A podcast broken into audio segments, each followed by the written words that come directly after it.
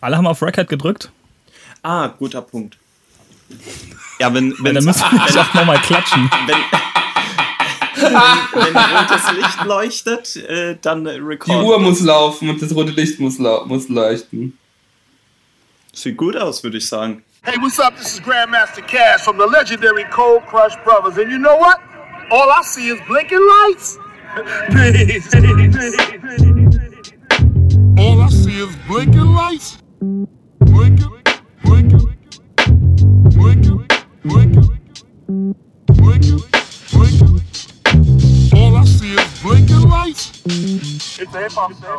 Hallo und herzlich willkommen zu Folge 19 des All I See is Blinking Lights Podcast. Heute gibt es wieder einen Deep Talk. Ähm, aber bevor ich darauf eingehe, erstmal ein paar allgemeine Podcast-Themen vorweg. Äh, das erste wäre erstmal eine kleine Entschuldigung, dass es gerade äh, alles ein bisschen länger dauert, ähm, bisschen weniger Interviews gibt im Moment. Ähm, das liegt daran, dass ich gerade einfach einfach nicht so viel Zeit habe und es mir halt auch wichtig ist, dass ich in die Recherche und alles Mögliche dann die nötige Zeit stecken kann, äh, damit die Interviews auch geil werden. Hm, ich hoffe, das wird in den nächsten ein, zwei, drei Monaten wieder besser werden. In der Zwischenzeit gibt's dafür aber natürlich äh, Deep Talks. Äh, wir haben es endlich geschafft, eine Skype-Lösung äh, auf die Reihe zu kriegen. Das ist die erste Folge, die wir so aufgenommen haben. Also die letzte Folge war ja auch schon über Skype, der Jahresrückblick. Äh, aber diesmal sind wir auch an drei unterschiedlichen Orten gewesen. Genau. Ja, die, die Interviews sollen wieder ein bisschen anrollen. Das wird demnächst kommen. Also, das soll kein Podcast werden, der sukzessive immer weniger wird und auf einmal verschwunden ist und man sich fragt, wo er abgeblieben ist. Nee, ähm, kommt wieder, liegt einfach gerade äh, dran, wie gesagt, dass ich ein bisschen weniger Zeit habe und das wird hoffentlich wieder besser. Dafür, wenn ihr es noch nicht mitbekommen habt, All I See is Blinking Lights gibt's endlich auf Spotify. Und ja, das war's eigentlich auch schon. Kommen wir zum Thema. Ghostface Killer, Wu-Tang, Wahnsinn. Ähm, ich sag's mal so, Raul hat einen Deep Talk aufgenommen. Maurice und ich waren dabei. Pff, hört's euch an. Es wird auch noch ein zweiter Teil kommen, vielleicht noch ein dritter. Ich sag's mal so, wir sind nicht ganz durchgekommen mit dem Thema. Aber bevor es losgeht, noch eine kleine Bitte. Ähm, nicht vergessen, iTunes Reviews auf Social Media folgen. Wenn ihr wollt, könnt ihr auch gerne schreiben, Nachrichten, Feedback, was auch immer. Aber was natürlich immer hilft, ist, äh, das Ding weiter zu verteilen und weiter zu empfehlen und Reviews zu schreiben. Und ja, das war's eigentlich auch schon. Mehr will ich jetzt gar nicht hier rumlabern. Der Podcast ist lang genug. Für einige wahrscheinlich wieder viel zu kurz. Los geht's. Viel Spaß damit. Bis später. Ciao. Hallo und herzlich willkommen zu Folge 19 des All I See is Blinking Lights Podcast. Ich bin Daniel und bin heute mal wieder mit Skype über, über Skype mit Raul und Maurice verbunden. Hallo ihr zwei. Hallo, hallo Skype. Nee, äh, hallo Raul, hallo Daniel. Hallöchen ihr zwei. Ähm, wir wollen heute mal wieder ähm, Deep Talk machen, bisschen quatschen über Rap, über Hip-Hop, über Wu-Tang. Und zwar haben wir uns diesmal wieder einen MC rausgepickt. Also ich glaube, es ist allgemein so der MC, auf den sich irgendwie alle einigen können. Ich glaube, wir drei auf jeden Fall. Es ist der Mann, der die, der die Wallabies wieder fresh gemacht hat. Ich würde mal direkt am Anfang gleich mal behaupten, vielleicht das einzige Classic Wu-Album nach dem Five-Year-Plan gemacht hat. Ah, ah. Der einzige, der in den Stapleton Projects gewohnt hat. Ich glaube, der einzige, der auf dem ersten Track drauf ist vom Wu-Tang Clan, neben RZA. Ja, auf jeden Fall. Der, Von der, der ersten, ersten Demo? Verse hatte auf einem nee, der, der geht auf die Demo. Der Daniel geht auf die Demo. Geht direkt in die Farbe. Ah, Tears der von Eva Ries zum Italiener zurückgeschickt wurde, um den geklauten Champagner zurückzubringen. Oh, der mit der äh, auf jeden Fall auch ein Feminist vor dem Herrn ist. Fühlt sich wohl. Ja, ich habe ne? gestern nochmal das Ghost, das Ghostini-Album angehört. Oh nein. Passend dazu. Schlechte Idee. Ähm, genau, wir sprechen über Ghostface Killer. Bevor wir ins Thema einsteigen, vielleicht erstmal noch ein paar allgemeine Sachen vorneweg. Ähm, wir sind endlich auf Spotify. Wupp, wupp. Wenn ihr ähm, da lieber zuhören wollt, könnt ihr jetzt gerne darüber gehen. Äh, ansonsten weiter die, die Standardkanäle, die es die ganze Zeit schon gab. Ähm, was gibt's noch Neues? Eigentlich gar nicht so viel. Ich weiß nicht, gibt es bei euch äh, irgendwelche Sachen, die ihr loswerden möchtet? Ich fand die letzte Folge war ziemlich gut. Unsere ähm, ja. Ich habe ich hab die schon viermal gehört, für die wird immer besser. Bescheiden wie eh und je. Sehr gut. Resonanz ich fand die war, Folge aber auch sehr gut, muss ich sagen. Resonanz war äh, positiv. Die war zwar nicht viel, also das heißt auch immer gerne Leute, schreibt, twittert, Insta, Insta-Storyt, an ja. Daniel. Ähm, also gerne, gerne mehr Feedback, aber das Feedback, was wir bekommen haben, war eigentlich ganz positiv. Fand ich cool. Shoutouts an MC Forum. Ja, genau. Shoutouts, Shoutouts von Falk Schacht. Shoutouts zurück. Ausruf zurück. Ja. Ja, die, die, die Interviews stocken leider gerade ein bisschen. Das liegt einfach daran, dass ich gerade so normal mit dem Leben und der Arbeit ein bisschen viel zu tun habe. Ich hoffe, das wird im Laufe des Jahres wieder ein bisschen besser. Aber dafür gibt es jetzt gerade sehr viel Deep Talk auf jeden Fall. Was gibt es noch Neues? Ähm, gibt es noch was, was ihr loswerden möchtet? Irgendwelche Allgemeinsachen, bevor wir in Ghostface, bei Ghostface einsteigen? Organisieren Gut. wir ein Meet and Greet in Hamburg? ich glaube nicht. Genau, also All I See is Blinking Lights ist auf dem Spektrum Festival. In Hamburg. Als Gast. We out of there. Catch mhm. us. Ähm, was gibt's noch Interessantes? 10. Mai äh, kommt diese ähm, auf Mike's and Man Doku von Wu-Tang Clan. Ja. Eventuell schon raus, wenn der Podcast rauskommt. Ähm, könnte eng werden. Vielleicht am selben ähm. Tag, damit die ein bisschen Hype kriegen. Wu-Tang-mäßig war still, ne? Außer dass äh, da passiert gerade nichts, so richtig was. Nö, letztes Jahr war ja diese, diese 25 Year, was da halt auch nur irgendwie so, ist ja nichts passiert, außer ein paar Auftritte in irgendwelchen Fernsehshows. Ich glaube, die Tage war irgendwie bei Jimmy Fallon oder so. Habe ich aber auch noch nicht gesehen. Ähm, Jetzt ist bei dieser Europatour mit De La Soul, ne? Jetzt im Mai, Juni. Ja, diese Gods of Rap Tour. Mit Public Enemy noch. Ähm, äh, hier, RZA hat einen Soundtrack rausgebracht zu einem Netflix-Film.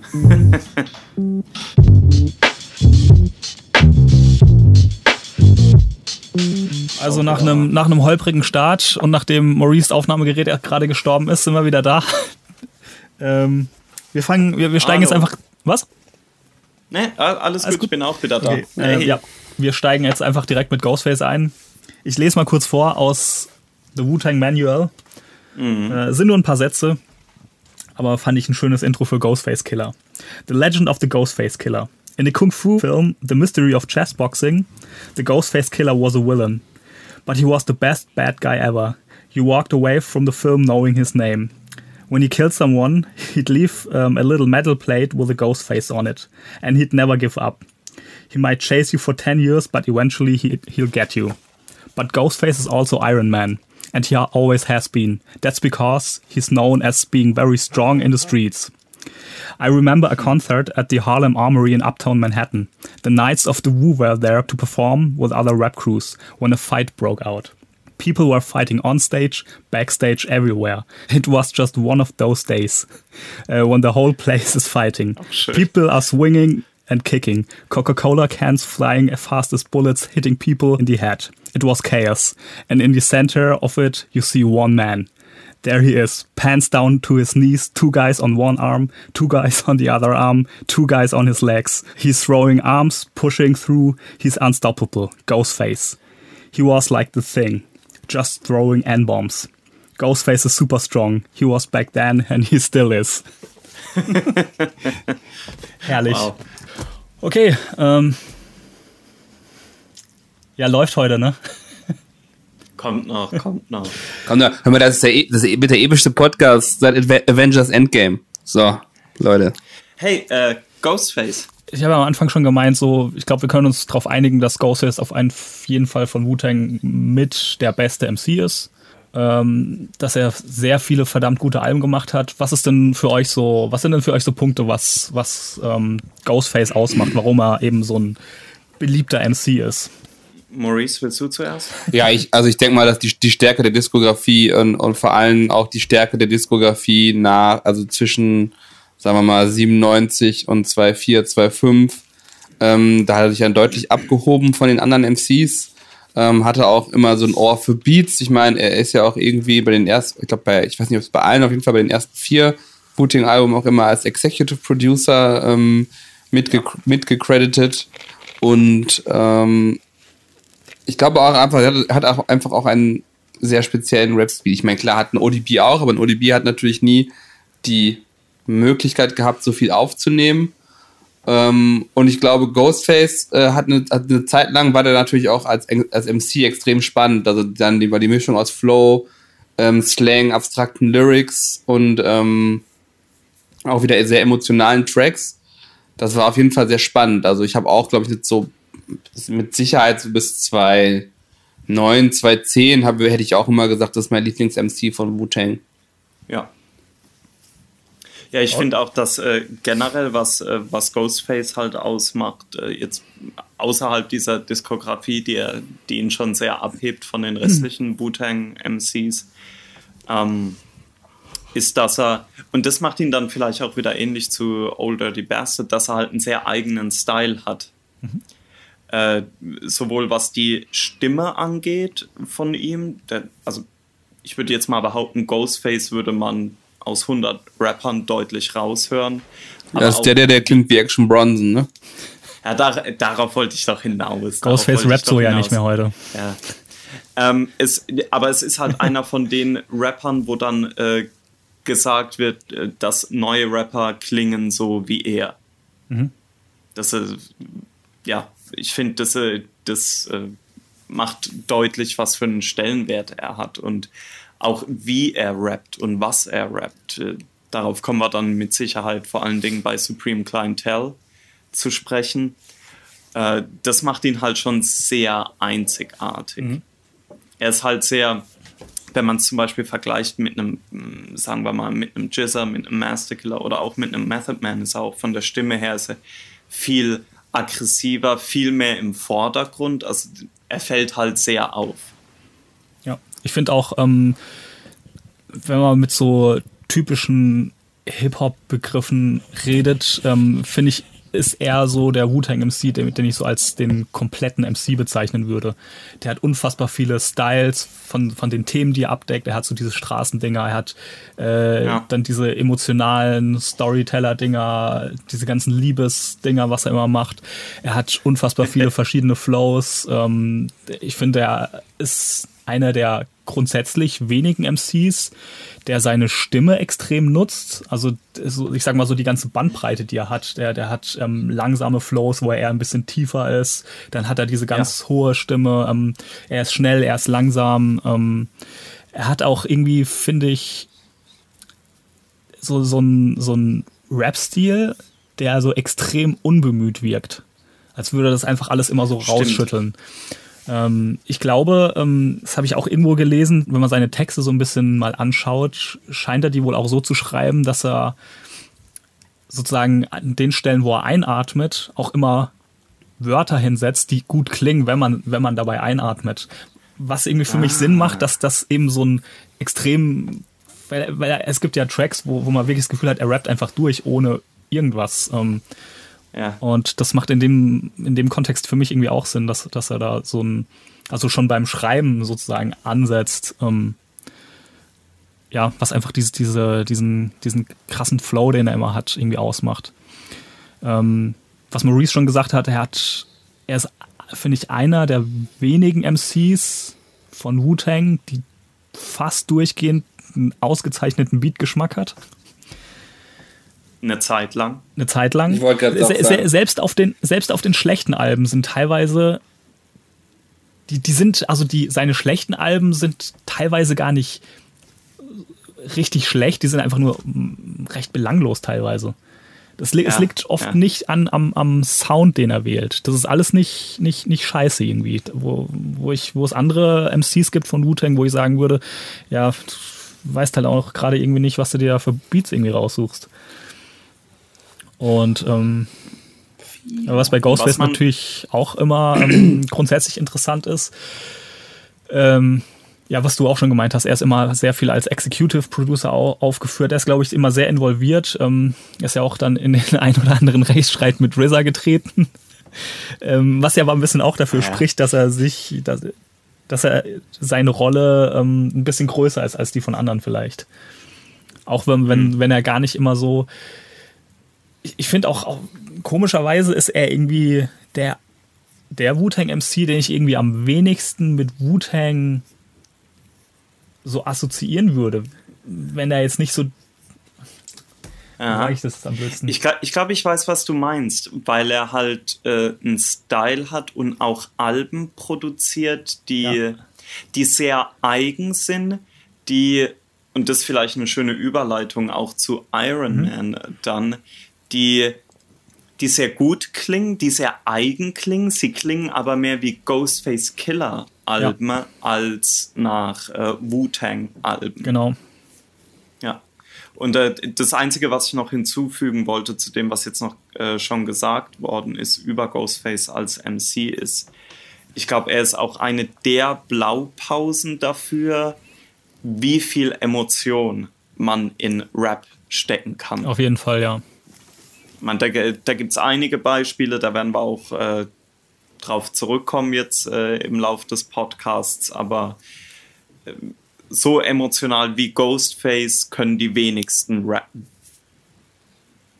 Ja, ähm, ich, da, da kommt, glaube ich, auch so ein bisschen wieder diese, diese gute Beat-Auswahl rein.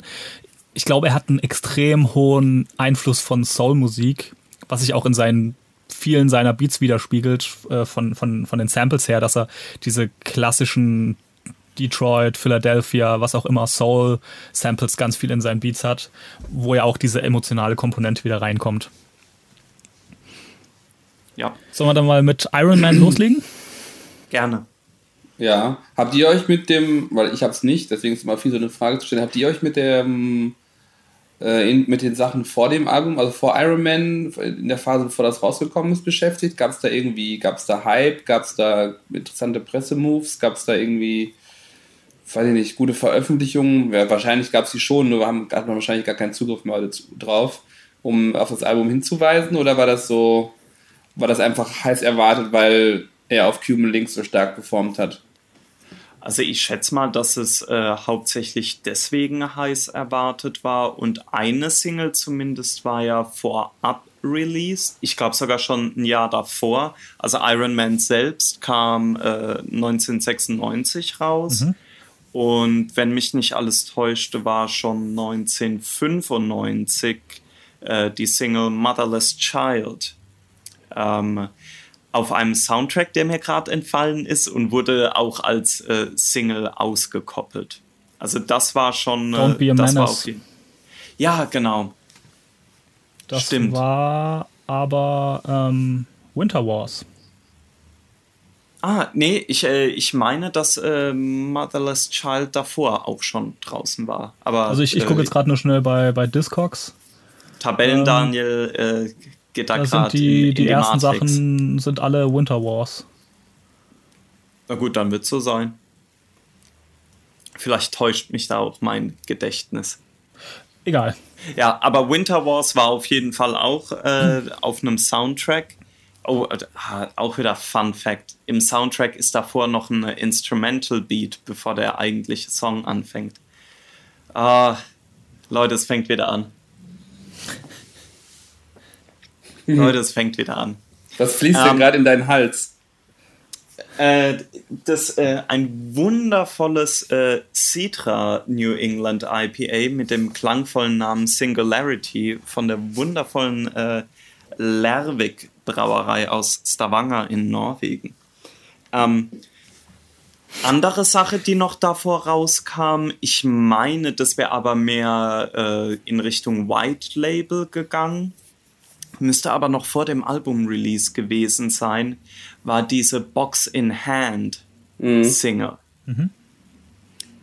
Ähm, eine Single mit äh, Method Man und Streetlife äh, über einen RZA-Beat mit einer relativ eingängigen Hook äh, über eine Box in Hand. Ähm, ein Song, der es irgendwie aufs Album geschafft hat, aber irgendwie auch nicht der es irgendwie geschafft hat, weil es auf dem Album einen Song gibt, der Box in Hand heißt. Das ist aber ein anderer Song als dieser äh, Promo White Label Song. Übrigens ist der Track mit äh, Rack One, Heaven and Hell. Der kam auch schon 94 auf einem Soundtrack raus. Ja. Äh, Fresh das ist ja für Cuban Links. Ja. Bitte? Ah, ich dachte, ich dachte wirklich, dass Motherless Child davor äh, schon ausgekoppelt war, weil das ja auch schon, ich meine, es gibt sogar Radio-Freestyles von 95, also jetzt nicht von nicht von Big L zum Beispiel, ne? Genau, Children of the Corn. Mhm. Ja. Und ich äh, und die gehen auf jeden Fall über Motherless Child rüber. Es kann natürlich auch sein, dass das so ein Industry White Label sonstiges ja, wie gesagt, ich, ich mache jetzt auch nur gerade ganz ja. schnelle ähm, Discogs-Recherche und guck, was da irgendwie als erstes kam. Aber ich hätte das jetzt auch, wegen, auch gerade wegen den Radio Freestyles von Children of Corn, äh, hätte ich es auch ähm, vermutet, dass der Beat schon vorher raus war vor dem Album. Ja, also ich, ich meine, dass das auf jeden Fall eine Single war. Ich weiß jetzt nicht, was es noch an anderen Singles gab, Daniel. Äh, was gab es denn noch von Iron Man an offiziellen Singles? Daytona 500, ne, mit dem verrückten äh, Anime-Video. Anime-Video, ja. ja. das gab's. Äh, All That I Got Is You war auf ja, jeden klar. Fall eine genau. Single. Ich glaube, das war's, ne? Ich will jetzt nichts Falsches sagen. Gut, aber dann würde ich sagen, äh, nähern wir uns dem Album mal äh, Track by Track. Mhm. ja, kann man nochmal umfassend sagen, ist quasi fast komplett von äh, RZA produziert. Also, ja. Ist auch vom Production-Stil her, finde ich, für 96 eins der, boah, ich würde sagen, eins der weitesten, weit entwickelsten Hip-Hop-Alben mhm. zu dem ja, Zeitpunkt. Es ist sehr eigen. Es ist sehr mhm. eigen. Es, ist, es klingt halt nicht, es klingt auch nicht wie irgendein anderes Wu-Tang-Album. Ich finde, am ehesten geht es halt manchmal noch in die Wu-Tang Forever-Richtung, aber eigentlich auch nicht wirklich. Also es ist, nee. ähm, es ist, ein, es ist ein ganz eigenes Ding, was ich total spannend finde, weil ähm, ich finde, klar, ich meine, klar, du hast auch zwischen ähm, Liquid Swords, Return to the 36 Chambers und äh, Cuban Links verschiedene Stile, von denen wir auch schon mal gesprochen haben, dass wir Liquid Swords mhm. ein bisschen boom finden und ähm, ähm, Return ein bisschen free-jazziger. Aber ich finde, die klingen dann schon noch, und, und äh, Cuban Links hat sehr so Streicher, Mafiosi, Soundtrack-lastig. Ähm, aber ich finde, die klingen dann doch noch kohärenter nach einem Wu-Tang, nach einem dreckigen Wu-Tang-Sound. Ja. Iron Man ist äh, irgendwo woanders, was ich auch sehr, also was ich auch sehr geil finde an dem, an dem Album. Ja, aber das ist das, äh, wo ich mir äh, als angehender Wu-Tang-Fan tatsächlich schwer getan habe mit, weil es eben nicht so klingt wie ein klassisches Wu-Tang-Album aus diesem ersten Fünfjahresplan. Ja. Ähm, Finde es aber mittlerweile vielleicht von, von den Produktionen her mit das rundeste äh, mhm. mhm. Album aus der Zeit. Auf jeden Fall, ja. Und äh, was ich immer sehr interessant finde an dem Album ist, es kam relativ spät in diesem äh, Fünfjahresplan. Die meisten anderen, äh, ja, quote-unquote Classic äh, Wu-Tang Solo-Alben sind ja 95 erschienen. Und es hat im Grunde sehr viele Elemente von den anderen Alben. Äh, es ist sehr beatlastig, es ist sehr Soul-Sample-lastig, mhm. aber es klingt trotzdem ganz anders. Ich finde, man könnte sagen, Return to 36 Chambers und Liquid Swords, die haben eine gewisse Ähnlichkeit in der Produktion. Finde find ich jetzt mhm. für mich. Äh, ich finde jetzt, dass äh, Only Built for Cuban mhm. Links äh, da nicht so klingt, nee, aber trotzdem nee. eine, einen sehr, einen sehr wuthängigen Sound hat. Und Iron Man nimmt quasi eine ähnliche Blaupause wie die anderen Alben, aber kommt mit einem ganz anderen Sound am Ende raus. Und ja. das finde ich ziemlich spannend. Auf jeden Fall, ja. Ähm, weil, weil du es angesprochen hast mit diesen, mit den ganzen Soul-Samples. Ich finde das, ähm, dieser, ähm, dieser Produktionsstil von RZA, ähm, den finde ich da ziemlich spannend, weil der das echt immer schafft, so, der nimmt so sehr soulige und warme Soul-Samples und macht da diese ja. harten Dinger draus. Ich hatte ja schon bei Protect Your Neck, da hat er ja irgendwie äh, James Brown, ähm, ich glaube Funky Drummer war es, gesampelt. Und Wenn du das sagst, ja. Und ich, ich finde es einfach extrem spannend, dass er da so ein. Ähm, also, der schafft es immer, diese Soul-Samples zu nehmen und du hörst die am Ende nicht mehr. Ja. Und äh, das, das macht er eben auf, auf dem Iron Man-Album auch. So, da sind ganz viele Soul-Samples draus, wo du drauf, wo du einfach gar, gar nicht weißt, wenn du, wenn du nicht wirklich irgendwie nachguckst oder ähm, wirklich weißt, was gesampelt mhm. ist und wie das geflippt ist, weil das irgendwie auf so eine Art und Weise gemacht ist, dass halt diesen, ja, diesen besonderen RZA Wu-Tang Sound hat. Ja. Das, ähm, ich ja. ich finde, ich find, er macht auf Iron Man halt ein bisschen beides, weil du hast sowohl dieses sehr abstrakte Mhm. Samplen, das halt RZA perfektioniert hatte zu der Zeit, ja. als auch dann ganz straightforward Sampling, wo du einfach nur einen Loop hast im Grunde. ja. Aber da können wir jetzt mal äh, ja, uns die äh, Tracks genauer angucken und dann werden wir da mit Sicherheit auch die Beispiele finden. Genau. Ähm, woran wollen wir uns halten? Ich würde jetzt einfach mal die Tracklist von Wikipedia nehmen. Ja, Okay, dann ist. Hm, aber naja, wir brauchen aber schon die mit Marvel, ne? ja das ist ja der Bonustrack am Ende. Das ist ja nicht schwierig. Okay.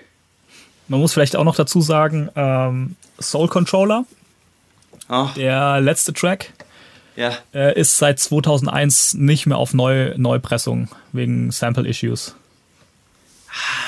damn shame. Das ist, ja, aber da kommen wir noch hin. Also es, es, es zieht sich auch bei Ghostface wieder durch die komplette Diskografie, diese typische Wu-Tang ähm, Release Chaos, Katastrophe. was auch immer. Es gibt irgendwie 5000 Versionen. Ähm, ich glaube, mit Raul haben wir auf jeden Fall hier jemanden, der, der wahrscheinlich alle kennt. Also einige. die, die wichtigen, zumindest. die wichtigen. Äh, die, die relevanten. Genau. ähm, erster Track. Ghostface, Raekwon, Capadonna, äh, Iron Maiden. Ja, und da, also da finde ich schon, da wird der im Grunde die Stimmung fürs ganze Album gesetzt, weil es fängt an auf der einen Seite Wu-Tang typisch, nämlich mit, äh, mit einem Dialog aus einem Film, aber dann wieder Wu-Tang untypisch. Es ist nicht aus einem Kung-Fu-Film, Ja. sondern aus einem Blaxploitation-Film. Daniel, vielleicht weißt du da äh, Oh, Jetzt bringe ich doch nicht in so eine Verlegenheit hier. Achso, äh, Entschuldigung, so war es natürlich auch nicht gemeint. äh, aber auf jeden Ich Fall, das, äh, das zeigt schon, dass, äh, dass das ganze Album äh, eben diesen, diesen Wu-Tang-Spirit irgendwie in eine andere, in einer anderen Interpretation ausführt. Die Education of Sonny Carson. Ja, wer kennt den Film nicht? Ähm, zurück zu äh, Iron Maiden ist äh, ein Song mit, äh, wie du gesagt hattest, mit nicht nur mit Ghostface, sondern auch mit Raekwon und Capadonna. Beide, Raekwon und Capadonna, sind auch im Grunde über das ganze Album hinweg relativ oft gefeatured. Und wenn mich nicht alles täuscht, steht sogar auf dem Cover von Iron Man drauf, dass es eben ein Ghostface-Album ist, featuring Genau. Raekwon und Capadonna. Das, das haben ja die ganzen frühen Ghostface Raekwon Alben gemeinsam. Die sagen ja auch hin und wieder mal in, in, in Interviews, dass das gar keine richtigen Solo-Alben sind, sondern dass die schon zusammengehören. Es ist zwar dieser eine Main Artist, dem das irgendwie zugeordnet wird, vermutlich auch durch die, durch diese, ähm, was, was RZA gemacht hat mit den ganzen verschiedenen ähm, Plattenverträgen für die Solo-Künstler. Die wollten dann natürlich Ja. schon diesen Main Artist auf dem, auf dem Cover haben. Das ist das Ghostface-Album, der bei, ich glaube, bei Sony war, Raekwon bei Loud. Das sind die Main Artists, aber die anderen sind halt gefeatured. Ich denke, könnte Ja. mir da vorstellen, dass es da auch ein bisschen herkommt. Äh, genau, ja. wie du schon gesagt hast, das Iron Maiden hat jetzt, ist jetzt nicht so ein, so ein klassischer Wu-Tang-Track, aber das macht auch schon dieses Ding klar, was du, was, was du anfangs erwähnt hast, dass das eben kein klassisches Wu-Tang-Album ist. Ich finde, dieses Album klingt eben. Man könnte jetzt ja sagen, dass zum Beispiel Return of the 36 Chambers und ähm, teilweise auch Liquid Swords sehr düster klingen. Ja. Ich finde aber tatsächlich, dass Iron Man auch düster klingt oder nennen wir es mal beklemmender irgendwie. Das hat irgend. Es hat einen negativen Vibe, finde ich. Und ich meine, dass, äh, dass auch Ghostface irgendwann mal erwähnt hätte, dass er, während er das Album aufgenommen hat, durch eine äh, schwere Phase gegangen ist und dass ihm deswegen das Album eigentlich auch gar nicht so gut gefällt, Okay. weil es eben so, äh, so düster ist. Maurice, hattest du dazu noch mal was gehört? Nee, also ich habe auch gerade überlegt, ähm, aber ich, ich finde, es klingt, es klingt ja auch, ne? Es hat ja so ähm, auch ähm, Melodien, die Richtung, die auch so Richtung Moll-Tonalität gehen. Ähm, Ja, ja. Es sind viele Sachen so nicht so.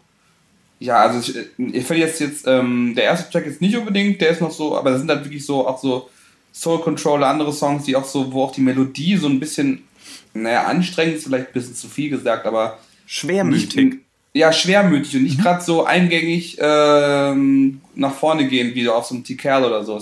Obwohl ein T-Kerl ja. halt auch so den Industrial Sound manchmal hat, ne? Aber ähm, ja. also ich weiß auf jeden Fall, was ihr meint. Also ich finde auch, dass das Album ähm, ja, also was ich, äh, ich hatte noch bei der, bei der Vorbereitung so kurz gelesen, dass äh, aus von einer, so einer abstrakteren Musikkritikerperspektive wurde noch gesagt, ja, das wäre das erste Album, wo irgendein Mitglied des Wu-Tang Clans sich als, was ich auch ein bisschen, was ich nicht ganz richtig finde, aber egal, ähm, als angreifbar und als äh, vulnerable und ähm, ja. Äh, mhm. so, so darstellt.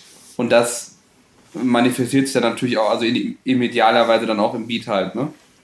Ja, ja. Ich denke, da wird, ja. äh, da wird halt hauptsächlich auf äh, All I Got Is You angespielt, aber das ist ein Thema, das sich durchs ganze ja. Album zieht. Ähm, zu Iron Maiden, guter Song. Was mir da immer gefallen hat, ich weiß nicht, ob das davor auf den Alben auch war, aber dort hatte RZA zum ersten Mal, also ich unterstelle jetzt einfach mal, dass RZA Mixing mhm. und Mastering oder Mastering äh, übernommen hat. Ähm, dass er für die, äh, wie, wie, nennt man das, für die Bridge in mhm. dem Song einfach nur eine Zeile von Rack One's Verse nimmt und die so einzeln choppt. Mhm. Und man hört auch, äh, wie es klingt, dass es eindeutig nicht nochmal frisch eingerappt ist, sondern dass er einfach das genommen hat und nochmal abgespielt hat. Ja. Das fand ich ganz interessant. Ähm, was ich zu Iron Maiden noch erwähnen muss, ist, es gibt noch eine Originalversion von Iron Maiden. äh, ohne Capadonna, nur mit, äh, nur mit Rack One und demselben Rack One Verse, aber dann zwei andere Ghostface Parts. Und es wird ein bisschen nerdig jetzt.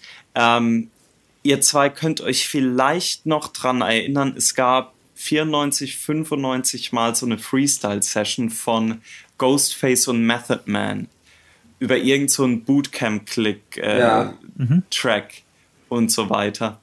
Und die Verses, die Ghostface da rappt, die sind eigentlich auf dem Iron Maiden Original drauf. Ah, okay. Hm. Jetzt, ja, wer, jetzt wer, wisst ihr Bescheid. Wäre beides was für die Linkliste, ne? Der, diese, die, die, die Original-Leaks kamen die über J Love, den DJ? Ja, die ja. kamen über die, äh, meines Wissens hauptsächlich über J Love, über die, ähm, na, Hidden Darts mhm. Serie. Ja, da hat er am Anfang ein bisschen sehr, sehr große Geschütze aufgefallen, die konnte der Spieler nicht mehr halten, ne? Nee, aber, nee, nee, aber so, viel, dann so, mit, so, so viele Leaks wird es ja halt auch nicht geben von solchen Alben. Äh, der hatte dann, ich glaube, auf dem ersten Hidden Darts, das darf man übrigens nicht äh, verwechseln mit dem Compilation-Album Hidden Darts, was später mhm. noch rauskam. Aber auf dem ersten Hidden Darts ist, sind dann noch Originalversionen von äh, Wu-Tangs äh, Bring the Ruckus und Seventh Chamber drauf. Also, und ja, das Niveau hat er nicht gehalten. Gut, machen wir mal weiter mit dem in der nächsten Track. Wildflower? Ja, der Feministen-Track auf dem Album. ähm, also bei dem Track finde ich vor allen Dingen, ähm, es macht einfach Spaß, diesen jungen, hungrigen Ghostface rappen zu hören. Also ich, ich finde den Track von diesem Energielevel einfach stark. Ich habe nicht über den Inhalt gesprochen. Oh, habe aber auch noch einen Fun Fact, äh, Fun Fact zu Wildflower. Okay. Habt ihr das Intro im Kopf? Ja. Irgendwas mit No Smoke in the Lung, No Smoke in the ja. Lung und, und so weiter. Auch heiß debattiert, was wird da eigentlich gesagt? Äh, es gibt eine Fraktion, die sagt, äh, da wird einfach nur gerappt No Smoke in the Lungs, also keine, kein Rauch, kein, keine Pusse in den Lungen. Aber anscheinend äh, ah, ich weiß nicht, durch, äh, durch irgendwelche äh, dubiosen Wu-Tang Corp Forum äh, äh, Geschichten kam dann raus, dass die anscheinend einen Hausmeister nachgemacht haben, der sich immer darüber aufgeregt hat, dass in der äh, im Eingangsbereich, also in der Lounge, mhm. dass da äh, geraucht worden ist und der aber kein gutes Englisch konnte. und deswegen No Smoke in the Lounge Also Lounge, ne? Ja, Ja, genau. ich, ich, ich, finde das, ich finde das irgendwie auch sinnvoller mit dem, äh, mit dem, im Zusammenhang mit dem Skit am Anfang, ne? Shit, that's my old man, shit, you better go talk to him. Ja, Dass dann einer genau. kommt und sagt, no smoke in the lounge. Die andere Interpretation ist ja dieses Ding von, ist ja irgendwie so ein, so ein oder merkwürdige, sonstiges, ja. hatte ich bei Genius gelesen, eine merkwürdige Interpretation, dass äh, irgendjemand feststellt, no smoke in the lungs, das heißt, irgendwelche Leute sind schon gestorben und hatten gar keinen Rauch in den Lungen von bei, also die, die sind quasi gestorben und dann ist ein Haus abgebrannt. Ganz äh, sehr wir CSI Genius. Ja, ja, Hat ja. wieder die äh, versammelte YouTube-Community Verschwörungstheorien gebastelt. Vielleicht gibt es ja No Smoke in the Lungs Reddit. Vielleicht mal als ganz kurzen Disclaimer zwischendurch an die Zuhörer. Das geht jetzt die nächsten Stunden so weiter. ja also an, an alle drei Leute, die es bis hierhin geschafft haben. Es wird Wenn er, wenn besser. es bis hier geil findet, bleibt dran. Wenn nicht, Wenn nicht, wird schlimmer, sobald wir über verschiedene Versionen von Beats auf äh, Supreme Clientel reden. Und, und Bulletproof Wallet Unangenehm, Song unangenehm. Und Bulletproof Wallet Song Version, wo bei einer, bei einem Ver Verse noch eine Zeile mehr dabei ist. Also, get ready. Ich habe ich hab hier eine kleine Liste. Da ist alles abgedeckt. sehr gut. Ihr, ihr Schneid wisst euch an, worauf schneid ihr euch an, wie Cap PK im, im Ende von Nemesis. Wow. Okay. Äh, ja, also äh, thematisch geht es halt darum, dass Ghostface von einer Dame verlassen wurde und äh, die Rache dafür findet äh, lyrisch auf dem Track statt. Ja, wie gesagt, inhaltlich streitbar. Ich finde aber einfach, ähm, Au, au, au, im, Im Affekt geschrieben, hoffen wir mal. Es, so Sein- sein Skill-Level auf- auf dem So Track finde ich einfach aber an, beachtlich. wirklich, wie im Affekt geschrieben, ja. Also ich meine, Trump wäre damit durchgekommen, ne? Aber Naja. haben wir noch irgendwelche Jamie Summer Got Train on the Tour Bus Referenzen? Nee, ne? Äh, pff, nö, nicht wirklich.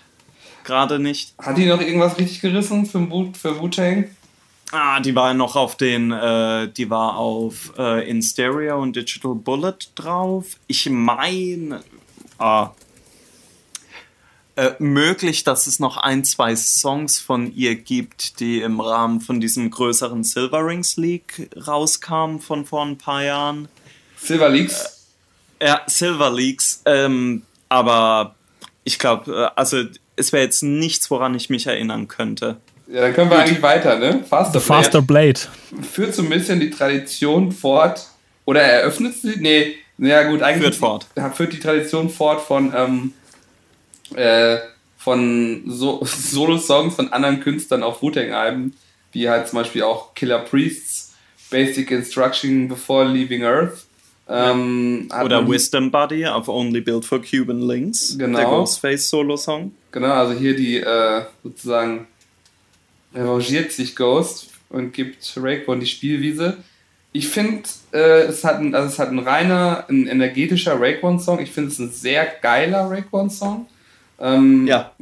ne, weil ich mag Raekwon halt, wenn er energetischer rappt. Und das, und das ist hier in diesem Track komplett drin. Ähm, und ja, äh, so viel, also ich finde jetzt inhaltlich gibt es da nichts, nichts zu sagen. Es ist halt ein klassischer so 90er Raekwon Crime Rap Song mit, Ja, mit, mit Wu-Tang Metaphern, aber ist ein geiler Rap Song. Ja, ich finde, der vo- vom, vom Vibe mit dem Beat und, und die ganze Atmosphäre auf dem Ding passt, wird er auch irgendwie auf äh, Only Built for Cuban Links passen, finde ich. Nee, würde ich, würd ich sogar widersprechen. Ich finde, dass die Drums zum Beispiel auf dem Song äh, so gar nicht zu Cuban Links passen. Aber da- hey, das bin vielleicht auch nur ich. Äh, ich mag den Track aber sehr gern. Äh, und das ist hauptsächlich, weil ich finde, dass Raekwon da erstens energetisch rappt, wie Maurice gesagt hat, aber auch einen Wahnsinns-Flow hat. Und eben so einen unangestrengten Flow. Ist für mich auch so ein timeless Song, ne? Könntest du heute, also jetzt vielleicht nicht in einem Trap-Mixtape, aber in so einem normalen, in einem, äh, in, in etwas Hip-Hop-lastigeren Kontext, könntest du den locker einfach irgendwo zwischenmischen und der klingt halt nicht wie, äh, klingt nicht dated. Ja, 260. Oder 260. 260 oder ja. Wie auch immer man möchte. Äh, mit Raekwon wieder. 260, das, Ja, das ist zum Beispiel jetzt ein Track, äh, wo beispielsweise, weil wir es vom Sampling hatten, ne, das ist ja einfach nur im Grunde ein konstanter Loop von mhm. einem Al Green Song, der mir natürlich yep. entfallen ist. You ought to be with me. Genau. Äh, da ist der Beat halt sehr, auf den ersten Blick sehr simpel, sagen wir mal. Also ziemlich, ziemlich geil, ja. Und das ist eben auch wieder so ein, äh, so ein Crime Story Ghostface Raekwon Track, ja. wo sie eben so eine kleine äh, ja, Crime Story erzählen. Genau. Ist, ich weiß nicht, ist das der. Ich weiß nicht, ob es das erste ist, es hat aber auf jeden Fall das, das klassische Reimpattern De Niro, Pacino, Casino. Stimmt. Scheming like äh, ja. uh, De Niro in Casino uh, und sowas. Ja, ja, stimmt, stimmt, stimmt. Oh, gut erkannt, gut erkannt. Top. Also äh, ich weiß nicht, ob, ob mir eine, ob mir eine frühere Version einfällt, Super. wo das schon mal benutzt wurde, aber ich würde fast von ausgehen. Also gut, gut möglich, ja. Ist aber, ist jetzt kein sonderlich spezieller Track, aber gefällt mir auch sehr. Ist einfach nur ein guter Track. Und, float halt auch ja. gut im Album. Also. Ähm, nächster Track: Assassination Day. Ah. Das, äh, das ist ein komischer Song, ne? Experimental RZA, würde ich sagen. Ja. Ich finde den aber irgendwie geil.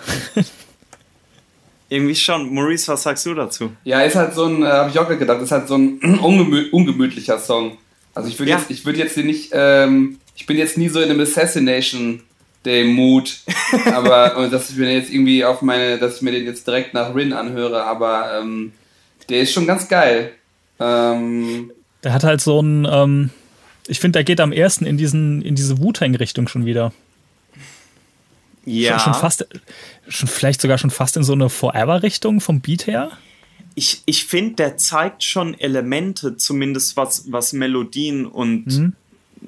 Ich glaube, da ist kein Sample drin, sondern das ist äh, alles äh, von Hand eingespielt ist. Ich finde, da zeigt sich schon eine Richtung auf, die dann halt ein, zwei Jahre später in Bobby Digital ja, äh, reingeht.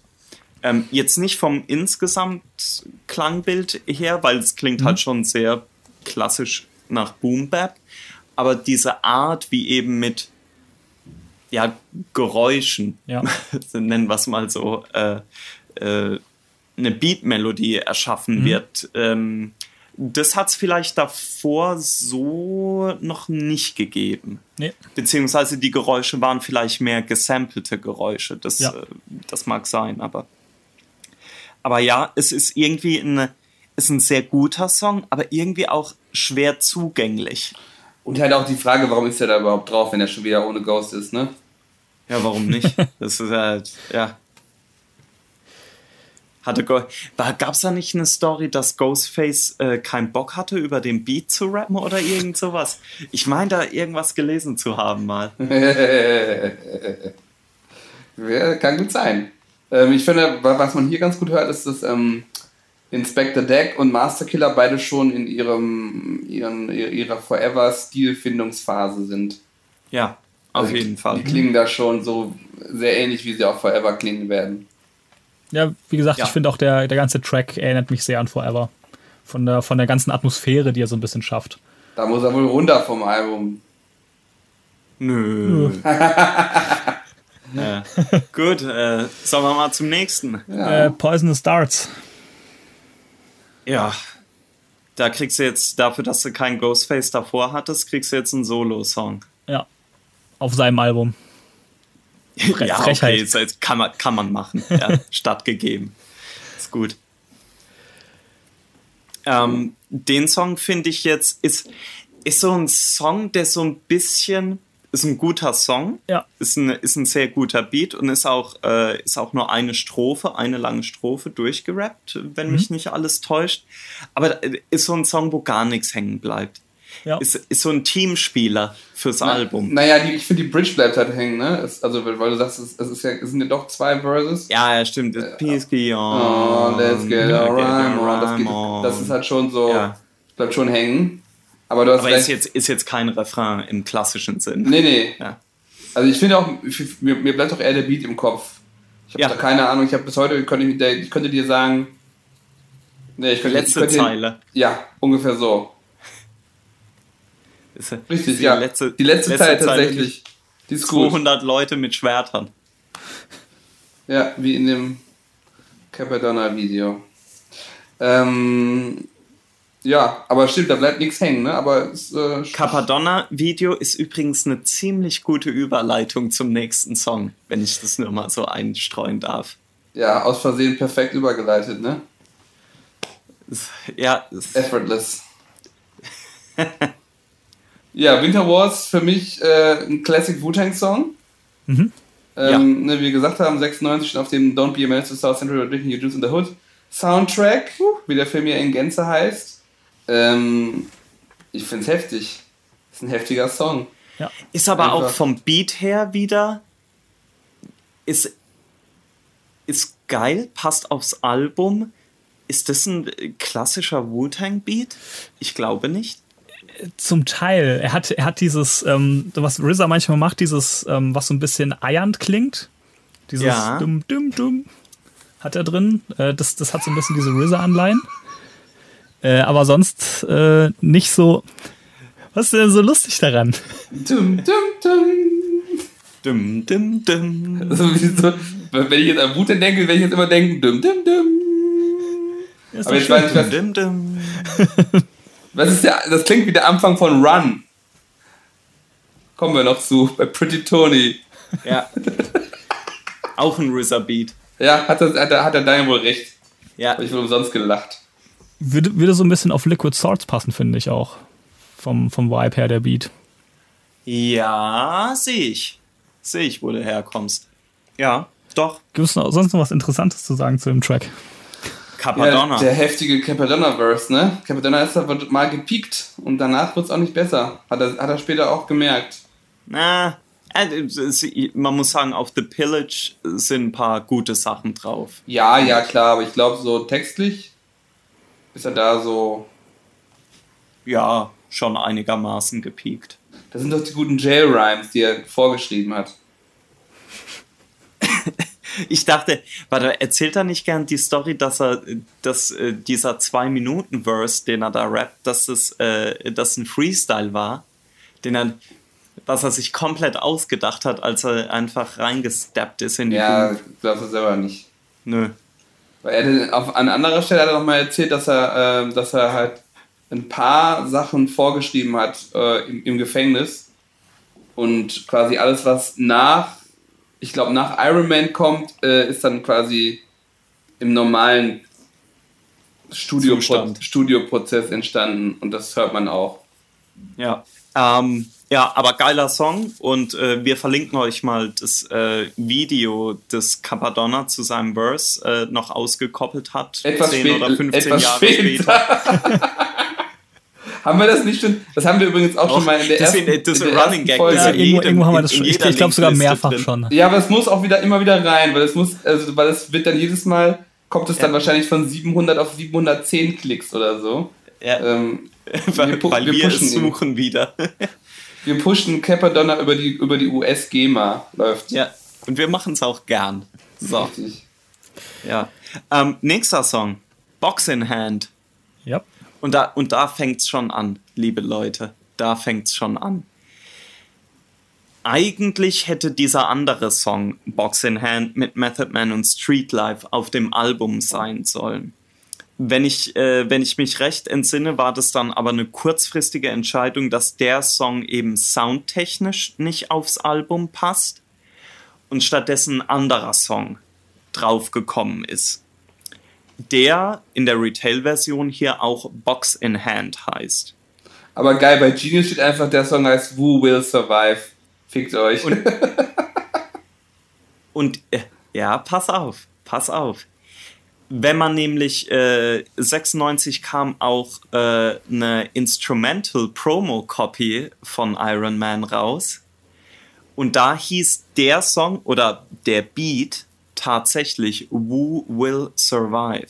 Von daher ist das eigentlich so der in in Fankreisen ist der inoffizielle Titel Who Will Survive. Okay, auf Spotify heißt der Track Box in Hand featuring Method Man and Street Life. So heißt er auch äh, in den äh, Album-Credits. Okay, Äh, das ist aber Das nicht ist korrekt. falsch.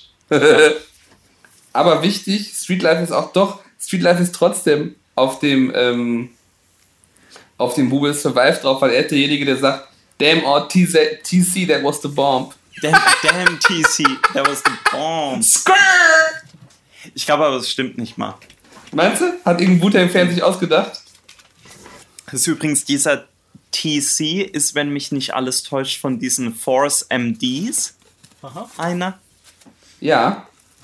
Äh, und die sind ja auch später noch auf dem Album drauf. Ähm, ja, ist aber, ist aber ein geiler Song. Ich habe, also den Song mag ich tatsächlich sehr. Und da ist ja auch wieder das, dieses komische Scratch-Eiern drauf. Stimmt. Ja. Ja, Und übrigens geiler Method Man-Part. ja. PLO Extortion. Also Leute, einfach merken, der Box in Hand auf dem Album ist nicht, heißt nicht Box in Hand, sondern Wo Will Survive. Den Ja. Box in Hand gibt's aber. Einfach mal suchen bei YouTube Original Box in Hand. Ver Original- verlinken wir euch. Können wir euch verlinken. Äh, ist ein sehr guter Song, aber wenn ihr den anhört, wer ihn noch nicht kennt, merkt man auch, hätte nicht aufs Album gepasst, finde ich. Ja, stimmt. With your box in your hand. Ich, äh, ich glaube, wir gehen mal zum nächsten Track. Äh, ich bin verwirrt. Easy way out. Gut, fair enough. Äh, Fish, Ja, wieder mit Raekwon und Capadonna.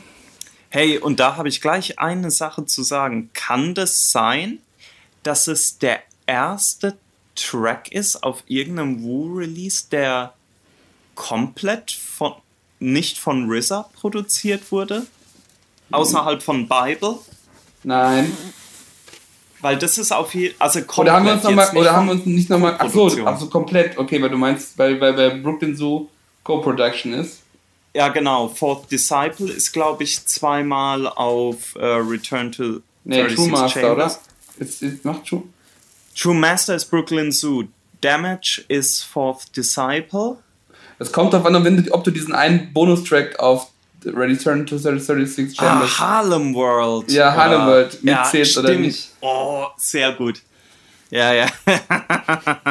Der, oh, Daniel verzweifelt gerade. Daniel so, Daniel, Daniel das, so das, jetzt hat, das, läuft's. das, das war nicht related. Wir, wir kriegen die zwei Stunden voll mit Iron Man. Ja. Kein Problem. Das ist Nichts, Also noch, noch, noch mal Nichts. kurzer Service-Hinweis für die Zuhörer. Es wird nicht Nein. besser. Nein. Und Ähm, Leute, ja, wart, ich warte, freut euch schon auf die, äh, die, die Promo-Mixtapes zu Supreme Clientel. Ja, kommt. Es gibt eigentlich gar nichts zu lachen. So, Der Fish, Track Fish, ähm, ich finde, das ist so ein, True ähm, Master. das ist so ein Classic Ghostface-Track. Ja, Also ist das ist dieser, der, der verkörpert für mich auch so ein bisschen diesen, wie ich mir so den typischen Ghostface-Track vorstelle. Wenn ich, wenn ich höre Ghostface-Track, dann denke ich an sowas. So, so ein bisschen soulig. auch Ähm, vom Sample her. vom Sample, die, die, also von, der- von der ganzen Klangästhetik, Und ich irgendwelche mal. komischen Sexreferenzen drin. D- d- Mir Ja. geht es mir geht's jetzt gar nicht um den Inhalt. Ich meine es rein von so, der, von der. Klangästhetik, wie der Beat klingt, wie er float, der wie er mischt nur rappt. den Salat. Ich sehe da keine Sex-Reference. Fisch und Salat, ist okay. ist okay. Ihr könnt das ja mal, ihr könnt ja mal die erste Zeile, äh, die, die Keywords äh, separat eingeben, gucken, was passiert. Im Urban Dictionary. Ja, oder bei anderen Plattformen, die auch, die auch Bewegtbild-Content anbieten. Ah, Maurice liegt hier gerade auf der Couch mit Leopardendecke und Laptop auf dem Bauch. Leute, ich, ich sitze hier im Hoodie. Ich schwitze. Es hat, es hat hier drin 26 Grad. Ich weiß nicht, warum ich einen Hoodie Ich anhabe. kann, und ich verstehe auch nicht, was das für eine Beleuchtung bei dir gerade ist. Das sieht aus, als wärst du im Puff. Du hast einfach so ein rotes Licht. Vorhänge. Und, und, Laura, und Lauren. Palmer, Lauren Palmer guckt dich dabei Laura an. Palmer. Ja, klar. Laura, Lawrence sag ich schon, Lauren. Lawrence. Lawrence Palmer. Wie heißt er? Äh, Ro- Robert Palmer. Wie heißt er von den Grünen? Boris Palmer. Boris Palmer, der Flüchtlingsfreund. Ja. Der Komiker ist eigentlich auch ein Komiker. Ja, der, soll auch mal irgendwo, der soll auch mal irgendwo hingehen nach Nicaragua, bitte. Sollen wir ihn einfach Doris Palmer nennen? oh, Stimmung ist gut. Es ist gut, es ist gut.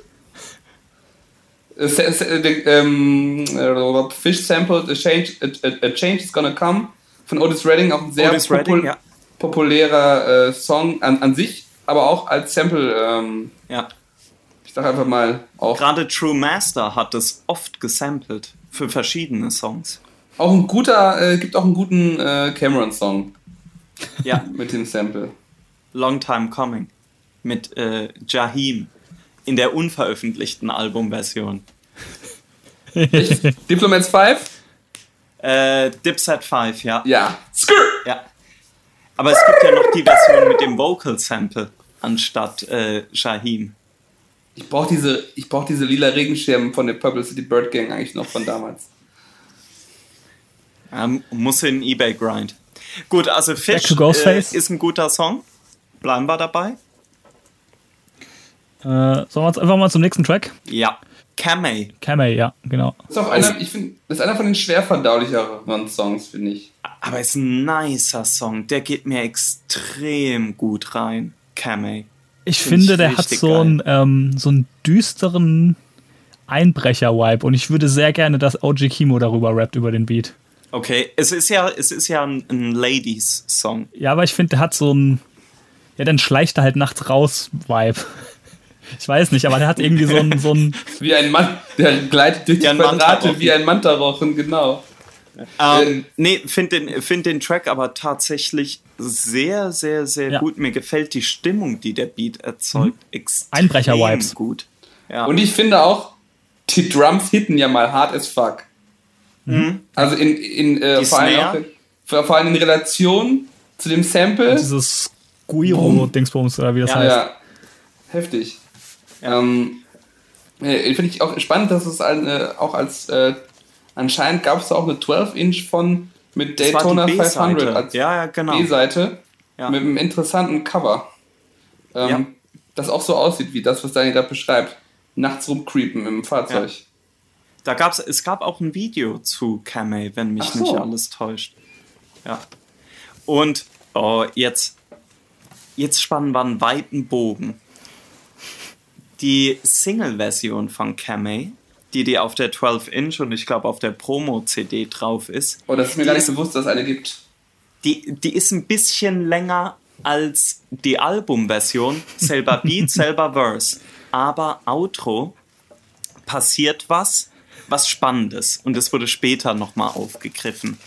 Es läuft der Beat weiter, aber das Sample ändert sich. Nämlich switcht RZA da vom Sample des, äh, vom regulären Kamei-Sample zum Sample von Heaven and Hell. Nur für die letzten paar Takte. Und äh, das hat mich dann äh, wieder äh, an die Zeiten erinnert, wo Timbaland. Äh, Papa's Bugs! Ich habe gerade an dieselbe Scheiße gedacht! ja, klar, ja, klar. Logisch. Erzähl, erzähl zu Ende. Äh, äh, das, war, das war eigentlich schon die ganze Story zu dem Song, dass es halt eben so ein Extended Instrumental Outro gibt auf der, auf der Single-Version, wo mhm. eben dieser Sample-Flip kommt. Aber bei Baba Sparks ist es halt so, ne, dass, ähm, bei welcher Song ist das? Äh, Ugly mit Get Your Freak On. Uh -uh. Mhm glaube nicht. Doch, es gibt zwei Songs, mein Lieber. Es gibt okay, zwei Songs. Aber es gibt halt, genau, es gibt aber, es gibt aber einen. Äh, Nowhere äh, ist der andere genau, Song. Genau, Nowhere. Und zwar wo nur die Advanced Copy Version. Exactly. Das war ich meinte. Dann am Ende, wo er am Ende nochmal den Chor Cry Me a River singen genau, lässt. Das meinte ich. Game over. Stay sober. The Soul Controller. Wir schauen, dass wir alles verlinken. Ich hoffe, das finden wir. Leute, das ist unfassbar. Die, also, wie gesagt, die die unveröffentlichte oder Vorabversion von Nowhere von Baba Sparks. Da, das hört sich so an, als würde Timberlake aus Versehen in den Crimea River Beat reinfinden. Ja, hoch. Wahnsinn. Ähm, aber auch die Kamei-Single-Version äh, versuchen wir zu verlinken. Gut. Gut. Ähm, ja, Kamei, geiler Song. Ja. Nächster. Daytona 500. Uff. Das ist wahrscheinlich der Hit vom Album. Ja, Hit, Hit, Hit, Hit. Der ist auf jeden Fall geil das Sample gechoppt. Das, der ganze Beat ist halt einfach ein Brett. Ja. Und Ghostface zerreißt den Beat halt auch einfach. Das, das ist Wahnsinn, Ja. was, was, also, Alle, auch Raekwon, wie er reinkommt, ist, ist Wahnsinn. Also ich, ich finde den, den Song komplett geil. Äh, inklusive natürlich dem Video mit den, äh, mit den Anime-Film-Schnitten. Welcher Film ist das? Was ist das? Das habe ich mir auch gerade gefragt. Das ist irgend so ein äh, Racing-Film aus den 70ern, kann das Ähm. sein? War das nicht die Story, dass das so ein Film oder eine Serie war, die äh, Ghostface äh, und Ja, Co. als Kinder gesehen haben? Na klar.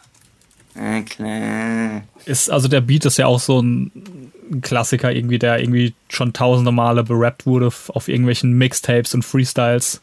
Ich finde aber, wir hatten es ja schon oft davon, dass RZA ein äh, Ausnahmeproduzent ist. Ja, auf jeden das Fall. äh, Sample dort, äh, Nautilus von Bob James, Mhm. ist hoch und runter durchexerziert in Hip-Hop. Also das ist, Ja, das ist das sehr, Sample. sehr oft gesampelt. ähm, äh, aber so wie RZA das geflippt hat, muss ich zugeben, habe ich das nicht nochmal gehört. Also bei, bei, genau, bei Daytona 500 ist es tatsächlich ein bisschen schwierig, ähm, das Sample rauszuhören, finde ich. Der RZA Signature Move. Und es klingt halt trotzdem noch geil. Ja. Also es, es klingt geil, ist eine, ist eine Untertreibung Ja. in dem Fall. Der, ist, der ist- Song ja. ist wirklich eine Großtat, muss man Fall. sagen, ja. Sollte, sollte man eigentlich auch im Fitnessstudio hören. Ja, apropos, wie läuft's? Schlecht. Aber ich war heute da. Ich, ich habe mal reingeguckt. Ich, ich war heute da, habe Flaschen geworfen. Hab, hab, hab, hab, mir, hab, mir, hab, hab mir Grapefruit-Geschmack abgefüllt und bin dann wieder gegangen. noch schnell geduscht. genau, zu Hause gespart. Der Allmann spart, nimmt das warme Wasser vom Studio. Ja, ist auch nicht schlecht.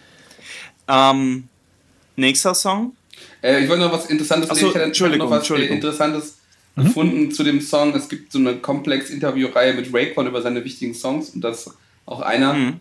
die, die genannt wird. Und es ist jetzt, einer der wenigen Songs, wo Ghostface noch, weil der hat ja dann irgendwie 97, 98 aufgehört mit Drogen und so, wegen seiner Diabetes, wo er sich halt noch komplett mit Dust und PCP und Weed zugekifft hat und, und Ah. gerade noch klargekommen ist wieder in der Booth und dann, und dann eingespittet hat. Finde ich schöne Geschichte zu dem Song. Ist gut, ist gut. Jetzt kommen wir weiter. Ja. Also Leute, ran, Child. ran ans Dust. Lebenstipps mit den Blinkies. So. Grapefruit aus dem Fitnessstudio und dann, rast, und dann ran an den Angel Dust. Woo. In der Leo-Decke Skirt. Ne nächster Song. Motherless Motherless, Child. Child. Lieb ich ja, ne? Den Beat. Ah, ist hart. Der Track erinnert mich immer ein bisschen an die Beatles. Oh, okay. Wegen diesem, ähm, weil der so stereo gepannt ist. Der Beat ist fast ganz auf einer Ja. Seite und die Lyrics Stimmt. fast auf der anderen Seite, so Stimmt. wie die frühen, Ja. äh, die ersten Beatles, ja. äh, Stereo-Alben, wo sie noch nicht wussten, wie sie, wie sie Stereo richtig verwenden. Ja, ja, stimmt aber. Ähm, find, find halt, dass der zum Beispiel, der Beat, der hätte zum Beispiel auch auf Liquid Swords gepasst. Nur weil, weil wir es davon hatten, dass, äh, dass Iron Ja. Man so eine eigene Klangästhetik hat, das ist einer der wenigen Beats, die auch beispielsweise auf einem anderen Wu-Solo funktioniert hätten. Aber das, äh, Motherless Child ist zum Beispiel auch einer von den Songs, wir hatten es eingangs erwähnt, wo eben äh, auch deutlich wird, äh, dass äh, ja, man geht eben von diesem Podest runter des Unangreifbaren und macht sich halt auch so ein bisschen vulnerable. Also man zeigt halt eben auch Seiten auf, äh, die jetzt nicht so äh, charmant sind. Ich finde das, was ich an dem Song cool finde, ä- ähnlich wie an den schnellen Tracks auf dem zweiten Curse-Album, ist, ähm, dass der trotzdem bangt.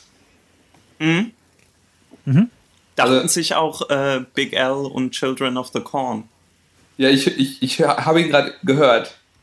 Du, äh, du hör, hörst du es richtig oder nur als Outro von einem Westside Gun Song? nee, ich hab's gehört, bevor ich West Side Gun kannte, tatsächlich. Here's, here's Ähm, another smooth song to get your groove, Groove on, ex- genau das. Genau das habe ich gehört im Kopf. Ah, Big Alan half a mil. Ja, Big L, rest in Song. peace, immer und Ja. always der Beste. ja. Geil. Put your L's up. Ja. Und- Gut, äh, machen wir nächsten Song. Yes. Oh ja, das ist ja Black Jesus. Papa. Sehr schön. Ich finde auch gut, dass ähm, bei Wi- Wikipedia auch steht zu dem Album, ja, das ist das erste, wo die Nation of Islam ein bisschen prominenter ist als Mhm. auf den anderen Alben. Naja, naja. Ja, Ja. also äh, Black Jesus äh, finde ich einen geilen Song, ist aber auch wieder, ist, ist ein komischer Beat, aber er bangt. Ich wollte gerade sagen, ihr werdet lachen, aber er, er hat für mich schon so ein bisschen was Kanieskes. Also so von der, von der Größe, die er versucht äh, da zu bauen mit dem Beat, mit dem Chor und so weiter. Ich glaube, ja, das, aber ich glaube, das ist halt eher dem Sample geschuldet. ja, das meine ich auch. Ja. Ich finde, wäre auch, wär auch ein guter, wenn das ein bisschen weniger Drama, ein bisschen billigere Drums hätte, wäre es auch ein guter Dipset-Beat gewesen. Ein bisschen hochpitchen da noch, So aber. ein bisschen hochgeheatmakert, so. So Ja. 2004. Ja. Finde ich gut. Mit, mit Sechzehntel Hi-Hats. Ja, Ja. Mehr, mehr, mehr Kicks auf jeden Fall auch. Ja. Putin, the Putin. Putin's Putin. Play and think how I got the whole New York wearing pink. ja. Ist im Prinzip, Ähm. weil, wo du meinst, sieht klingt komisch, bangt aber, also wie, wie Tom Jones, die das samplet.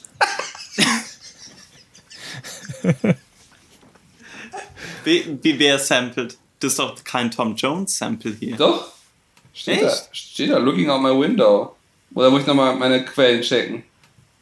Oh, check nochmal deine Quellen. Ah, stimmt. Ist Blackbirds, right. Ja, wollte wollt gerade sagen, da, äh, da, das, das wäre mir ja neu. Ja, Tom Jones ist aber auch gesampelt. Looking Beide. out my window. Dann haben wir jetzt beide mal wieder. Ah, kann natürlich sein, dass die zwischendrin irgendwas. Irgendwas bei einer Okay. Minute zehn. Ah, gibt's, äh, gibt's nicht, äh, macht nicht, äh, Ghostface singt doch auch mal irgendwann. Oh shit, Star, Star, da, da, da, da, da, da. Ja, kann, kann sein, dass es sich darauf bezieht. Äh, anyhow, geiler Song. Papa Wu Intro ist, ist äh, garantiert All the quasi die Freshness. Ja, Äh, ich wollte noch, ich, ich wollte noch zu ja. Black Jesus sagen, äh, brauchbarer Joghurt-Verse, sage ich ja auch nicht so oft. Ja, aber man macht sich immer so über YouGod lustig, aber ich finde das, na, auf, auf den Alben hat er, auf seinen eigenen Alben hat er natürlich größtenteils versagt, aber ich finde YouGod als Feature-Gast oder auf Wu-Tang-Alben hat er eigentlich immer Black geliefert. Shampoo. Sagen wir mal so, man kann ihn nicht alleine lassen. Gut, das ist gut. Joghurt ist so, Ja, wie, so schön. wie, wie so ein sehr starkes Kind. Ja, gut, stimmt.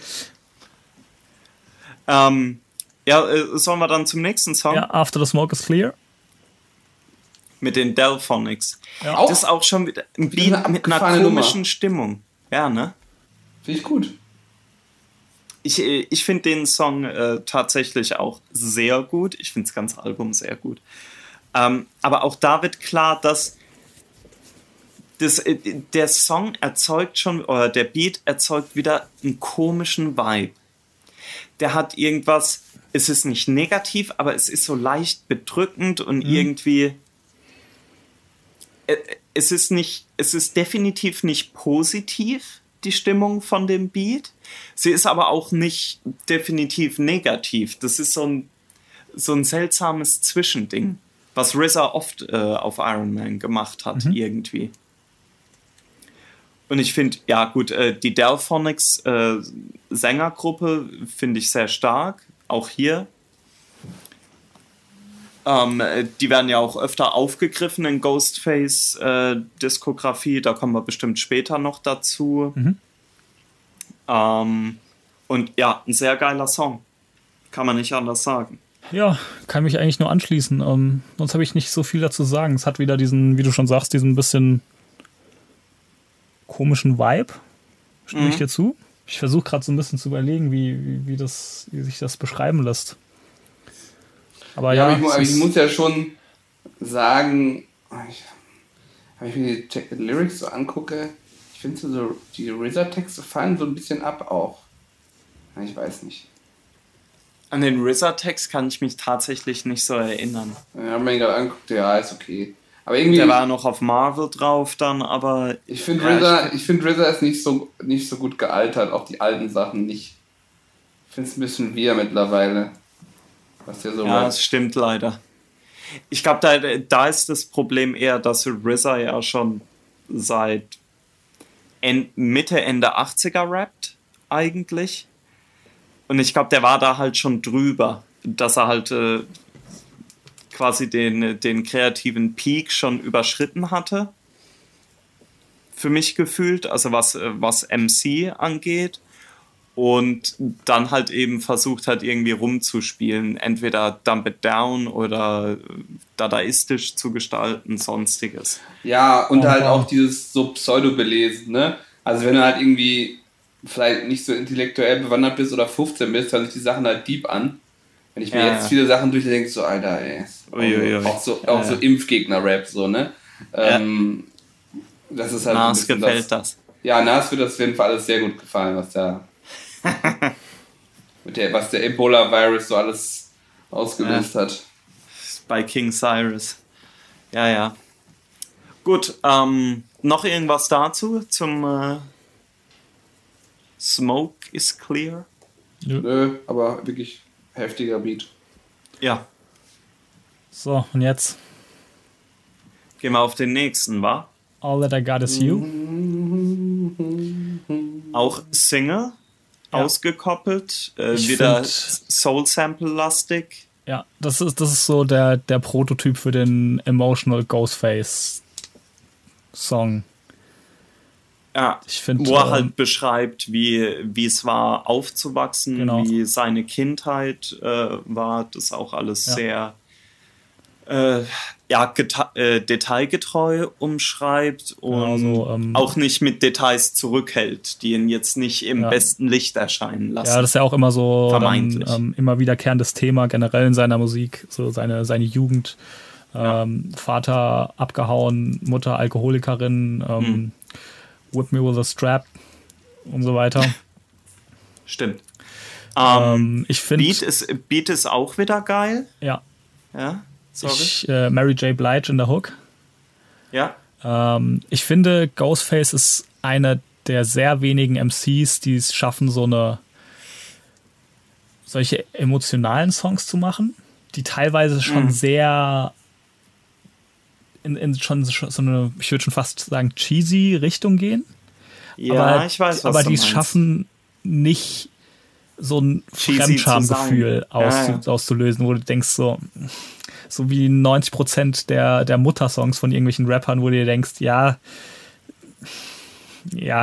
Und, Ja, und. Ghostface schafft es wirklich so, diese, diese Emotions rüberzubringen und ähm, so, dass es auch, dass es glaubhaft ist und dass es auch nicht irgendwie komisch und unangenehm wirkt. Ja, Ähm, das, und ich äh, find auch den- finde ich auch. Der, der ganze Song, ich finde, ich meine, das Ding kam 96 raus und ich Mhm. finde, das klingt komplett seiner Zeit voraus. Also auch von der, von der ganzen Produktionsqualität, vom, vom Hm.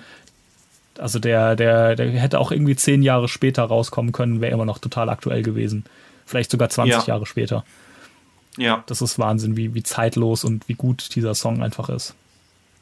ja finde, finde den Song auch sehr, sehr gut. Ist vom Beat her wieder sehr simpel, weil es Mhm. ja einfach auch nur ein, äh, ein Loop ist von einem Sample.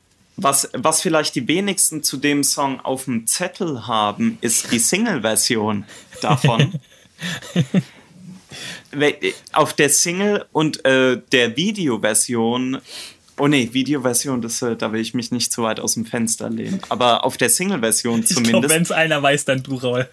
singt, äh, das singt ja nicht Mary J. Blige auf der Single-Version, sondern Tequitha. So, wissen auch die wenigsten. So. ich bin raus. So, ja. Audi 5000. Ähm, Hast du auch Wollte ich- eine, wollte ich auch nur eine, mal eine, eine Story, haben. warum? Ich glaube, es wurde ein, ich glaube, es wurde sogar, wenn Der ich das Def richtig in Erinnerung ne? habe. Ja, es wurde erst mit Tequila äh, eingespielt, eingesungen. Also Mhm. Tequila war die, die eigentliche Sängerin vom Song und Mary J. Blige ist im Nachhinein äh, dazu gekommen. Ja, Ja. jetzt wissen auch alle Bescheid. Können wir Die- verlinken. Die es bis hierhin geschafft haben, zumindest. Dann äh, Maurice, würde ich sagen, kommen wir zu-? Achso, Nee, ja. also habe ich mal, äh, habe ich mal in der Schule vorgespielt, im, im Musikunterricht. Als wir, als wir coole Songs mitbringen. Nee, stimmt nicht. Da habe ich Marvel vorgespielt. Haha, das erzähle ich später. ähm, Eclectic ähm, Choice. äh, ich ich habe hab ich mal im, Eng im Englisch-Leistungskurs vorgespielt zum Thema ähm, äh, Slang und, äh, und ich weiß gar nicht, warum es dann noch ging. Ich glaube, ging so halt um Slang und amerikanische Kultur und sowas. Und dann habe ich äh, das als Beispiel genommen für eine Mischung aus ähm, äh, Slang und, und, und so, aber auch halt, also außerhalb von so Gangster-Rap-Zeug. Ja, macht Sinn. Kann man machen. Äh, nächster Song. Soul Controller. Ah, wundervoll. Wie gesagt, auf, Wundervoller ähm, Song. Auf aktuellen Veröffentlichungen oder Neupressungen ist der Track nicht mehr drauf. Auf, auf Spotify gibt es den nicht mehr. Ähm, Gab es wohl Sample-Issues. Wobei ja. ich gar nicht weiß, welche Samples, aber ja, ist ja auch egal. Äh, ich schau mal kurz. Also ich weiß, äh, was gesampelt wird, zumindest von der Melodie her, äh, sind, äh, Bach. das äh, sind die brandenburgischen Konzerte von äh, Ja. Bach. Und Äh, noch was und, und wohl noch mal was von A Change is Gonna Come. Wofür sie Ah, aber, nicht, wovor sie okay, aber ja. nicht gezahlt haben. Von Sam ah, Cooke. verstehe. Verstehe. Ähm, Patrick Doyle, Remember Me ist noch gesampelt. Da gibt es noch ein Okay. Sample aus äh, Carlitos Way. Und The Usual am Suspects, also halt wieder. Filmsamples. Ja. Das, äh, das von Carlitos Way äh, ist aber nur bei, bei der US-Version hinten dran und bei der europäischen Version ist es nach Marvel. Sorry. Das, äh, das musste man mal erwähnen. ähm, Soul Controller Beat, Wahnsinn. Ja. Also, äh, und äh, da sind dann auch wieder die Force MDs Genau. drauf als Sänger, wo er auch schon bei diesem Who Will Survive Track äh, TC das Intro gesungen hat. TC, einer der Sänger von Force MDs. Ähm, ein unheimlich atmosphärischer Track. Wahnsinnig gut produzierter Beat. Ist, also finde find ich einen der besten Beats auf dem Album. Für mich persönlich wäre er so oder so, aber dann kommt noch der Break im Beat äh, zwischendrin auf den Gitarrenbeat und dann ist sowieso alles aus. Und das ist, ist es der, der ähm, Ja, aus der Killer Bees genau. Ja. KB? Ryden. Genau. KB, Ja. genau, das für den sollten wir euch, für den verlinken wir euch auch, weil ich glaube, den gibt Guter es Clan auch. mit äh, Sean gibt's Cross und Sugar Bang nicht. Bang. Genau, die Ja. ist nämlich auch nicht mehr auf Spotify. Ähm, Ja. Nee, ich glaube nicht. Geiles So Ding. auf, auf YouTube. ja, genau, auf. YouTube, genau, ja.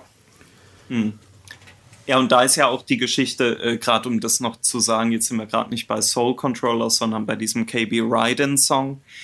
Die Verses von Ghostface und Method Man sind tatsächlich in, in den äh, Aufnahmen entstanden zu The Soul Controller. Da. Ah ja, stimmt. Weil das, das sind ja alte Ghostface und Method Man Verses und dann sind einfach noch äh, Shark Crowns, ich glaube Prodigal Son und Sugar Bang Bang noch drauf auf dem Killer Bees Song. Aber die Verses von Ghostface und Method Man kommen aus der Session, in der auch wirklich Soul Controller entstanden sind. Also es sind äh, so gesehen äh, ja Originalversion von Soul Quasi Controller. in, in Hidden Dart gepatcht mit dem Best of Woo Records zu der Zeit. äh, äh, wie, wie äh, Woo International, nee, Woo Digital, wie hieß es nochmal? Es gab doch alles. Es gab Woo Records, es gab 36 Chambers Records, es gab 36 Records, Razor Sharp Records. Razor Sharp, Sharp. es gab doch alles. was- RZA musste doch ständig irgendwelche Sa- Sachen neu Stimmt. gründen, weil er das andere bankrott geführt hat. Stimmt, stimmt. Word up. Ähm, ja, äh, ansonsten, also halt Wahnsinn-Song, ne? Find's Ja. richtig geil. Habt ihr dazu noch was zu sagen? Nö, ich kann mich eigentlich nur anschließen. Nee, Cool. Also ich finde auch den zweiten Beat halt geiler, aber eigentlich auch eher, weil er eingängiger ist. Ähm, Ja, ja, ist halt, ist halt, ist halt stark. ja, finde ich auch. Marvel. Ja, der letzte Song vom Album. Maurice, du hast ihn vorgestellt im Unterricht. Ja, ich habe ihn damals vorgestellt, ähm, aber eigentlich, äh, da gab es gar nicht so viel zu, zu sagen. Ähm, also ich habe da, musste da auch keine Interpretation bringen. Man, jeder durfte Gut, halt irgendwas gut. mitbringen. Und ähm, das war natürlich the most eclectic choice, die ich mitbringen konnte, aber auch die überhaupt der Klasse präsentiert wurde. Ja, das wundert mich nicht. Also hat wehgetan, hat dem Musiklehrer auch wehgetan. Ja. Ähm, Ähm, was, was ich sagen wollte zu Marvel ist, ich hatte das schon mal erwähnt, aber auch bei dem Beat finde ich, merkt man, dass RZA in Richtung Bobby Digital geht. mhm. Jetzt noch nicht komplett oder sonstiges, aber einfach von Melodie und wie die Melodie entsteht, äh, finde ich, merkt man das. Ja, ist aber ist, ist einfach krass. Das muss man sich mal als Instrumental mal geben. Das ist halt einfach auch so weit weg von ich loop mal ein Sample, ne? Ja, ja. Ähm, RZA auch kippt auch so hin und her zwischen Bobby Digital Plumpheit und äh, Resurrector Pseudo-Smartness. Ähm, ja. Ich, ich finde, ich finde, also ich finde, als Beat ist es ein geiles Outro. Ich hätte, ich weiß jetzt nicht, ob RZA das Album ähm, unbedingt hätte beenden müssen. Ähm, hätte auch mit einem reinen Ghostface-Song hätte ich das gut gefunden. Mhm. Aber der Beat ist halt wirklich so eine, mh, wie soll ich sagen, ist eine gute Zusammenfassung von dem, was so auf dem Album passiert, musikalisch. Ja, Und, und was Ja, in, das. Zukunft, in Zukunft noch passieren wird. Also jetzt, ähm, wenn ich jetzt überlege, der würde, das wäre jetzt der Übergang in den ersten Forever Beat, ähm, mal ohne, ohne das ganze Gesülze von Papa Wu, ähm, da, würde das schon irgendwie flowen. ja, stimmt. Hm. Ähm, nee, mir ist doch nichts eingefallen. Doch, äh, eine Sache ist mir noch eingefallen. Äh, Marvel ist der einzige Song auf dem Album, auf dem zwar nur ganz leise und im Hintergrund, aber ODB ist zu hören. Echt? In War der nicht vorher schon mal zu hören? Ich meine, der ist nur auf Marvel in irgendwelchen Hintergrundgeräuschen. Also so, wenn du es auf Kopfhörer hörst, hört sich's an, als ob hinten im äh, Studio jemand was sagt. Das so war aber, glaube ich, bei irgendeinem anderen Track vorher auch. Echt? Also gut, Dass auf Daytona kurz 500 mal- ist er gescratcht, aber Ja, vielleicht meine ich das auch gerade. Egal. ja, gut. Aber äh, geiler Song, äh, geiles Album. Ähm, ich wollte jetzt noch einen Track erwähnen, der nicht auf dem Album ist. Es ist ein Ghostface-Song, der aber vom Beat und von der Stimmung her haargenau aufs Album passt. Und das ist nämlich ein Song auf dem Great White Hype Soundtrack mit dem Titel Who's the Champion mit RZA. Ich weiß nicht, ob ihr den im Kopf habt. Also ich Ja. gerade nicht. Ist, Oh, schade. ist, der, Schade, nicht- ist, schade. Ist, ist der nicht auch so Bobby Digitalig vom Beat her? Der, der ist genauso Bobby Digitalig vom Beat her wie die anderen zwei, drei Songs auf Iron Man. Und der passt auch von den Drums und der Melodie und der Stimmung und der Tonfarbe her, finde ich, würde der sehr gut auf Iron Man passen. Wie heißt der Track? Who's the Champion? Von Ghostface und RZA. Ich glaube, Rack One hat noch ein paar Adlibs. Wir machen jetzt Live-Listening-Session. Also zumindest Daniel. Ja, ich will gerade mal gucken. Also wird auf jeden Fall verlinkt. Gibt's auf YouTube.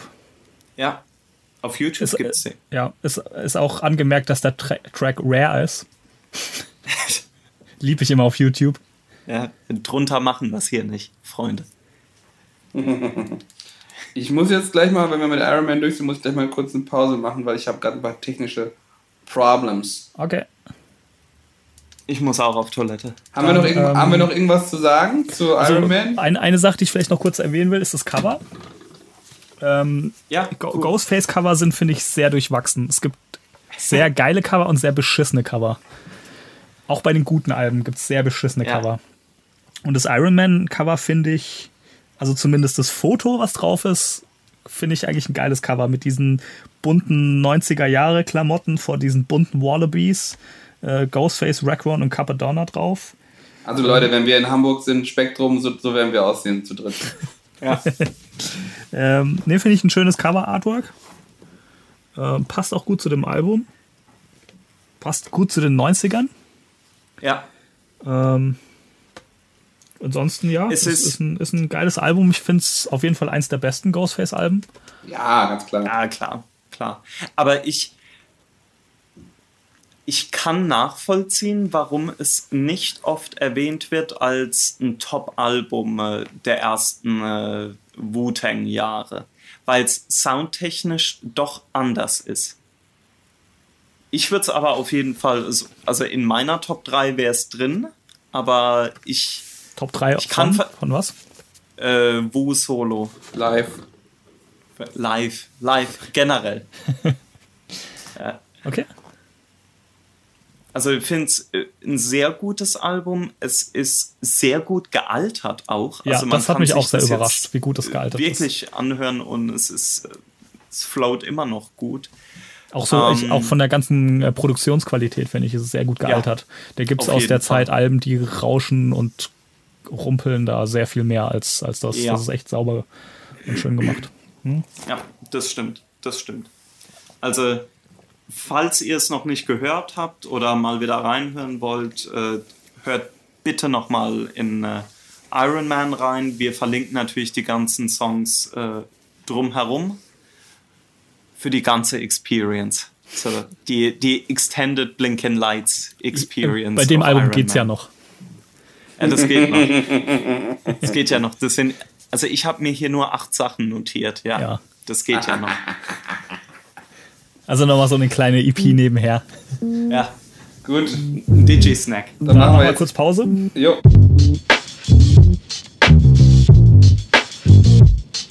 Okay, also wir sind zurück aus unserer kleinen Pause. Das nächste Album wäre Supreme Clientele. Das ist ja äh, erstmal nichts Schlimmes. Nö, ganz und gar nicht. Ist zwischen Iron Man und Supreme Clientele irgendwas Interessantes passiert? Also es gibt ja zum einen diese äh, Diabetes-Afrika-Geschichte ähm, ja. die vielleicht nicht ganz uninteressant ist für das Album. Ja, das stimmt. Maurice, hast behaupten. du da ein bisschen mehr dazu äh, zu sagen? Eigentlich, also nichts, was ich in den letzten fünf bis sieben Jahren gelesen habe, aber ich habe nur halt noch so Erinnerungen äh, an, an, an Interviews mit Ghostface, wo er sich auch schon so, wo er quasi auch, glaube ich, damit rechnete, dass er sterben würde. Ähm, mhm. Und dann auch nur noch diese Afrika-Reise gemacht hat, um nochmal, ich weiß nicht genau, ob der Zweck jetzt war, eine medizinische eine Heilung zu finden oder eine ähm, spirituelle. Beides.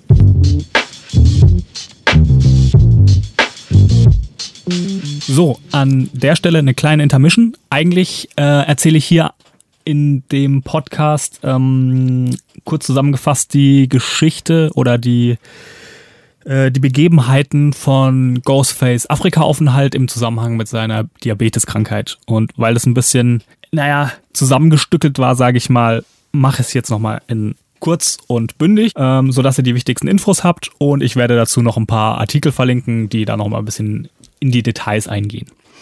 Also, das Ganze war so, 1996, 1997 rum, ähm, fing es an, Ghostface Killer sehr schlecht zu gehen. Also wirklich mit äh, Schwierigkeiten, sich zu bewegen, ähm, Schwindel, verschwommene Sicht und so weiter. Und es war nicht ganz klar, ähm, was mit ihm los ist. Äh, es standen Vermutungen im Raum, dass er eventuell AIDS hat. Ähm, es kam dann aber heraus, dass er Diabetes Typ 2 hat. Und es ist wohl so, bei Diabetes ist es, äh, gibt es einen Wert von 550 Milligramm im Blutzuckerspiegel. Der, dieser, diese 550 Milligramm, das ist eigentlich schon ein tödlicher Wert. Und der Wert von Ghostface Blutzuckerspiegel war zu der Zeit 500. Er hat sehr viel konsumiert an Junkfood, äh, Süßigkeiten und Drogen, was alles nicht sehr zuträglich war. Und die ganze Medizin, die westliche, die hat für ihn aber nicht mehr so funktioniert, weswegen er sich entschieden hat, nach äh, Afrika zu gehen, nach Benin und hat dort in einem kleinen Dorf, relativ außerhalb der größten Stadt, in einem kleinen Dorf ein, äh, ein ich sag mal, ein Treatment bekommen von einem, wie das hier in vielen Artikeln steht, von einem Buschdoktor und ähm, was so ein bisschen aus verschiedenen Teilen bestand. Also einmal war er damit raus aus der ähm, westlichen Welt, ähm, von Konsum, von von diesem Lebensstil, den er sozusagen durch 36 Chambers Forever und Only Built for Cuban Links erlangt hat. Das heißt, er ist ein bisschen freigedreht und ähm, musste da sozusagen mal raus und konnte sich somit auf die wichtigen Werte sozusagen besinnen, auf, auf Menschlichkeit und nicht auf Konsum. Zusätzlich hat er dann irgendwelche Behandlungen bekommen, was genau das war, ähm, weiß ich jetzt auch nicht. Irgendwelche, ich schätze mal, naturbelassenen Behandlung. Genau. Und äh, in der Zeit ähm, hat ihn auch RZA hin und wieder mal besucht. Sie haben zusammen äh, Kung-Fu-Filme geschaut, ähm, was auch sonst er hat dann halt in diesem Dorf gelebt, hat wohl auch relativ viel Halluzinationen gehabt, ob das jetzt durch irgendwelche Naturmittel oder durch äh, Fieber oder was was immer kam, weiß ich nicht genau. Ähm, er hat in dieser Zeit auch schon angefangen, ähm, für Supreme Clientele zu schreiben. Und generell, weswegen ich diese Geschichte jetzt überhaupt erzähle, ähm, war dieser ganze Aufenthalt wohl sehr wichtig für die Entstehung von Supreme Clientele, weil eben er diese vielen spirituellen Erlebnisse hatte und die sich sehr auf ähm, Supreme Clientele widerspiegeln, eben in diesem sehr ähm, metaphorischen Texten und Textzeilen und Raps und dieses, diese ganze Verschachtelart, über die wir jetzt gleich dann auch im Detail ein bisschen sprechen werden. Das scheint wohl alles aus dieser Zeit zu stammen, aus diesen Erfahrungen, die er da gesammelt hat. Ähm, als es ihm dann wieder besser ging, ähm, hat er dann auch aufgehört, ähm, Drogen zu nehmen und hat mittlerweile auch eine, ähm, eine Organisation gegründet ähm, für Diabeteskranke, womit er so ein bisschen zu helfen versucht. Das stammt auch so ein bisschen aus dieser Zeit, weil er da gemerkt hat, hey, diese ganze westliche Konsumgesellschaft ist irgendwie nicht so cool. Hier sind äh, Leute in Afrika, die in einem ganz simplen Dorf leben, aber die einfach glücklich sind und dieser ganze Konsumwahnsinn ist Bullshit. Ähm, merkt man ja auch so ein bisschen mittlerweile mehr, also zu Supreme Clientele Zeit vielleicht noch nicht so ganz. Äh, da war er dann noch ein bisschen auf dem Hype-Level, aber ähm, mittlerweile ist er ja ein sehr gesettelter Mensch, ähm, sehr religiös geworden. Ähm, und auch immer sehr straight, so was, was Drogenkonsum angeht. Also da bekommt man nicht allzu viel mit. Und genau, das ist so grob zusammengefasst die, die, die ganze Geschichte. Ähm, und wie gesagt, falls ihr mehr darüber wissen wollt, ich verlinke ein paar Artikel und jetzt geht's zurück zum Podcast. Viel Spaß noch.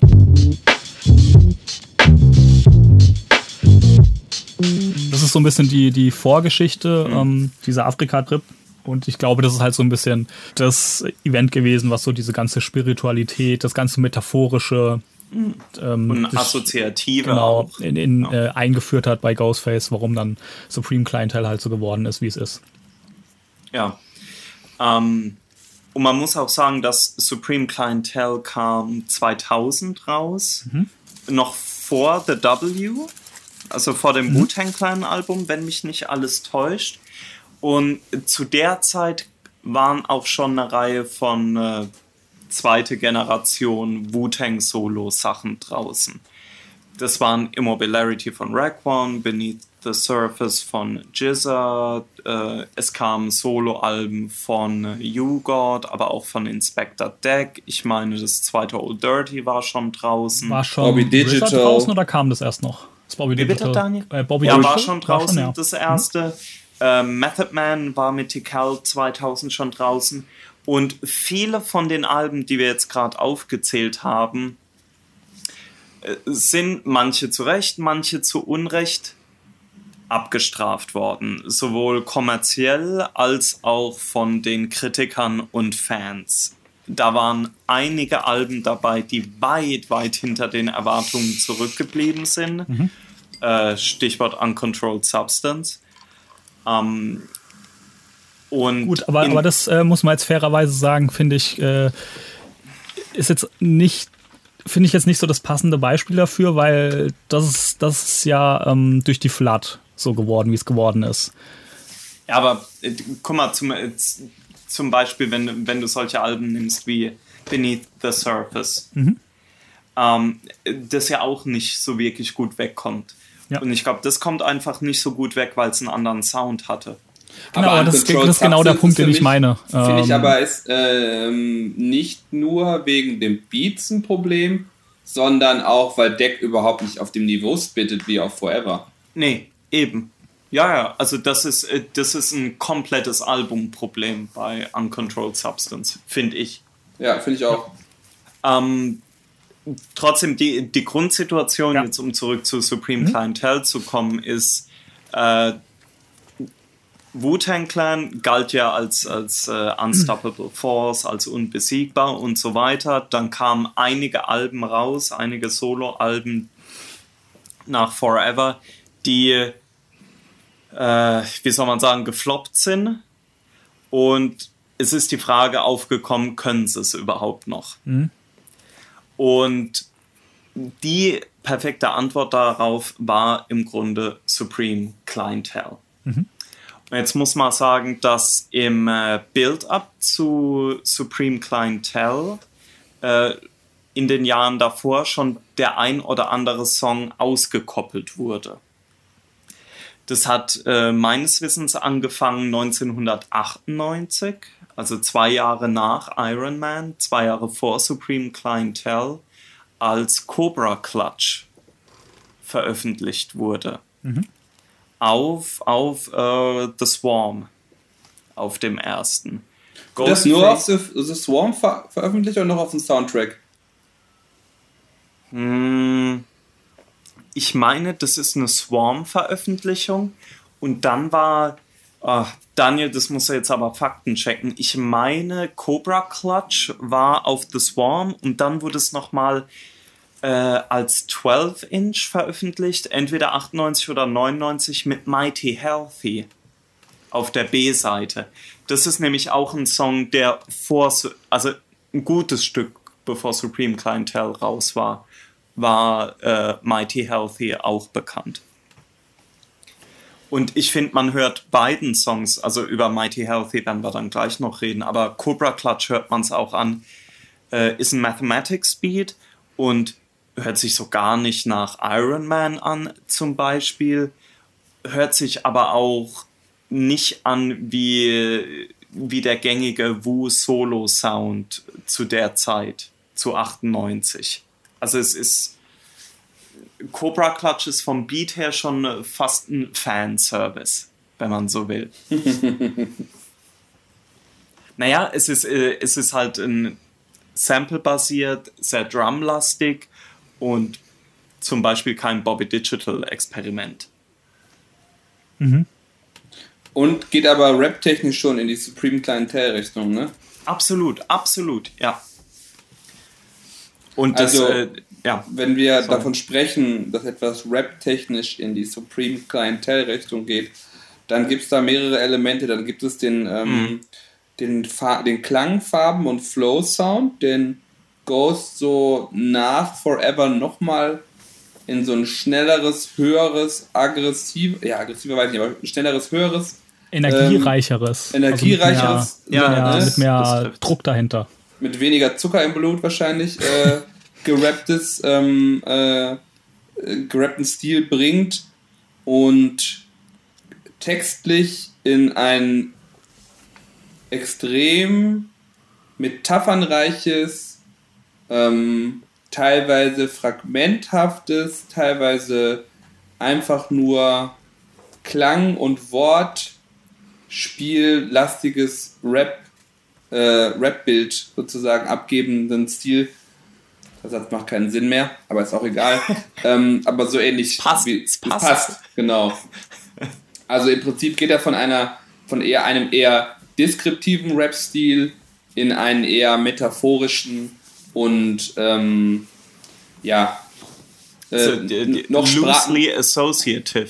Genau, mhm. assoziativen, aber auch noch mehr mit Sprache als Sprache spielenden Rap-Stil, der, ähm, den er auch nicht lange, also zur damaligen Zeit waren es schon ein paar Jahre, aber den er jetzt in, in, im Rahmen seiner ganzen Rap-Karriere von, sagen wir mal, 92 bis heute nicht so ganz mhm. so lange aufrechterhalten hat. Habt ihr ja. spontan irgendein Beispiel dafür gerade? Nut Nutmeg ist so der. Ja, Nutmeg. Ist so der Referenzsong. Äh, und den, ich meine auch, dass er den, äh, zumindest den ersten Part von Nutmeg auch 98 bei irgendeinem Radio-Freestyle mal gebracht hat. Wenn mich nicht alles täuscht, sogar bei Sway in der Radioshow. Mhm. Und da waren, äh, ich weiß jetzt gar nicht, ob er es sogar a cappella gemacht hat, aber da waren, glaube ich, alle so ein bisschen so, okay, was ist da gerade passiert? Was hat der gerade gemacht? Was, was soll das? Und äh, auf The W ist es ja so, gibt es ja verschiedene Parts, wo das auch nicht angebracht ist, aber zum Beispiel auf Protect Your Neck, The Jump Off ist ja. sein Part auch so in diesem assoziativen Rap-Stil. Mhm. Auf jeden Fall. Ja. Ja. Guter Punkt. Gut, ähm, ähm, dann sagen wir mal, Cobra Clutch war so ein bisschen äh, der Build-up und über Mighty Healthy sprechen wir dann noch. Ähm, Supreme Clientele. Um ein bisschen was vorwegzunehmen, es gibt eine normale Version vom Album und eine andere Version vom Album. Eine kanadische? Die, die äh, legendäre kanadische Version vom Album. Ich schätze mal, wir machen Track by Track jetzt, Supreme mhm. Clientele, und würde vorschlagen, dass wir die normale Version machen Aha. und danach schauen, wo es sich ergibt, äh, was in der kanadischen anders ja. ist. Sonst springen wir vielleicht ein bisschen zu sehr zwischen den ja, beiden. Ja, es wird dann zu nicht, nicht nachvollziehbar genug, glaube ich, falls das. Also bei einzelnen Tracks können wir es direkt machen, glaube ich. Aha. Und dann können wir im Nachhinein einfach Sachen erwähnen. Ja. Finde ich. Was man noch, glaube ich, im Vorhinein sagen kann, ist, dass RZA sehr involviert wohl war in die mhm. Produktion des Albums. Das ist ein guter Punkt, ja. Ähm, auch ins Mixing und Mastering. Und er hat wohl auch sehr viele der Beats, teilweise auch uncredited, bearbeitet. Also hat, hat, ähm, hat dann die Beats, äh, sei es Nach, eine Snare nachproduziert, nachproduziert äh, sei es eine Snare ja. geändert, sei es den Mix von einem Beat geändert. Ähm, das war wohl. Also quasi Mike Dean. Ja, also so ein, ich habe so ein bisschen das Gefühl, das war so der letzte richtig große kollaborative Effort zwischen RZA und Ghost. Ich wüsste nicht, ähm, ich glaube, The W war Ghost noch sehr involviert. Ich wüsste nicht, ja. ähm, wo beide dann nochmal so komplett ähm, an einem Strang gezogen haben. Ah, äh, äh, Teile von Bulletproof Wallets. Äh, ja, stimmt, aber da, ja. da, kommen wir, da kommen wir dann bei Bulletproof Wallets nochmal Und die dazu. sind ja auch teilweise in den The W-Sessions mit entstanden, ne? Eben. Genau, ja. Ähm, aber ich glaube, danach hat das zum Leidwesen beider Künstler ja. ein äh, bisschen Schön aufgehört.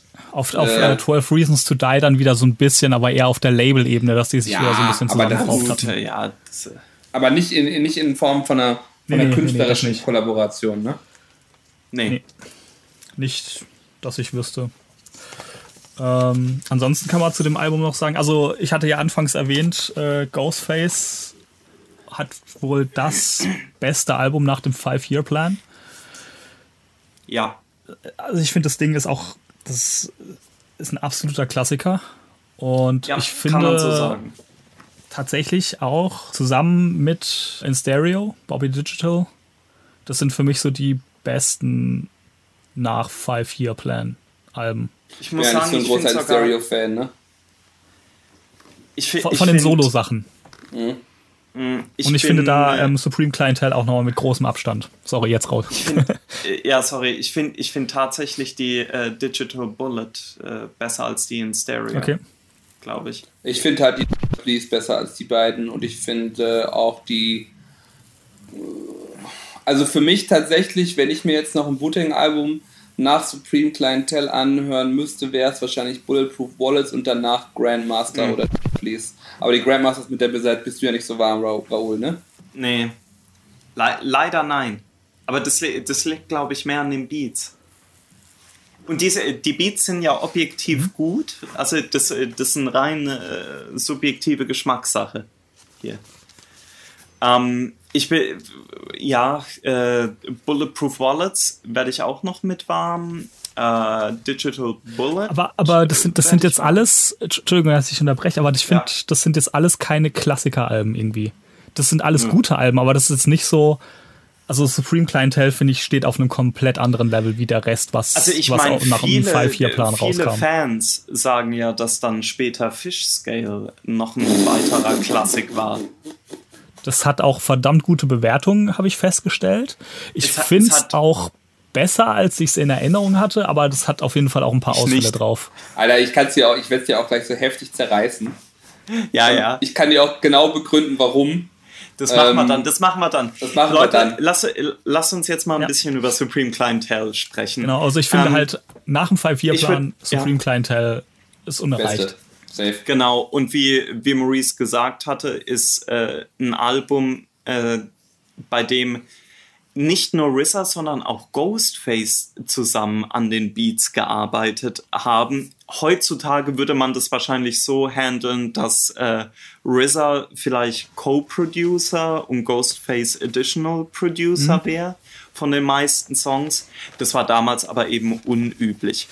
Und was dadurch passiert ist, ist, dass jeder Beat sich quasi nahtlos in den Album-Sound einreiht. Obwohl es im Gegensatz zu, zu dem vorherigen Album Iron Man es sind ja, was weiß ich, wie viele verschiedene Produzenten drauf. Aber kein Beat klingt irgendwie fehlplatziert Ja. auf dem Album.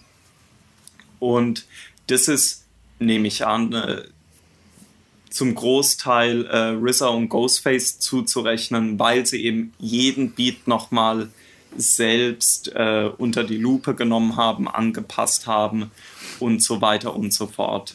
Ich werde da später auch nochmal ein Beispiel oder zwei bringen, wo man merkt, äh, wie das den Beats gut getan hat im Vergleich zu anderen Versionen. Sagen wir es mal so. Ähm, Iron Man Intro.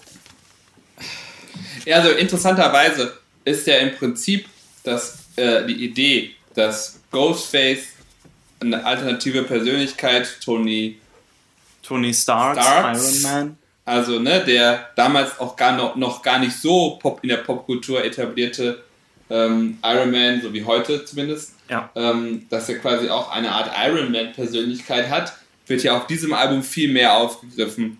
Ähm, hier in dem, ähm, in dem ganzen... Als auf dem Iron Man Album. Ja, Genau, also auf dem Iron Man Album, wo es quasi gar nicht passiert.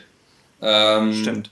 Und hier ist ja so richtig, hier wurde so à la MF Doom mit äh, richtigen Cartoon-Samples gearbeitet, wo aus den, aus den 70er, 80er Jahre Marvel äh, Cartoons fürs, für, fürs, für den TV ähm, quasi Vocal-Schnipsel rausgeschnitten wurden. Also sie, er arbeitet Ja. weiter mit diesem Vocal-Schnipsel-Modell wie aus, ähm, wie hieß der Film jetzt? The Education of Äh, Sonny Clarkson. Genau. Äh, er arbeitet er weiter quasi als äh, bindendes Element zwischen manchen Songs oder zwischen dem gesamten Album halt mit diesen, mit diesen äh, Vocalschnipseln. Aber hier geht es halt viel mehr Richtung Comic Book Character. Ja, so ein bisschen larger than life Personality, finde ich. Schön, dann gehen wir mal auf den ersten richtigen Track. Das Intro ist ja wirklich nur ein Iron Man Genau. Comic-Intro. Und der erste richtige Track Nutmeg. ist Nutmeg. Okay. Nutmeg, produziert von Black Schwarz- Mozart Ja, ein schwarzer Mozart. Der schwarze Mozart, der, wenn mich nicht alles täuscht, damals tatsächlich der Barber von Ghostface war, äh, der aber tatsächlich noch den ein oder anderen brauchbaren Beat auf äh, Wu-Tang äh, untergebracht hat. Ich meine, der hat noch Black Boy von Capadonna und ähm, Soul in the Hole von den Wu All-Stars produziert. Ähm, können wir euch alles verlinken dann. Äh, Nutmeg mit RZA, wir hatten es schon davon, äh, die erste Kostprobe von Ghostface neuem Style, dieser assoziative, im Grunde jazzige Free-Flow-Style, ähm, äh, wo man eigentlich gar nicht so richtig weiß, was er sagt, aber es klingt unheimlich fresh. Es hat Style. Ja, es, das ganze es hat Album Style. hat Style. Es geht darum, irgendwie so dieses typische Hip-Hop-Ding. Egal was du machst, aber mach's mit Style. mach's, sei fresh. Ja, ja. Ähm, ja, der, der Beat ist auch Wahnsinn. Ich, äh, du hast halt, du also, hast halt diese, ja. diese Bridge mit dem, mit dem durchgängigen Soul-Sample oder was das ist und dann diesen Beat, mhm. der dieses Sample so verrückt flippt. Und ich finde, das ist auch so ein. Ich finde, das hat schon was RZA-mäßiges, wie das Sample geflippt ist. Auf jeden Fall. Das auf ist sehr RZA-influenced und also gleichzeitig klingt es auf auch. Fall, ja. Sorry? Ja, es ist auf jeden Fall, äh, wenn man nicht wüsste, finde ich, ja. dass es nicht von RZA produziert wurde, wäre das auch meine erste Annahme. Ja. Und gleichzeitig klingt es wieder nicht typisch nach Wu-Tang. Stimmt, stimmt. Ja. Aber, aber ist geil. Ja, also es äh, ist ein wahnsinnig guter Beat, der, der mir äh, persönlich sehr gut gefällt. RZA selbst ist auch vertreten auf dem Song, der mhm. hat auch eine Strophe. Ähm, ja. Ob das jetzt gut oder schlecht ist, äh, sei Ja, ich finde es ich find, ich find, nicht so schlecht, weil ähm, er ich finde, er funktionierte zu der Zeit ganz gut über so ähm, Boom-Bap-Geschwindigkeiten. Ja, ähm, und über nicht Digi. Ja, genau. Ja, äh, deswegen stimmt. und auch für den Part, der ist halt auch, der ist halt so ein bisschen Bobby Digital Style, aber nicht ganz so. Ich glaube nicht ja, ganz ist, so. Ist aber plump. auch nicht Pseudo-Knowledge. Genau, äh, aber kein Knowledge, ja. also eher so ganz, finde ich ganz okay. Ähm, Hat Style. Ich finde, ja, ja, aber ich finde, es ein krass, krasser Song. Also Ghostface Flow, wie wir gesagt haben, die Raps. Also, ich finde es ganz interessant. Er sagt halt immer, und ich glaube, das ist eher so eine. Ja, also wenn ich es mal positiv ausdrücken will, ist es so eine künstlerische Faulheit zu sagen, ach, ich weiß auch nicht mehr, ich habe da einfach irgendwas gerappt.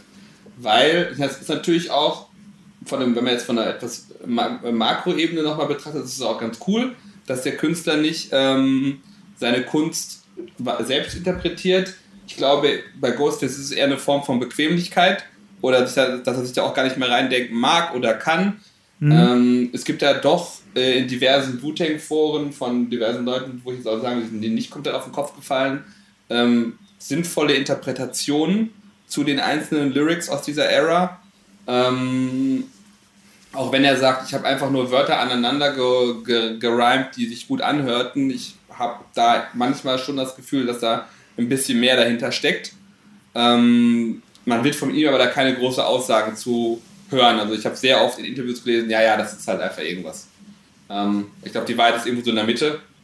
Ja, ich denke, das, das, äh, das trägt doch halt auch ein bisschen zu, diesem, zu dem ganzen Mythos des Albums bei, das nicht genau. aufzulösen.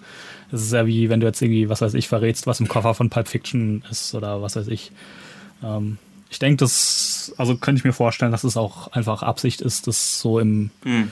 im Ungewissen zu lassen. Weil das, das ist ja auch ein bisschen, was das Album auf, ausmacht. Diese Interpretationsfähigkeit. Mhm, mh. ähm, ja, also pff, muss man sich mal anhören.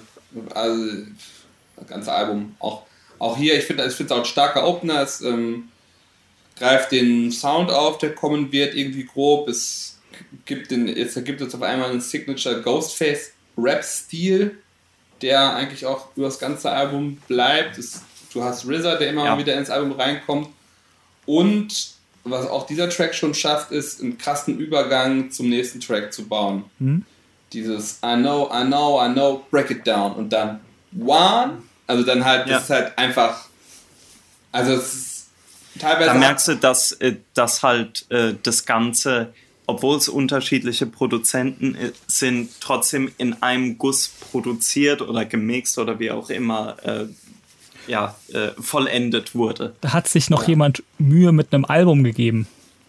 Oh ja. Also, ich, und das, und das meine ich jetzt nicht als Kritik an, an den Playlists, sondern wirklich, ja, ich finde, ähm, auch zu der Zeit gab es ja ganz viele Alben, die halt keine guten Alben waren. Und ähm, das ist halt einfach komplett durchdacht. Mhm vom, vom kompletten Flow, von der Songreihenfolge, von den Übergängen. Ja. Ähm, das interessante ähm, Fun Fact zu dem Beat. Ähm, Der ist ja von Zu Juju. Nutmeg oder One jetzt? One.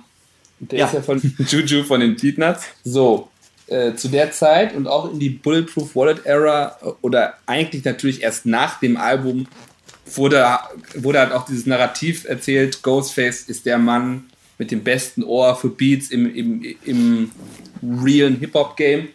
Ähm, und wurde immer sehr danach, also in der, gerade in der Zeit zwischen Supreme Clientele und ähm, Bulletproof Wallets, wurde halt von Producer äh, Beat Tapes gesprochen, wo Ghostface dann gesagt hat, schick mir nochmal 50, schick mir nochmal 50 und dann irgendwie Nummer 149 gewählt hat. und auch hier bei One ist es so, dass äh, da diverse Beatnuts Classics äh, an Ghost geschickt wurden, die er alle nicht genommen hat.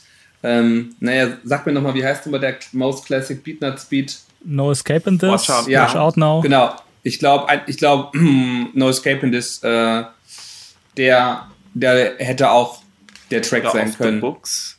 Nee, Off the Books. Ich glaube, Off the Ja. Books war es. Genau, Off the Books war, war der Beat, der, ähm, der war auch auf dem Tape. Das hätte, der hätte auch der Track sein können. Und ähm, Ghostface hat immer wieder gesagt, nee, schick mir nochmal, schick mir nochmal einen. Und dann kam der mit der One und den hat er gepickt. Also sehr interessant, ähm, dass, also ich, ich, ich meine, es gibt, und wir werden nochmal, glaube ich, gerade im Zusammenhang von Bulletproof Wallets nochmal ein bisschen über das Thema Beats reden. Ähm, also da hat, haben sozusagen auch Producer dieses Narrativ bestätigt, dass halt Ghostface immer, immer sehr viel gefordert hat, sehr viele Beats, noch mehr Beats, noch mehr, bis er irgendwie eins gefunden hat, aber das inspiriert mich und das passt auch in mein Album. Er ist dann einfach ein, eine, wahrscheinlich eine sehr klare Vision davon gehabt, wie das Album mal klingen soll. Ja. Ähm, das macht da ja auch Sinn. Das hat im Endeffekt auch funktioniert. Das, das klingt einfach wie aus einem Guss, trotz der ganzen verschiedenen Producer, wie ihr schon gesagt habt. Und ähm, ja, Ja, finde ich auch. auch Und ich finde jetzt äh. One gerade, eine- finde ich einen ziemlich guten Albumsong eigentlich. Ich weiß jetzt nicht, ob ich es als Single so geil finden würde. Ähm, was man erwähnen sollte zu One ist vielleicht, dass dort auch äh, die Rapgruppe TMF in den Hintergrundvocals ist, zu denen unter anderem auch äh, Trive oder Trive the God äh, gehört hat. Ich glaube, die Gruppe gibt es nicht mehr. Und Trive äh, tritt dann in später, auf späteren Ghostface-Alben nochmal in Erscheinung. so ein bisschen, ja. Auch als Ghostface. Puh, Leute. Leute, Leute. Ich habe nicht mit Drive gechillt, weil mir nichts einfällt. Ja, Was mir gerade noch hat nicht bei einfällt, mir ein, gekifft, weil mir nichts einfällt. Huh. eine wichtige Person, die wir in dem äh, Kontext von dem Album wahrscheinlich noch erwähnen müssen, wenn wir jetzt auch über den Sound sprechen, ist natürlich Shoko, der das ganze Ja. Ding gemischt hat. Ich denke, Stimmt. der hat da auch seinen Teil zu beigetragen. Also äh, Choco, ne? nicht, nicht Schuko. Genau. Same, same. Same, same. Grüße an Schuko. Saturday Ähm, Night. Uff. Harter, harter Beat. Finde ich Ja. krassen Beat Saturday Night. Kurze Ghostface-Geschichte. Ghostface hat ja immer einen Hang dazu, irgendeine Geschichte zu erzählen. Mhm. Das Ganze ist ein Beat von, ähm, na, wie heißt er? Carlos? Äh, Carlos 6 July Brody, der auch aus dem äh, ja, weiteren eigentlich Bad Boy-Produzentenumfeld Ja. kommt. Carlos 6 July Brody und Nashim Murek haben ja öfter auch zu zweit Beats gemacht äh, und auch äh, sehr namhafte Beats untergebracht. Ähm, finde ich einen wahnsinnig gelungenen Beat, finde ich einen wahnsinnig gelungenen Track, der sehr kurz ist. Und dann äh, ganz am Ende kommt We Interrupt the Special Bulletin. Und dann, ja, ich springe jetzt trotzdem wild durcheinander. Ähm, in der normalen Version kommt dann der nächste Song. In der kanadischen Version vom Album kommt an der Stelle nicht We Interrupt this äh, Special Bulletin und dann nächster Song, sondern We Interrupt this Special Bulletin to bring you one of the illest verses of all time. All time. All time. All time. All time. Und dann kommt äh, Ghostface Part von Impossible, dem äh, Wu-Tang Clan Song. Mit einem, äh, also Tequila Intro gesungen, ohne Beat, nur über die Keys. Äh, und dann der Ghostface Part. Und die, also allein die Idee finde ich schon ziemlich geil, zu sagen, dass man auf seinem Album, das im Jahr 2000 rauskommt, nochmal darauf hinweisen möchte, dass der eine Verse, der vor drei Jahren veröffentlicht wurde, eben one of the illest verses of all time war. No one could be iller. Ja, ne, ne, nur um es nochmal klarzustellen. Ja, ist geil. Also, Wahnsinn. Also, ja, mich beeindruckt, äh, also Saturday Night an sich beeindruckt mich schon, aber in dieser äh, kanadischen Version noch mit Impossible hinterher, I'm impressed. Auch aus, äh, ja, vielleicht kann man auch das, äh, das ganze Album vielleicht auch mal mit einem Blickwinkel von einem Mixtape oder Breakbeat-Tape äh, sehen. Das bietet sich vielleicht auch an bis zu einer gewissen Weise. Und da passt es natürlich schon wieder, dass man auch mal zwischendrin vielleicht mal eine, eine Strophe von vor drei Jahren nochmal zitiert oder erwähnt. Ich meine, ist, gut, ja nicht, ist ja auch nicht komplett unbekannt im Wu-Tang-Umfeld, wenn du jetzt mal aufs erste ODB-Album schaust. Ne? Ja, stimmt. Ähm, und gleichzeitig, ja, ich bin da nicht tief genug drin, aber ich meine, Breakbeat Mixtape war ja auch Teil der Promo-Kampagne, ne? ja, kommen wir noch drauf. Kommen wir noch zu. Teaser für gleich, Leute, nicht abschalten. Teas Teaser für in zweieinhalb Stunden.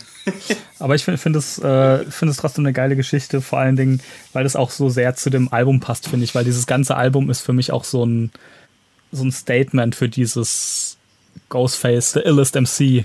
Ja. Was er da abliefert, die ganzen Beats. Ich finde die ganzen Beats auf diesem Album, und die sind alle irgendwie so, so ein Teppich dafür, so, hey, jetzt, jetzt hört mir mal zu, wer kann's besser? Ja, ja, Das- das ist einfach nur so, Das, ähm, das ganze Album ist schon da, wo man äh, gesagt hat, vielleicht, dass Iron Man eine verletzliche Seite Mhm. zeigt und so weiter und so fort und eine äh, Menschlichkeit zeigt von einem Rapper, die man so vielleicht noch nicht gesehen hat. Im Kontrast dazu finde ich, dass Supreme Clientel da schon den Rapper als, ja, als Superheld Ja. äh, inszeniert als Ja, Tony ja. Starks. Also das, das greifen ja die ersten Sekunden vom Intro direkt auf. Ja. Äh, ja, Aber und das- das- das- zieht sich durch. Ich, das passt einfach, also auch, ich finde die ganzen Beats, die klingen einfach auch so. Das ist alles, Ja, ja, ja finde ich Wahnsinn. das stimmt. So, nächster Track. Ghostini. Maurice, willst du es mal erzählen? Oder? Nee, ich, das kann einfach keiner so gut wie du. Ähm, Ja, ne? Ghostini auf dem Album schon sehr stark. Sehr Ja. geiler Ghost-Part. Auch diese Boom-Bap-Era-Energie im Beat Ja. ähm, ist hier produziert von, Die Albumversion ist ein RZA-Beat. genau. Ist ein kompletter RZA-Beat. Aber da Soll ich halt- weitermachen? Ja, bitte, ich bitte doch jetzt. Also, die Originalversion von dem Beat ist ein äh, Blacksmith-Beat. Die Original, also die Original-Originalversion von dem Beat kann man auf einem Track von den Ruthless Bastards nachhören. Äh, ich glaube, der heißt sogar Bastards. Äh, der war auch auf dem The Swarm Album Ja, drauf, ja. wenn mich nicht alles täuscht. Und das ist die Originalversion von dem Beat mit eben einem, äh, ich glaube, es war ein Diana Ross Sample, das irgendwie nicht geklärt worden ist oder geklärt werden konnte. Und dann hat für die normale Albumversion hat RZA eben nochmal das Sample irgendwas anderes nachgespielt. Aber was interessant ist in der kanadischen Version, ihr seht, wir kommen oft auf diese legendäre kanadische Version zurück, da ist eben noch der Originalbeat mit Original, also nicht der Originalbeat, aber der Beat mit dem Original-Sample drauf. Ähm, und wenn man das vergleicht mit der normalen Albumversion, klar, Sample unterschiedlich, aber zum Beispiel der Beat von den Drums her ist genau derselbe. Und da, und da macht sich eben bemerkbar, dass man merkt, dass äh, RZA und Ghostface beide zusammen nochmal über jeden Beat separat drüber sind. Mhm. Und ich meine auch mal gelesen zu haben, aber vielleicht wisst ihr das besser, dass äh, RZA und Ghostface sich auch haben die mastered, also die verschiedenen Spuren geben lassen von den Beats. Ja, haben sie. Um, um dann wirklich, also auch im Detail nachzuproduzieren. Ja, also das mhm. meine ich mich auch erinnern zu können an sowas, an solche Shenanigans. Ja, ähm, und da, und das macht es eben möglich zu sagen, dass, oh, hier sind wir doch in irgendwelche Probleme gekommen mit Sample Clearance, dass du sagst, okay, ich muss nicht den ganzen Beat nachproduzieren, ich muss einfach nur die Melodie ändern. Mhm. Aber die Drums zum Beispiel äh, bleiben die gleichen. Und ich persönlich mag die, äh, mag die äh, kanadische Version mit dem Diana Ross Sample ein bisschen mehr, weil ich finde, dass mehr Atmosphäre aufbaut. Finde aber die reguläre normale Albumversion auch ziemlich gut. Und das liegt teilweise auch an einem Rapper, der nicht Ghostface ist. Wir haben ihn schon mal an, erwähnt. Ja, ab, ab und zu wurde er schon mal erwähnt. Äh, Superb von American Cream Team. Ich weiß gar nicht, ob er, äh, vielleicht war auch mal für die Theodore Unit angedacht. Äh, mag sein, mag nicht sein ähm, hm. der auf jeden Fall Ghostface intensiv begleitet hat in den Jahren 99 bis 2001, 2002. Ja. Und auch ein Mitglied von The Orphanage. Sehr richtig, danke.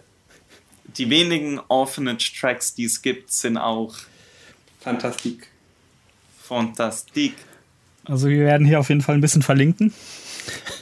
Ja, ähm, auf jeden Fall. Ghostface selber spielt, glaube ich, nur die kanadische Version, ne? Live.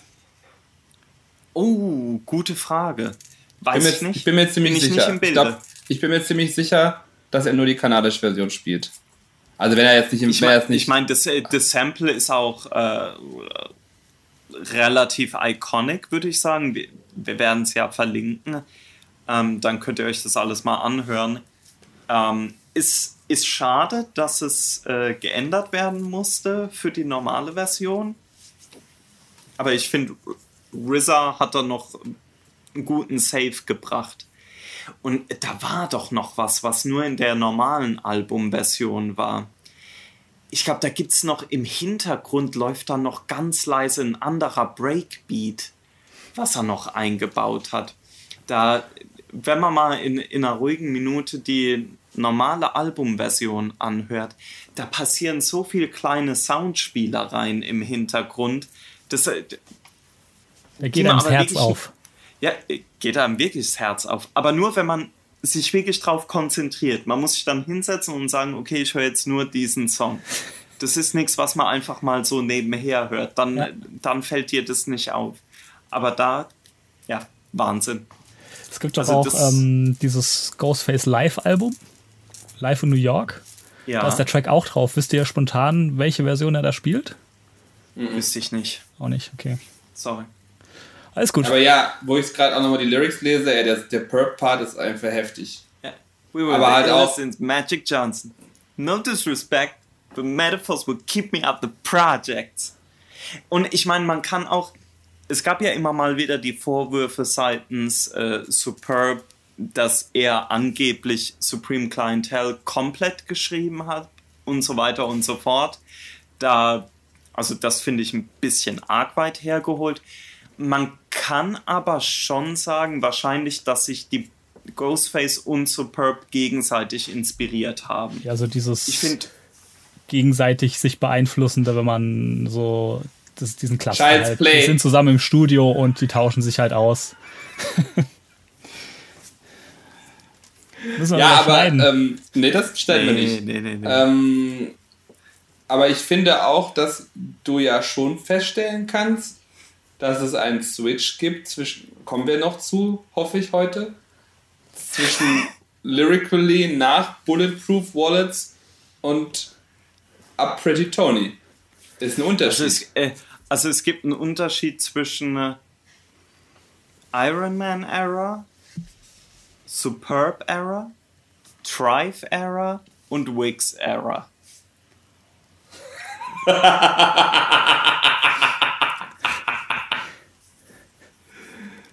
Bam. Äh, gut, aber um zurück zum Track zu kommen. äh, um zurück zum Track zu kommen. Ähm, Ghost Dini, in der kanadischen Version übrigens G Dini. Äh, super. Und äh, wie ich schon gesagt hatte, man hört deutlich raus, wie sehr der Beat davon profitiert hat, dass RZA und Ghostface nochmal drüber mhm. sind und wahrscheinlich auch das Mixing von Shoko. Ja. Wenn man es vergleicht mit der Original-Original-Version von den Ruthless Bastards, wo es ein guter Beat ist, aber auf Supreme Clientele ist es ein fantastischer Beat. Der klingt dreckiger, ne? Oder, also der klingt der so. Hat mehr ähm, Durchsetzungskraft. ja, der, und der klingt auch mehr nach, weiß ich nicht, wie soll ich das sagen, der hat mehr Grit. Grit, der hat mehr mhm. Grit. Ja. Ja, lassen wir es dabei. Der nächste Song. Apollo ja, Kids. Ja, das ist ja anscheinend dieser Popsong, den der Ghost gemacht hat. Stimmt, der, der Popsong. Ihr, ihr wollt mich manchmal nicht verstehen, oder? Es ist kein Never Be the Same Again, aber nee, es ist. Deswegen. Popsong. Anbietern, der, der, Anbietern an den Mainstream. Von Hass G, dem Cousin ja. von Sina G. Ja. Produziert. Fe fehlt, fehlt nur noch hier äh, Justin Bieber, der rumsingt. Nee, also äh, Apollo Kids mit Rack One, weiß ich noch, war eine der ersten oder eines der ersten internationalen Musikvideos, die mir so im Kopf geblieben sind, mhm. weil Ghostface da auch in dem Musikvideo in, in einem Sweat, ja, in einem Sweatshop, aber so ein futuristischer Sweatshop, wo Wallabies hergestellt werden, also mhm. die Schuhe, die, äh, für die er da bekannt ist. Das und dann auch in, in einem wahnsinnigen Mantel mit Pelz und dies und das. Also ja, larger than life. Im Grunde auch ich, da eine Superhelden-Personality. Ähm, ja, und ich, und ich weiß noch, das war einer der ersten Songs, die ich mir auf Minidisc aufgenommen hatte. Ich habe hier noch einen Player. Du hast noch einen Minidisc-Player? Also in der Anlage. Kein portablen. Mm, nice. Ja, klar. Ja, portabel. Ich bitte dich. Bitte ähm, dich. der Track ist wahnsinnig geil. Was mich bis heute nervt, ist, dass sie das Sample nicht gefunden haben ohne Knacken. Da ist so ein Knacken im Loop, das macht mich wahnsinnig manchmal. Finde ich geil. Finde ich schon wieder eine. Äh, find, ist eine Entscheidung gewesen. Ja. Mhm. Und dieser Beat, Hassan, Beat von, von Hassan, Hassan genau äh, auch Phantom of the Beats genau. genannt. Äh, von, ähm, von einer alten Rap-Gruppe, oh Gott, äh, UMC oder sowas. ähm, tatsächlich ein bisschen verwirrend mit Hassan. Also Hassan war in einer Crew namens die UMCs, also geschrieben ja, genau. U.M.Z. Apostroph S, äh, okay. sind aber nicht die Ultramagnetic MCs. Nicht verwechseln. Ah, Ultramagnetic MCs ja. sind die mit Cool Keys. Genau. Ah, ich dachte, es wäre. Okay. Oh yeah. Auf jeden Fall war der, also der taucht ja auch später nochmal äh, in der Ghostface-Diskografie auf. Ähm, und übrigens auch in der Inspector Deck-Diskografie. Hey, also äh, The Movement, großes Album. Ähm, ist ein wahnsinnig guter Beat, komplett over the top. Ghostface und Raekwon äh, reiten diesen Beat irgendwie, versuchen irgendwie diese Welle von Beat zu reiten ne, und schaffen es auch. Ja, ist, also hört sich nicht nach Wu-Tang an, das, äh, das gebe ich gern zu, aber es ist ein wahnsinnig guter Song. Also ist einer meiner Favoriten auf dem Album. Aber ich habe viele Favoriten auf dem Album. Also, das Nächster Song. Ich habe mir gerade noch die Lyrics durchgelesen. Kann man ja wohl noch, kann man ja wohl verstehen. Ja. This rap is like CD, facing a real kiwi, crash at high speed, strawberry kiwi. Hat er, hat er, das, hat er so, das ist die einzige Line, die er selber erklärt hat. sein, sein, Rap ist halt gut wie sie, jetzt war er sein liebstes, liebstes Pasta-Gericht und danach wird es experimentell, deswegen einfach Strawberry Kiwi. Bam. Boom. Äh, nee, das ist ganz interessant. Also auch die Genius Annotations sind auch gut. Äh, ich weiß nicht, also wenn man so ein bisschen hängen geblieben ist, kommt man schon durch. So wie wir.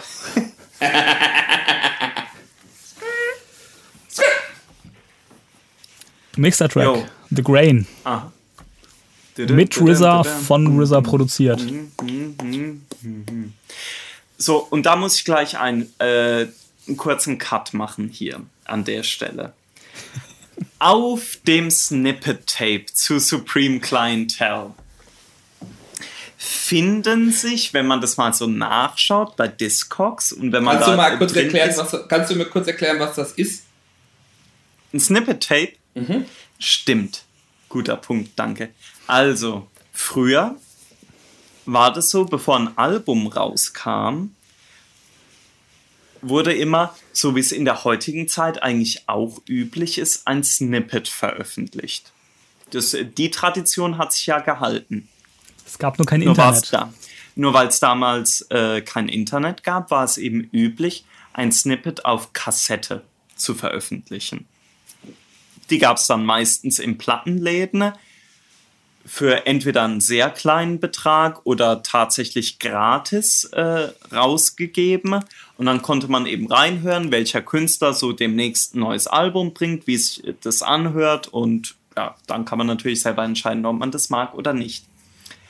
Nun ist es so, dass bei vielen Wu-Tang-Snippet-Kassetten äh, aus den späten Mitte, späte 90er sich auch das ein oder andere Zusatzmaterial finden lässt. Eins davon ist auf der Supreme Clientele Snippet Kassette gibt es drei Songs mit dem Namen Breakbeats. Breakbeats 1, Breakbeats 2, Breakbeats 3. Die werden übrigens später nochmal zusammengefasst auf dem gemeinsamen Snippet-Tape vom Ghost Dog Soundtrack und Supreme Clientele als der Track Milk Crates. Der entspricht aber nur den Breakbeats 1 und 3. Breakbeats 2 ist nichts anderes als eine Snippet-Version von The Grain. Ohne den RZA-Part. Ich mag's, wie du das auch gerade zelebrierst. Ich feiere mich auch selbst ein bisschen. Ich habe da, ich hab da, ich hab da eigentlich seit Januar 2018 drauf gewartet. Das ist quasi, we are in the endgame now. Ja. ähm, und äh, damit will ich aber sagen, dass die anderen Breakbeats 1 und 3, Milk Crates, wie auch immer, die werden wir euch auch verlinken. Die sind genau wie der Track, der dann äh, The Grain geworden ist auf Supreme Clientele, eben sehr Breakbeat-lastig, wie der Name ja schon sagt. Breakbeats. Ich glaube, The Grain ist irgendein Song, der The Penguin heißt. Irgendwie kann ich mich daran gerade erinnern. Ähm, und die anderen zwei Songs, also es sind auch kurze, ist nur eine Strophe jeweils, ähm, sind aber auch von RZA produziert und auf einem Qualitätslevel, das genauso hoch ist wie The Grain. Das hätte genauso gut auf Supreme Clientele landen können.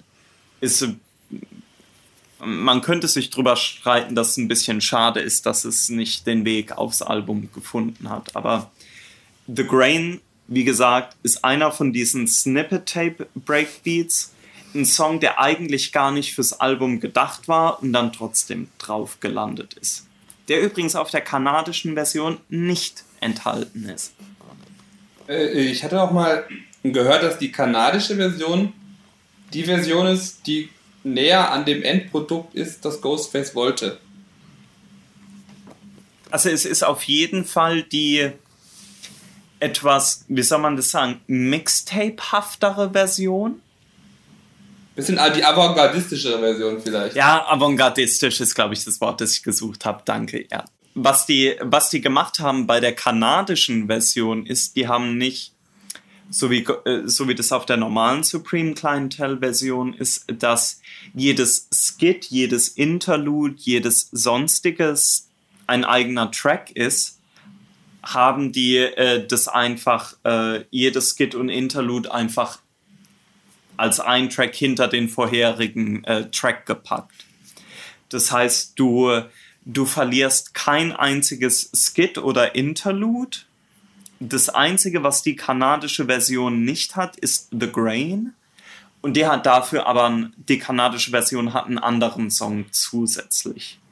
Das ist äh, Wise in ja, the da, Rain. Komm, da kommen wir noch zu, ne? Ähm, das würde ich, das würde ich aber später äh, genau. noch besprechen. Ähm, also auch hier wieder ein, ähm, wenn wir mal die musikalische Ebene verlassen und in den Rap reingehen, wieder einen, so ein geiler Ghostface RZA Doppeltrack. Ähm, Ghostface ja. im vollen Supreme-Modus, ähm, dass er sogar am Ende sagt, bet you, lane, bet you think I'm laying like a hyphen. Also ihr glaubt, ich liege, ich, ich liege hier wie ein Bindestrich, also in der horizontalen. Also ihr glaubt, ich träume ähm, weil das so ein bisschen suggeriert, so, der, weil der so hängen geblieben ist und der springt ja auch so aus von zwei Szenerien. Der die erste Szenerie irgendwo im Wald, dann ist er dann irgendwie mit, mit Queen Elizabeth at the Opera und danach ist er irgendwie äh, Pamela Anderson Fingern auf dem Balkon. Ähm, live. Live. Ähm, also hier wird halt, da, hier dreht er halt komplett frei nochmal äh, von, von den, von den ähm, assoziativen Rap-Stil. Und RZA halt dann rappt klassisch, äh, nicht klassisch, aber rappt halt wieder so. Ich finde, also wie gesagt, da gefällt mir RZA echt ganz cool als MC auf dem Album. Ähm, ja, stimmt eigentlich. Da ist er wieder halt, float er wieder ganz gut, ähm, ist halt nicht so dumm, aber auch wieder nicht so preachend. Ähm, wechselt ein bisschen zwischen so klassischen Polizeifolg-Themen und dann wieder ein bisschen immer in sein Hip-Hop-Kulturthema. Ähm, finde ich eigentlich ganz cool. Und passt natürlich auch so irgendwie über Rap zu rappen auf so einem Beat, ne? Ja. Ja, auf jeden Fall. Ich meine, das ist ja diese, alle drei von diesen Breakbeats-Songs äh, auf der Snippet-Kassette, die sind ja im Grunde eine Hommage an, an die Anfänge von Hip-Hop, an Blockpartys und wie, wie eben äh, Rappen über Breakbeats entstanden ist. Und ähm, noch ein letztes zum Rap. Ich finde, ähm, das Ende, also dieser ähm, Ghostface und RZA Part und ähm, ja. wo diese Coda und dieser halb gesungene ja. Verse ist ja für mich einfach nur eine ähm, ja, RZA und Ghost machen eine ODB-Impression. Also das wäre ein klassischer ODB-Part gewesen am Ende von ah, dem Du meinst Song. dieses äh, Oh Lord, don't fuck with her? Nee, dieses Girl, because of you I'm hurting, within, ah, my, within my ja. heart. Das wäre halt, das wäre für mich halt ein ODB-Part gewesen, wenn er nicht gerade, der, der ja. saß ja zu der Zeit im Knast, wo das aufgenommen Stimmt. wurde. Guter Punkt, guter Punkt. Ja. Und ODB ist ja auch, auch einer von diesen Original Boom Bap MCs eigentlich. Klar. So, deswegen. Klar, stimmt. Ja, jetzt, jetzt wo du sagst, das wäre das wär natürlich äh, traumhaft gewesen, ODB da noch drauf zu haben, ja. Ähm, ach so, und ist ja sogar, ist ja sogar auf Don't You Know, ist sogar so eine, äh, ist auch ein, ein, Flip von Don't You Know. Hm, sicher? Steht da. oh, stimmt. Oh, ich glaube, ODB singt das auf Don't You Know. Within my, within my heart. This is why, this is why, this is why. Und dann kommt Killer Priest. Genau. Wow, hier, yeah, aber. Cool. Nächster Song. Supreme Clientele. Ain't no love to be found. Bam, bam, bam, bam, bam, bam, bam, bam, äh, noch letzter Punkt. Ich muss immer, ich bin immer ein bisschen zu spät. Ähm, ein ungeprüfter und unverifizierter ähm, Genius-Comment ist, dass Method Man angeblich zu dem Ende gesagt hat, dass das äh, tatsächlich was ist, was sie bei And Together Now mal als, äh, als äh, Part hatten oder Routine. Was? Aber dieses, äh, dieser you don't you, dieses Girl, Das sieht aus, als wir am Hurton, dass wir wohl angeblich irgendwo mal hatten, Ah. hätten. Das hatten die wohl schon früher zu den All Together Now Zeiten. Ja, aber das ist, würde mich auch nicht wundern. würde mich nicht wundern, aber gesagt. kannst du wahrscheinlich auch zu allem irgendwie behaupten. Ja. Stimmt. Goodie. Nächster Track. Buck 50. Mit Method Man, Redman und Capadonna auf dem RZA Beat.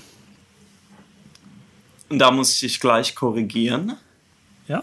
Capadonna ist nicht dabei. Nee, doch, Capadonna ist dabei. Ich glaube, auf den Album-Credits steht dabei, dass Master Killer noch dabei ist. Entschuldigung.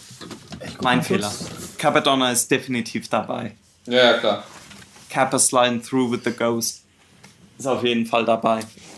Ich kann mich auch nicht erinnern, dass mal erwähnt wurde, dass er was aufgenommen hätte dazu. Ich glaube, das ist einfach mal wieder ein falsches Wu-Tang-Booklet. Leute, wer kennt's? Ja, ähm, Aber geiler Song. Ja. ja, irgendwie sehr, ähm, finde ich, also desto mehr ich mich jetzt mit dem Album beschäftige oder jetzt noch mal versuche, das irgendwie nochmal irgendwie intellektuell aufzuarbeiten, What? ist, äh, es ist halt auch wieder sehr boombappig, ne? Finde ich irgendwie geil. Also es hat so viele Einflüsse und hier hast du wieder diesen, diesen Back-and-Forth-Rap-Stil. Also halt Ja. dieses, dieses klassische, wofür Wu-Tang auch bekannt ist, MC, MC, MC, MC, MC, aber trotzdem in diesem Ghostface Supreme Clientel Breakbeat Ja, ir irgendwie so Party-Rapper. Und damit meine ich, äh, meine ich nicht unbedingt eine, eine Clubparty im Blockparty-Rapper. Deutschrap-Sinn, sondern eher eine, eine Blockparty, wo du einfach über Breakbeats äh, Genau. irg irgendwelche Routinen performst, weil man könnte auch sagen, Buck 50 ist ja auch, äh, könnte man sich auch als Breakbeat vorstellen. Genau. Also halt Dass, nicht es, dass, es, dass es RZA auch irgendwann mal als Breakbeat äh, einfach nur gespielt hat. Ja. Und es ist eben ein ausproduzierter Breakbeat. Ja. Also es ist nicht so ein Und Party-Song wie äh, kein Bock auf Arbeit, alles scheißegal. Scheißegal. Sondern, sondern halt klassischer so 80er Jahre MC. Ja. Auf jeden Und Fall. ich finde, es ist auch einer der, äh, der Wu-Tang-Songs, auf denen Redman am besten funktioniert.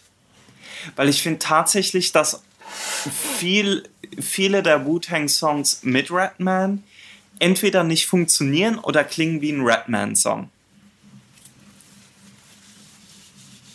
Ja, stimmt und dann. Ich meine, die Line auch, my, my weed got more seats than ODB ist auch iconic. So. Wahnsinn, ne? Also ich finde finde ich find übrigens Ghostface jetzt nicht. Also finde ich gut, aber also ich finde es schon, ist auch so Method Man, Redman. Sind da.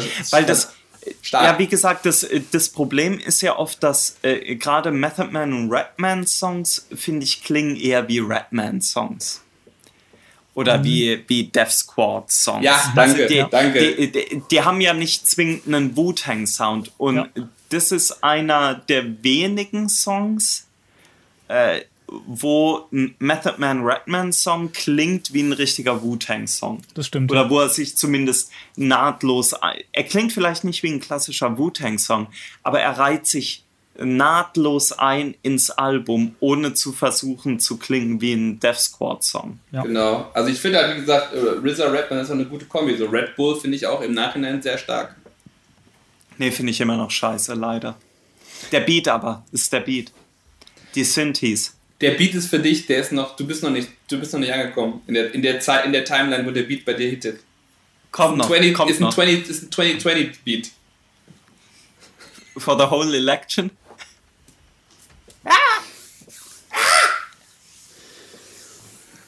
Goodie. Supreme Clientele. Wir sind jetzt bei Mighty Healthy, oder sind wir damit schon durch? Nee, da fangen wir jetzt mit an. Both hands crusty, chilling with my man, man crusty, Rusty. low down. Blow up the burner, kinda, Kinda dusty. The Ja, äh, Mighty touch. Healthy, Heftiges Brett.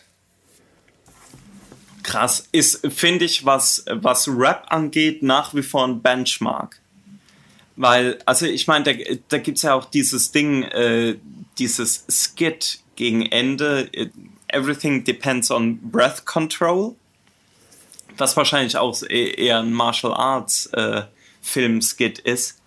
Ähm, aber das merkt man halt auf dem Song krass, wie Ghostface auch seine Atmung nicht zwingend unter Kontrolle hat, aber weiß, wie seine Atmung funktioniert und eben seine Raps genauso schreibt.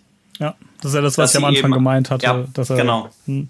Ich finde auch, das ist der erste Track, der für mich richtig krass nach Wu-Tang klingt. Also allein ja, angefangen mit dem, mit dem Shaolin-Sample am Anfang, auch der Beat, das klingt, das hat, das hat die Wu-Tang-Atmosphäre für mich, der Track. Ja, das hat. Da gebe ich dir recht. Und es ist ja auch ein etwas Danke. älterer Track. Äh, bitte. ähm, wie gesagt, ich meine, der wäre schon 98 oder spätestens 99 schon draußen gewesen. Gibt es übrigens auch ein Video zu. Mhm. Ja, das kenne ich. Ähm, das sich lohnt. Ja, es ist eine Mischung aus Live-Performance und äh, Comic-Manga-Bildern. Äh, wenn mich nicht alles täuscht. Also findet man bestimmt auch online. Der Beat ist auch wieder ein ganz klassischer Breakbeat eigentlich. Diesmal von äh, Mathematics und nicht von RZA. Aber ja, ist im Grunde ein sehr reduzierter Beat, einfach nur ein, ein, ein schlichtes Sample und ein sehr dominanter Breakbeat. Aber was Ghostface so Bliss, daraus macht, ist halt, uh, Substitution sind die Drums. Genau, ja. Aber halt noch dieses, dieses Piano darüber, das genau. erzeugt dann auch, dieses, das, das, ich finde, das Piano erzeugt so ein bisschen diese Wu-Tang-Stimmung. Ja, ähm, ja das, das stimmt auch.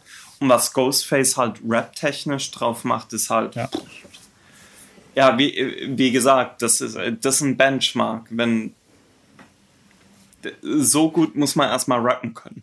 Also Mighty, Mighty Healthy ist nicht nur ein Wu-Tang oder ein Ghostface und Wu-Tang Classic. Ich würde so weit gehen zu sagen, das ist ein Rap Classic. Klar. Ja. Sind wir uns ja einig. Auf jeden Fall. Gut. Nächster Song, Woodrow, The Basshead. Nicht so ein richtiger Track, oder? Nee, irgendwie nicht. aber, aber auch super, weil, also das finde ich, find ich sehr interessant. Ähm, ich finde sehr viele, auch sehr, sogar von den Wu-Tang-Alben, da funktionieren die Skits irgendwann nicht mehr so geil. Also zumindest von der, der Range, der Classic Range, äh, oder nicht der Classic, sondern der Range wie so TCAL 2000, Beneath the Service, geht mir einfach Sack. Ähm, ja. Ich finde die Skits auch fantastisch hier auf dem Album. Ich kann dir das gar nicht sagen. Das ist, ich, ich höre die durch, es gibt es nicht. Nee, ich auch nicht. Weil ich finde auch, dass ähm, gerade diese, diese Skits, dadurch, dass die ja mehr oder minder ähm, entweder Dialoge oder Diskussionen sind, entweder zwischen den Rappern an sich oder zwischen Charakteren, die die Rapper spielen. Ja. Wie jetzt bei diesem Woodrow the Basshead ist halt irgendwie Ghostface als Dealer, als Verkäufer, ja, genau. als, De als Dealer, Pusher, wie auch immer. Und Superb als Kunde. uns freundlich zum Schreiben. Äh, ist doch für die, denke ich mal, moderne Rap-Generation der beste verstehen Begriff. Das. Die ja. verstehen das. Und der die Kunde zieht! Ähm, und ich finde, dass diese ganzen Skits in Character oder out of Character funktionieren eigentlich wunderbar. Äh, da, da, halt, also die, die erzählen halt jetzt nichts, was von Bedeutung ist fürs Album. Mhm. Aber schaffen Atmosphäre.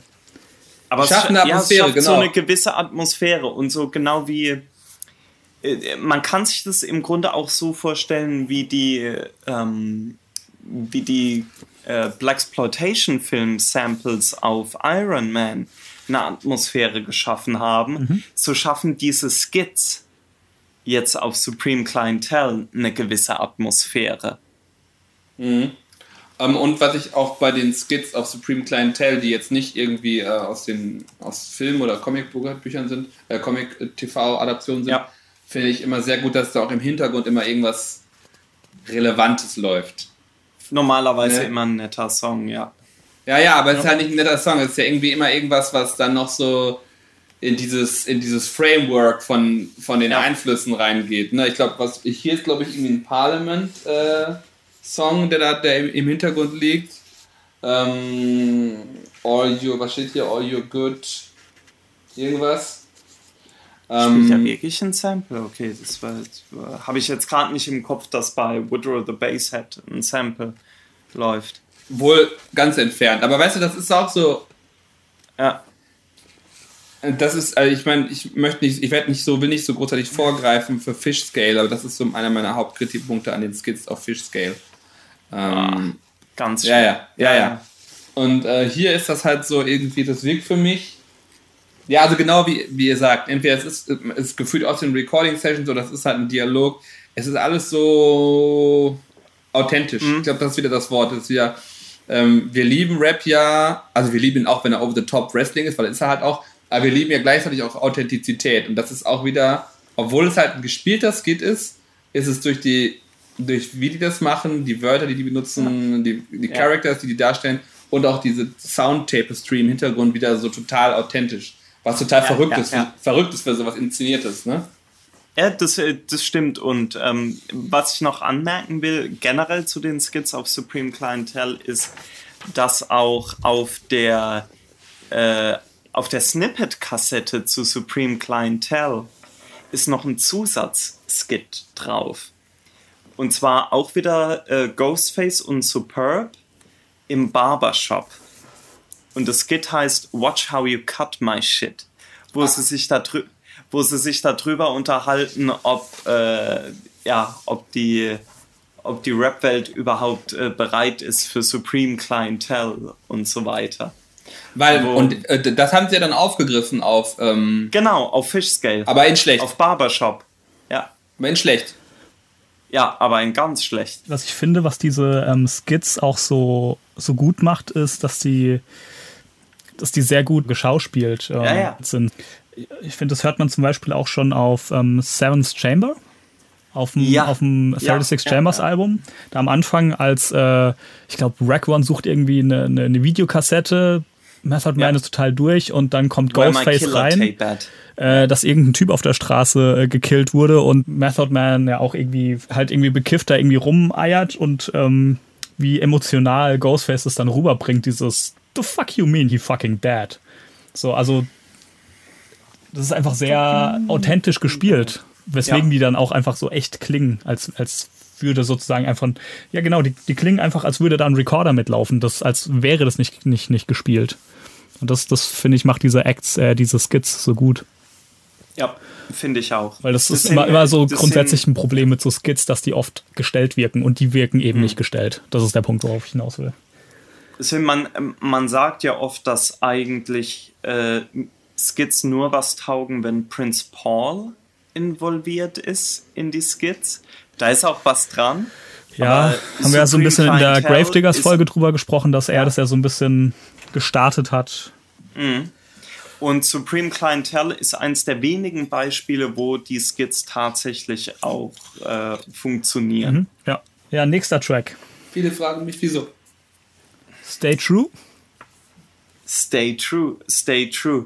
Ähm, Beat von Inspector Deck ähm, heißt in der kanadischen Version sogar auch Dex, Dex Beat. Beat. Yeah. Und ja, der 60 Sekunden Assassine ist wieder dabei. Ja, 60 Second Assassin, äh, der die Hook übernimmt, sozusagen nach der einen Strophe von Ghostface. Ich glaube, es ist nur eine Strophe. Ich sage immer, es ist nur eine Strophe bei jedem Track. Weiß gar nicht, ob es stimmt. Irgendwo ähm, wird schon passen. Ja, ist auch wieder so ein Song, wo man merkt, ähm, es ist derselbe Beat wie auf dem ersten Inspector Deck Album, der Song Elevation. Mhm. Und wenn man sich Elevation und Stay True hintereinander anhört, es ist derselbe Beat, aber wie es ausproduziert ist und wie es gemixt und gemastert ist, sind Welten dazwischen. Mhm. Muss, muss man sagen, der auf dem Inspector Deck Album fällt der Beat nicht auf. Es ist irgendein Beat. Aber auf Supreme Clientele, wenn der Beat reinkommt, hört man zu. Also es ist es ist so ausproduziert, dass es, äh, dass man tatsächlich die Aufmerksamkeit vom Zuhörer bekommt. Ist bei mir nie so krass hängen geblieben als Song. Ähm, Echt? Ich glaube, weil er so ein bisschen, obwohl,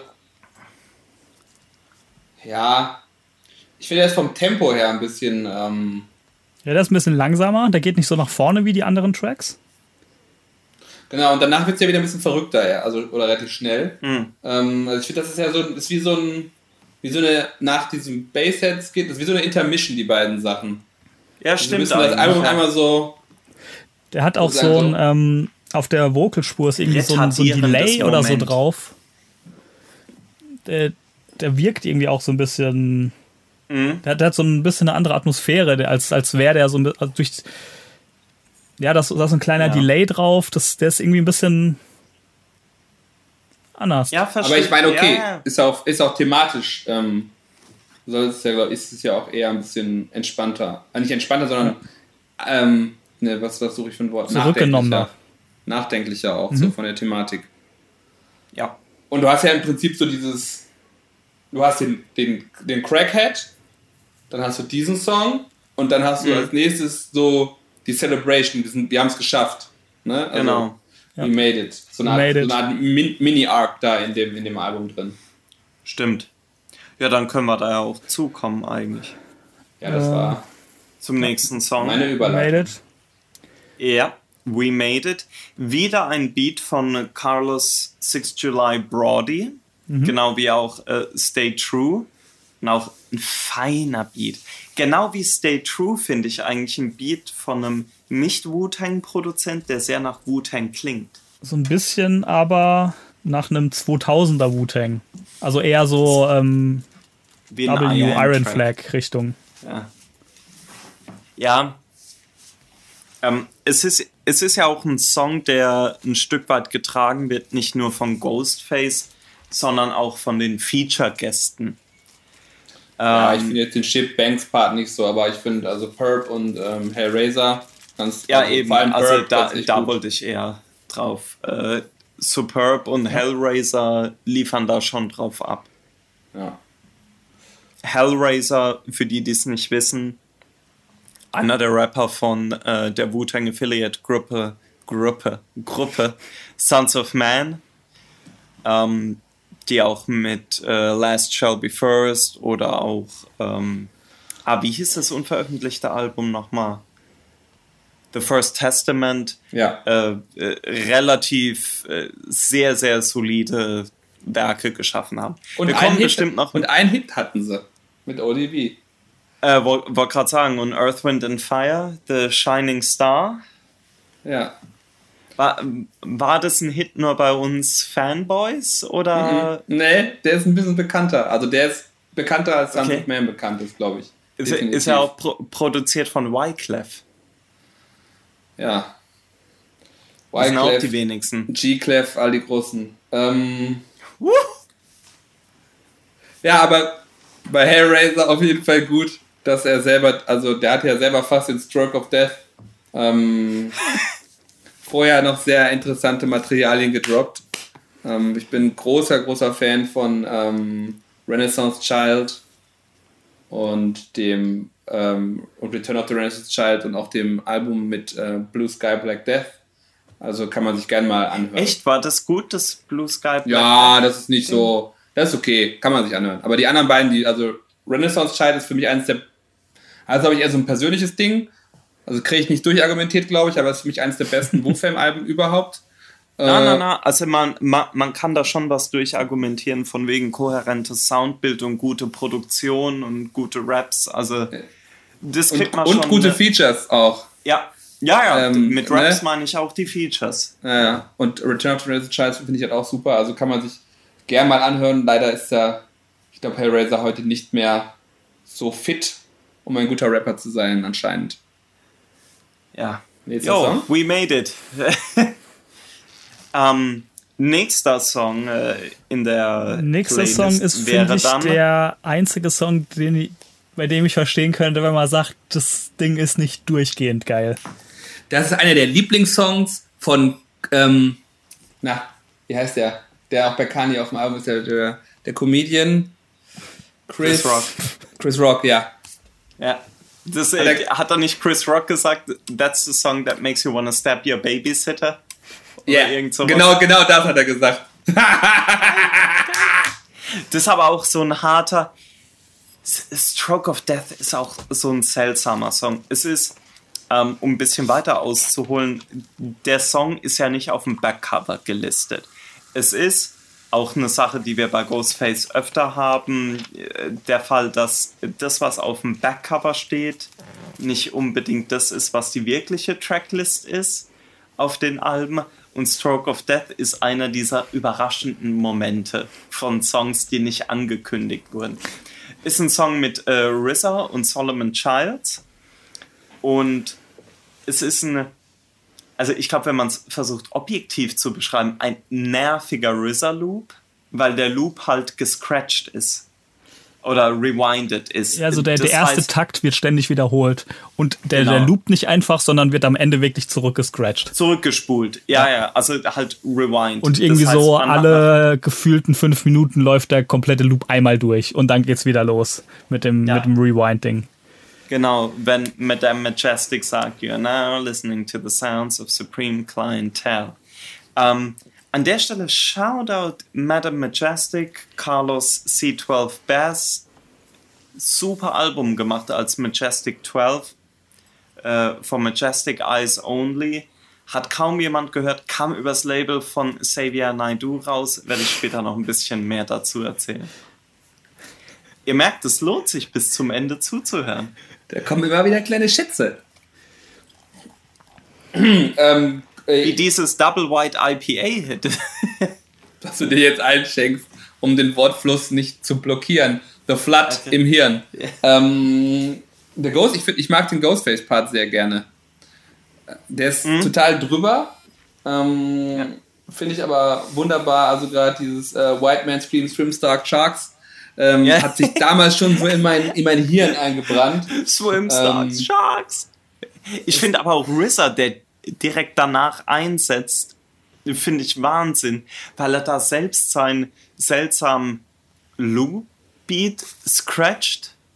Und den auch und auch Mit und dem dann auch mit dem Rap da, mit dem Rap damit so spielt, ne? Genau. Genau, super. genau. Ja. Und dann Ähm. ist, You sound like a Rasta. Ja, ja. Ähm, und auch, aber eigentlich auch wie Solomon Childs reinkommt. Weil es ist ja ein Beat, der, wie soll man sagen, das ist kein einfacher Beat. Ist nicht Da so kann- einfach berappbar.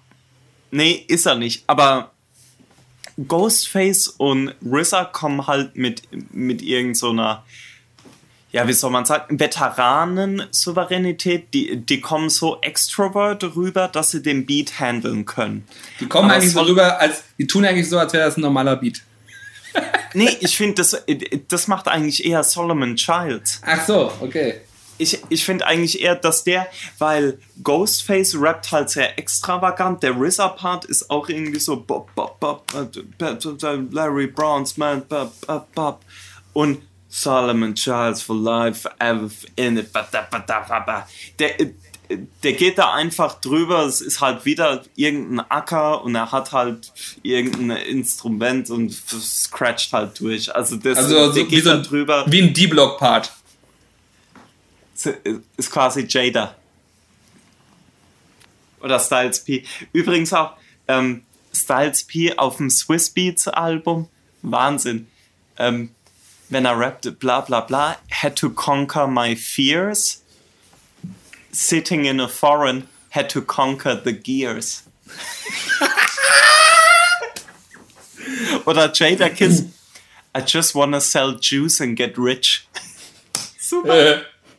Sehr gut.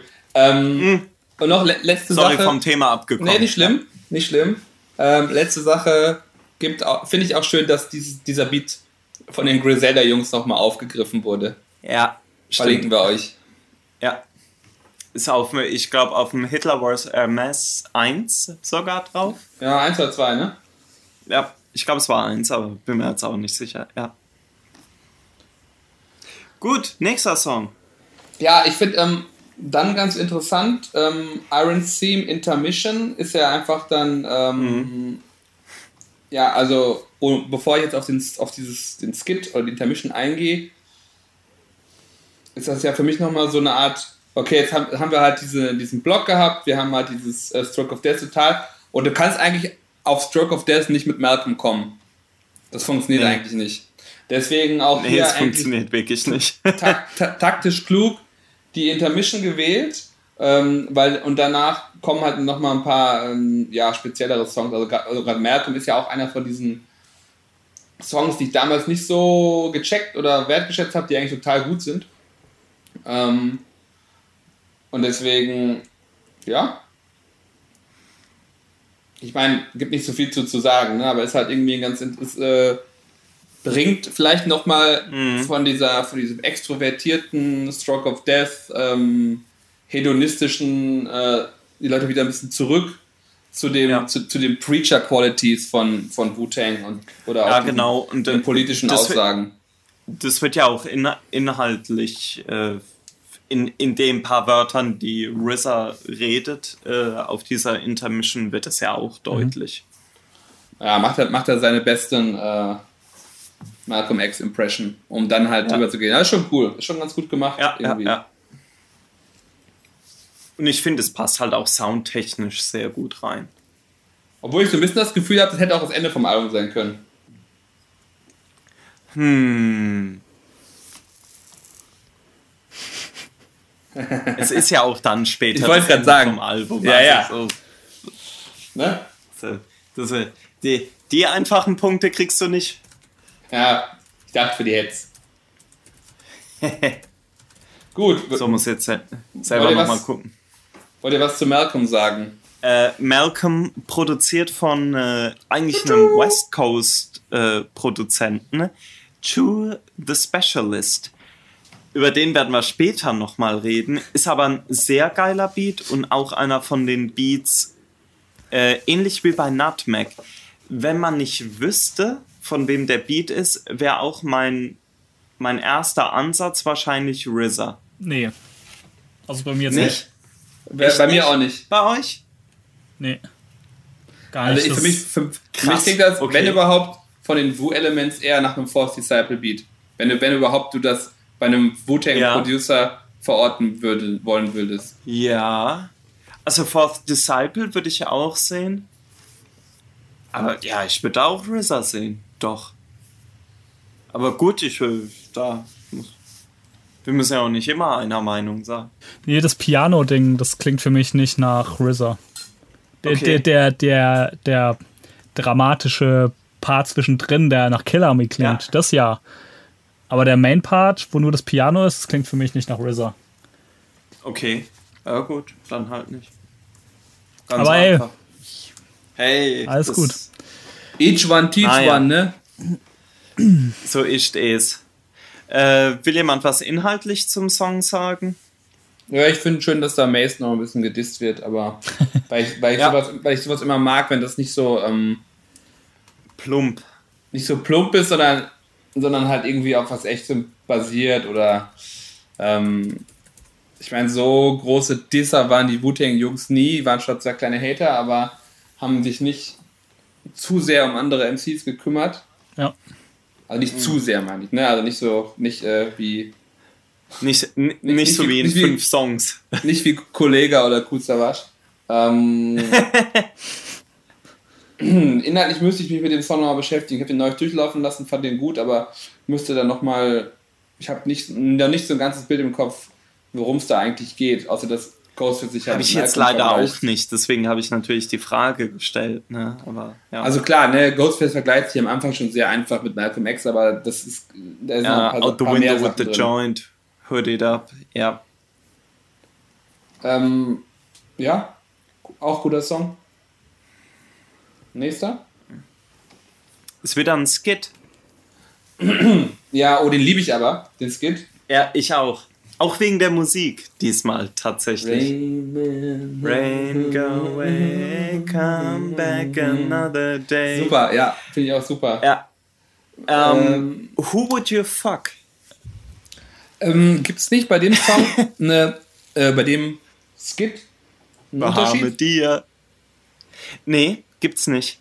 Es gab mal das Gerücht, dass es da, äh, dass da ein anderes Sample im Hintergrund laufen würde, angeblich. Äh, ist aber nicht der Fall. Okay. Also wir beziehen uns hier auf die kanadische Version.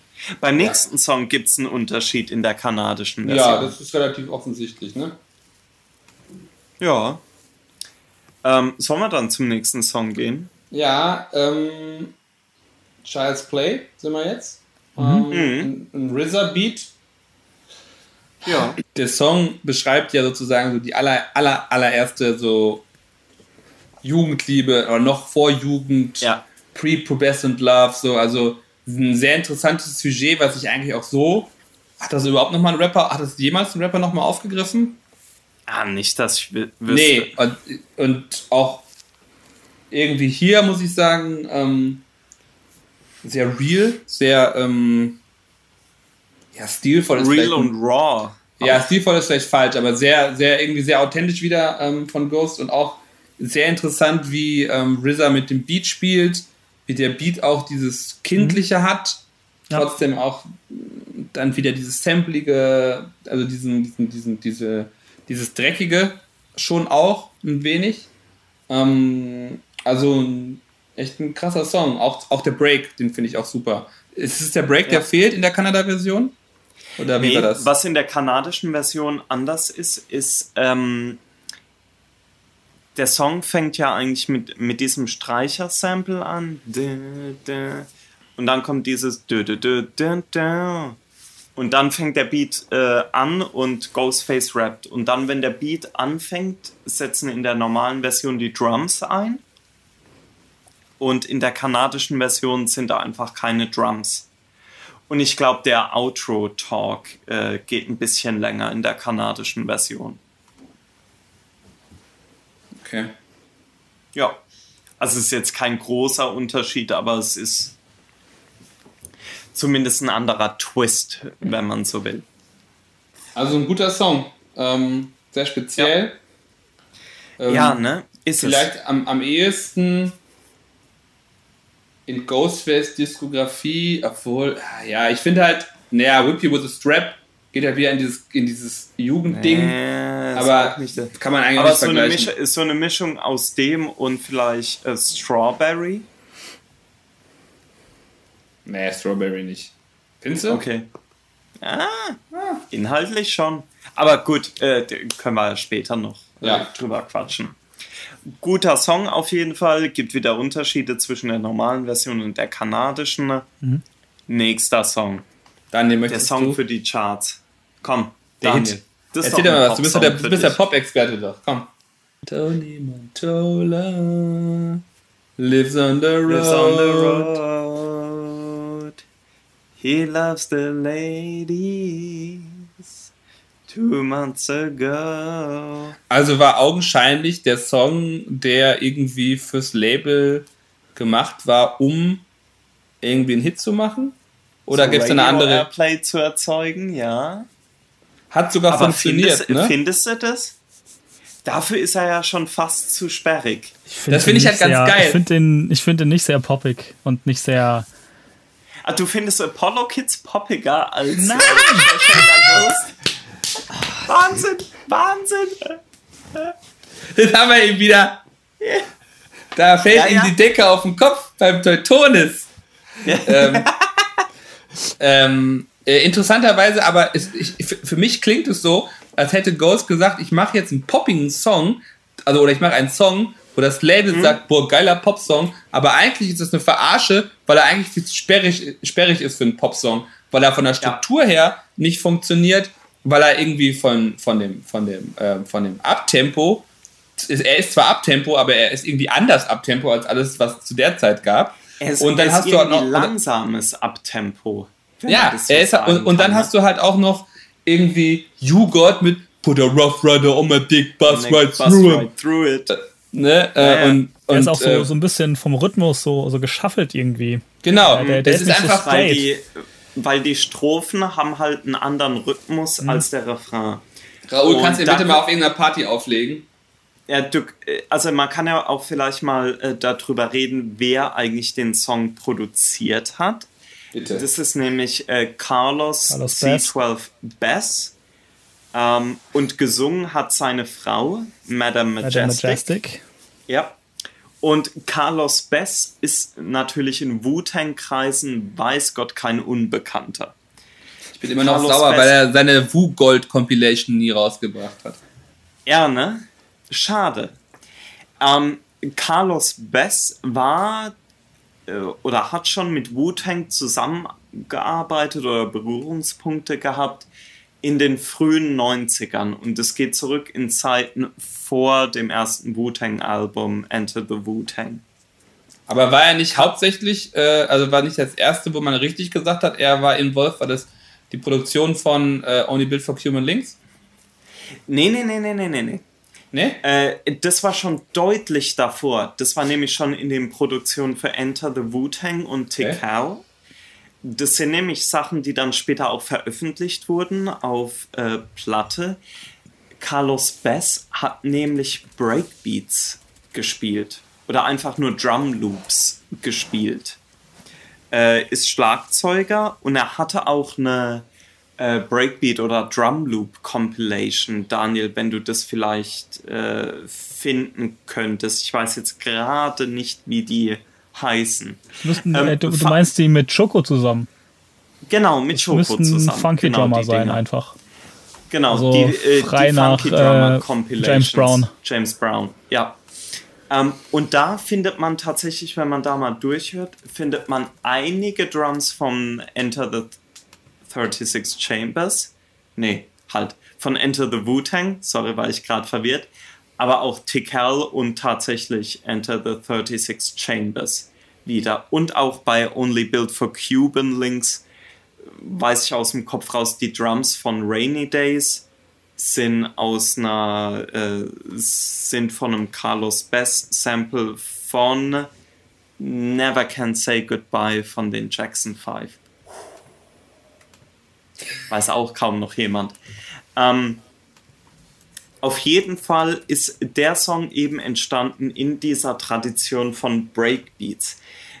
Äh, sampled einen französischen Song, Cherchez la Femme, und für einen Breakbeat-Song, gerade auf Supreme Clientele, ist Cherchez la Ghost sehr soft, finde ich. Was ihn nicht unbedingt eingängiger macht eben wegen diesen äh, Unterschieden im Tempo, wegen diesem äh, ja, Kontrast zwischen Rap und Gesang. Also es ist schon ein sehr, es ist ein Song, der, der viele Strukturen hat und der viele unterschiedliche Momente hat. Sagen wir es mal so. Inklusive You God. Und es ist natürlich auch ein Song, der eine unveröffentlichte Version hat in der es statt einem You God Song noch zwei zusätzliche Ghostface-Strophen gibt. Sind die gut? Ich habe die nicht im Kopf. Ähm, die gibt's meines Wissens, aber ich mag da auch nicht alles wissen. Gibt es diese zwei Strophen nur auf einem J-Love Remix? Mm, okay. Der aber irgendwie halt an das A Cappella gekommen ist von der Originalversion ohne You God und da eben sein, äh, sein Beat drunter gelegt hat. Aber es sind in den unveröffentlichten Ghostface-Parts hast du halt äh, Hintergrundgesang von Madame Majestic, wie auf dem Original und wenn man da eins und eins zusammenzählt, kann man sagen, okay, das äh, mhm. wird dann wohl äh, von der Originalversion oder unveröffentlichten Version äh, von Cherchez La Ghost sein. Ja, dann mal. Hätte er, hätte, hätte er doch mal nicht seinen da drunter gelegt, ne? Ja, das wäre eigentlich schön.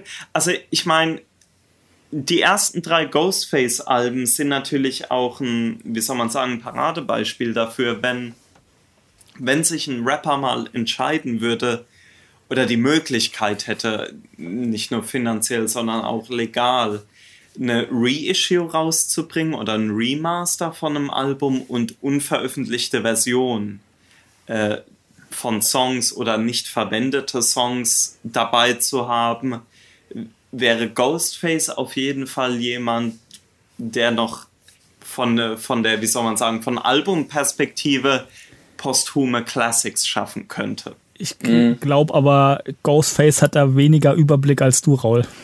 Glaube ich auch. Ja, muss halt mal mit mir reden. Das hat, hattet ihr nicht auf dem Zettel, ne? Dass von Shella Ghost noch eine Extended nee, Version gibt. Nee. Aber ich würde mit Rayquan auch mal gern noch mal äh, ins Studio und mal sein Only Build for Cuban Links 2 fixen. Aber gut, das ist ein anderes Thema. Ja, gut, ja. Naja. Gut, was kommt als nächstes? Ich muss gerade einschenken. Wu Banger. Das ist eigentlich der letzte Song, ne? So richtig. Ja. Ist auch, äh, ist ein Mathematics Beat und ja, äh, zu einem gewissen Grad kann man sagen, ein Fanservice, weil es der Wu-Tang-Song vom Album ist. Aber ich finde, das ist so ein klassischer Mathematics-Song. Also, vielleicht würde ich sogar ja. sagen, dass es der schwächste Song auf dem Album ist. Uh, ja.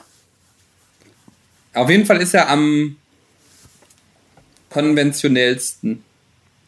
Ja, das kann man sagen. Das kann man sagen. Aber die Raps ja. sind halt schon wieder gut, ne? Die Raps sind extrem gut. Auch da, was man äh, vielleicht sagen kann, ähm, auf der normalen Version von Wu Banger 101 hat äh, Ghostface noch einen zweiten Part. Den hat er auf der kanadischen Version nicht. Der zweite Part, den er hat auf der normalen Version, ist seine Strophe, die davor eigentlich bekannt war vom Remix vom Wu Syndicate Song Bust a Slug. Ähm, ist auch ein Remix mit Superb und so weiter und so fort, aber es ist äh, eben genau derselbe Part. Ist ein sehr guter Part. Ähm, werden wir euch mit Sicherheit auch verlinken. Ähm, aber insgesamt ist Wu Banger 101 doch ein, ein Du sagst, es ist ein schwacher Song vom nee, Album. Ich, nee, ich, ich würde finde, sagen, es ist ein guter Finisher. Ich finde, es ist der. Ach, ich frage mich halt, ob es den gebraucht hat. Sagen wir es mal so. Ich kann es ich ja nicht genau sagen. Ich finde, das ist. Ich finde der. Also aus einer Dramaturgie her kann ich verstehen, dass man ein Album nicht mit Shayla Ghost aufhören lassen will. Die Frage ist, ob es die beiden Songs gebraucht hat. Doch, also Shayla Ghost finde ich gut ja, finde ich auch gut. nichts drauf kommen. Ich finde eigentlich, ja, ach, keine Ahnung, ist, eigentlich ist es interessant, ne? Also eigentlich ist es ein guter Song, Cherche Lagust auch. Ähm, ich hatte jetzt gerade irgendwie über versucht zu sagen, okay, das ist vielleicht der Song, weil der irgendwie am wenigsten special ist, aber das ist halt, ja, ist trotzdem irgendwie sind sehr, sehr geile Rips drauf. Ich finde den Jizzer-Part auch brutal. Der Jizzer-Part ähm, ist Wahnsinn da drauf. Auch der Capadonna-Part ist gut. Raekwon auch, Raekwon auch mit einem krassen Flow auf dem ja, Song. Ja. Ähm, selbst Masterkiller. Ja, ja, es ist, äh, rappen alle halt geil. So, muss man sagen. Rappen alle geil. Ja, der, ich glaube, ich, der, der Beat müsste ein bisschen sperriger sein. Aber vom Feeling her erinnert er mich schon eher an Forever oder so. Aber nicht so mm. fein. Nee, nee, nee, das, das nicht, aber es könnte irgendwie so ein Leftover aus der Forever-Zeit sein oder so so ein, so ein Disc 2 statt Black also Shampoo. ich finde ganz, äh, ganz ehrlich, das könnte eher ein, Beat sein auf dem zweiten Jizza-Album. Oder das in gu ja. also ein, ein, guter. Ja, ja, also ich finde den Song ja auch gut. Ja, ja. Ich finde das zweite Jizza-Album gut, for the record, ohne ja, die Skits. Ja, ist, ein stabile, ist halt ein stabiles Wyoming-Album. Ähm, so wie Fischscale.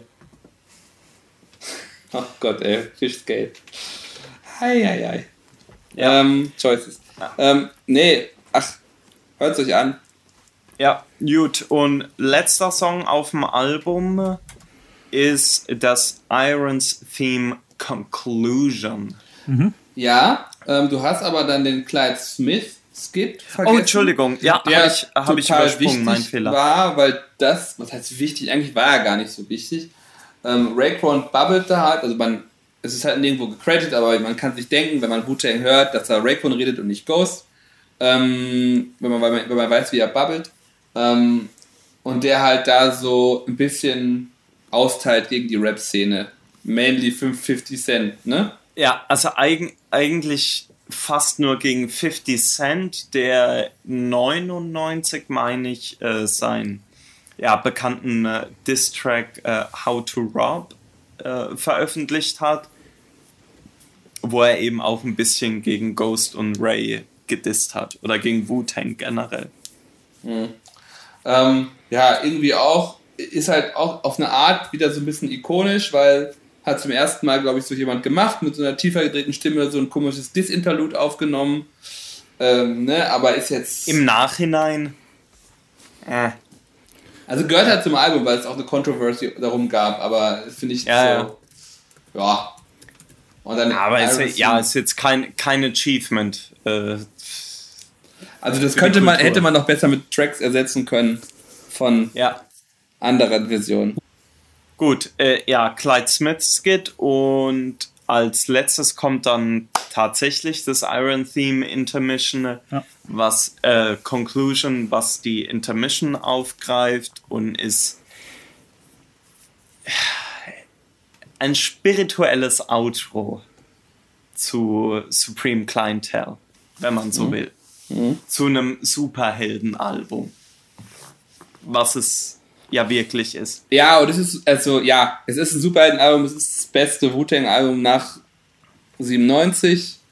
Ja. Ich glaube, ich brauche mal nicht drüber streiten. Es ist, ähm, ja, es ist für mich das beste Album, Wu-Tang-Album nach ähm, 97.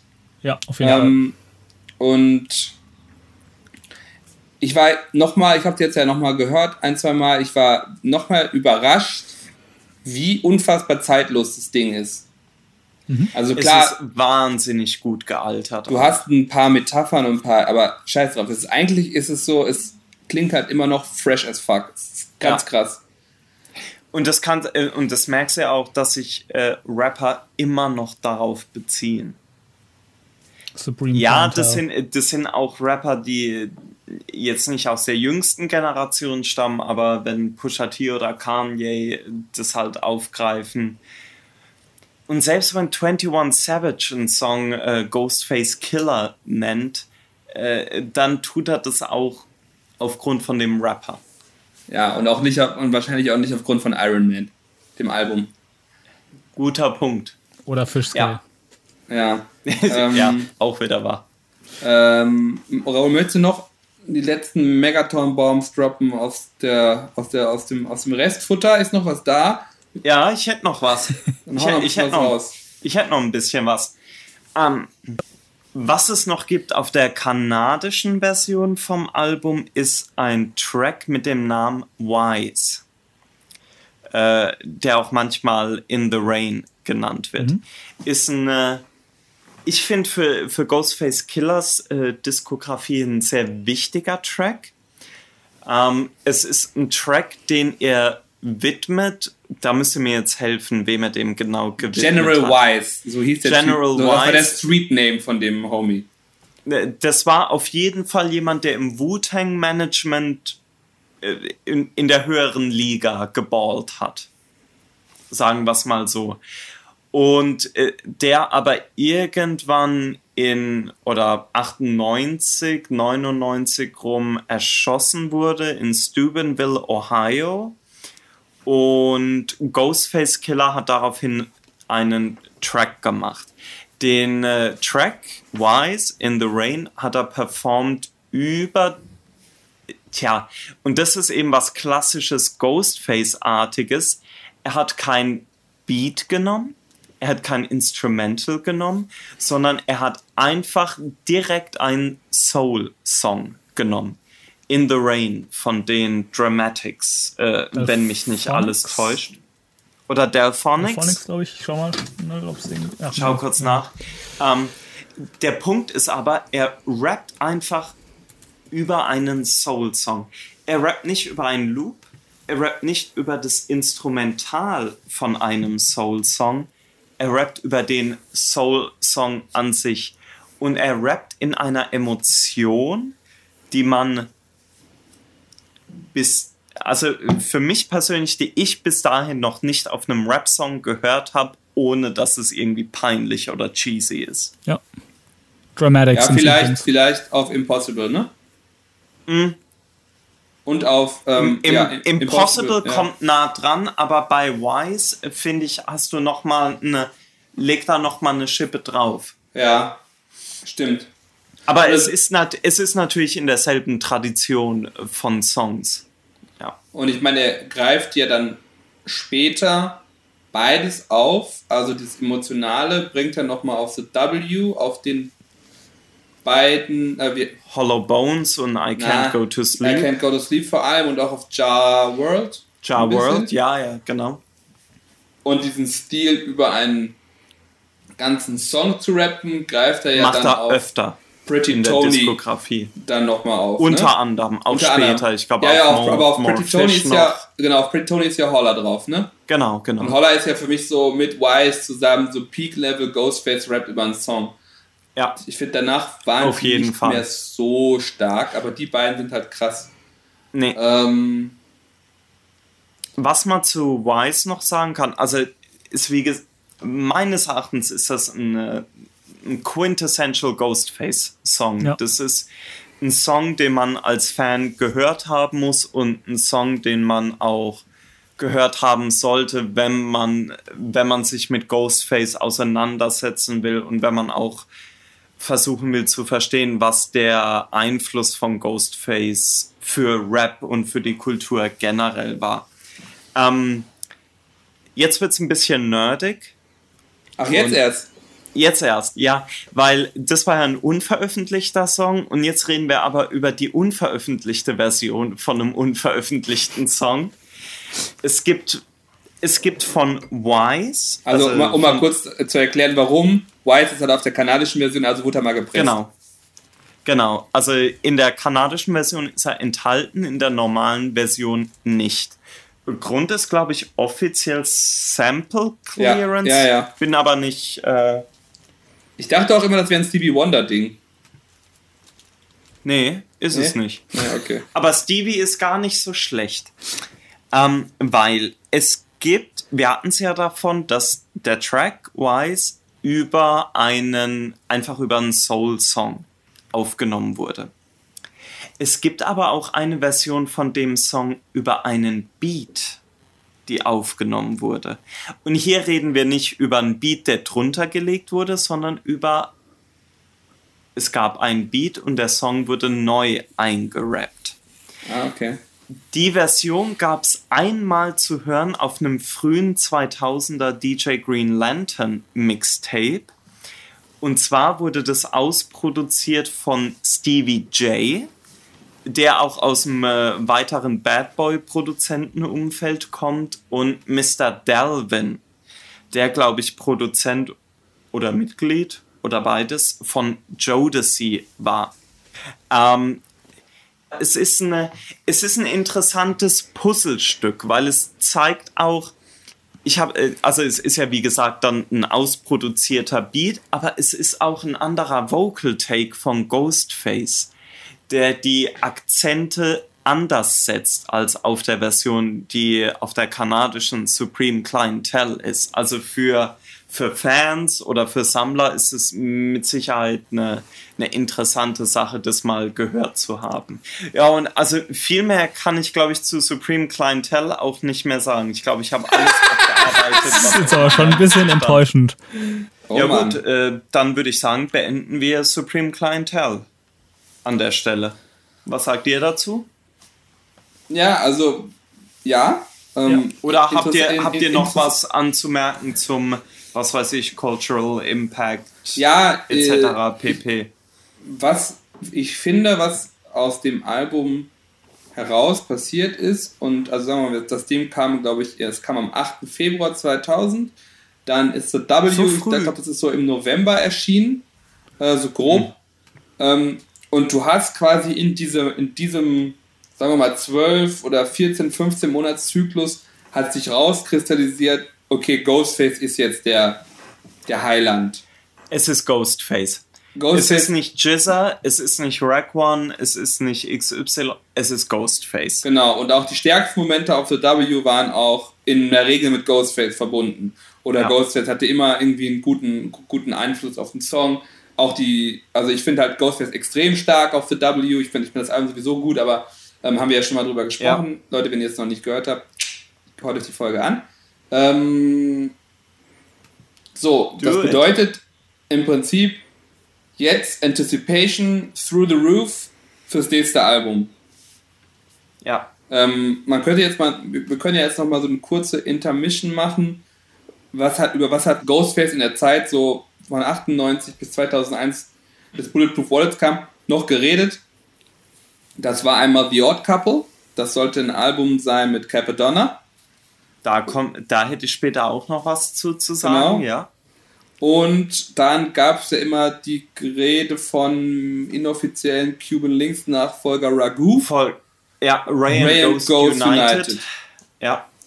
Ähm, und RZA hatte ähm, zu The W-Zeiten, haben wir auch in der Folge drüber gesprochen, auch immer schon gesagt, ah, ich habe da noch aus den Sessions, Leftovers, ähm, wir haben zu der Zeit, waren wir echt produktiv. So, und aus diesem ja. Sammelsurium, Supreme Clientel, Critical Reception, Ghostface, irgendwie jetzt der neue, ähm, ja, der neue Wu-Tang, Shining Star, ähm, Material ist irgendwie ein bisschen da, ähm, gab es schon einen relativ langen, oder es gab einfach einen, einen grundsätzlichen Hype aufs nächste Ghostface-Album. Ja. Was ja auch für, zumindest für damalige Verhältnisse, dann auch relativ schnell kam. Ja.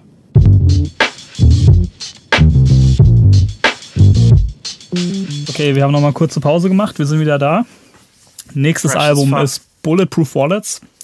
Ähm, wie ihr wahrscheinlich schon an der Länge feststellt, äh, das läuft daraus hinaus, dass es mindestens einen zweiten Teil geben wird, vielleicht sogar einen dritten.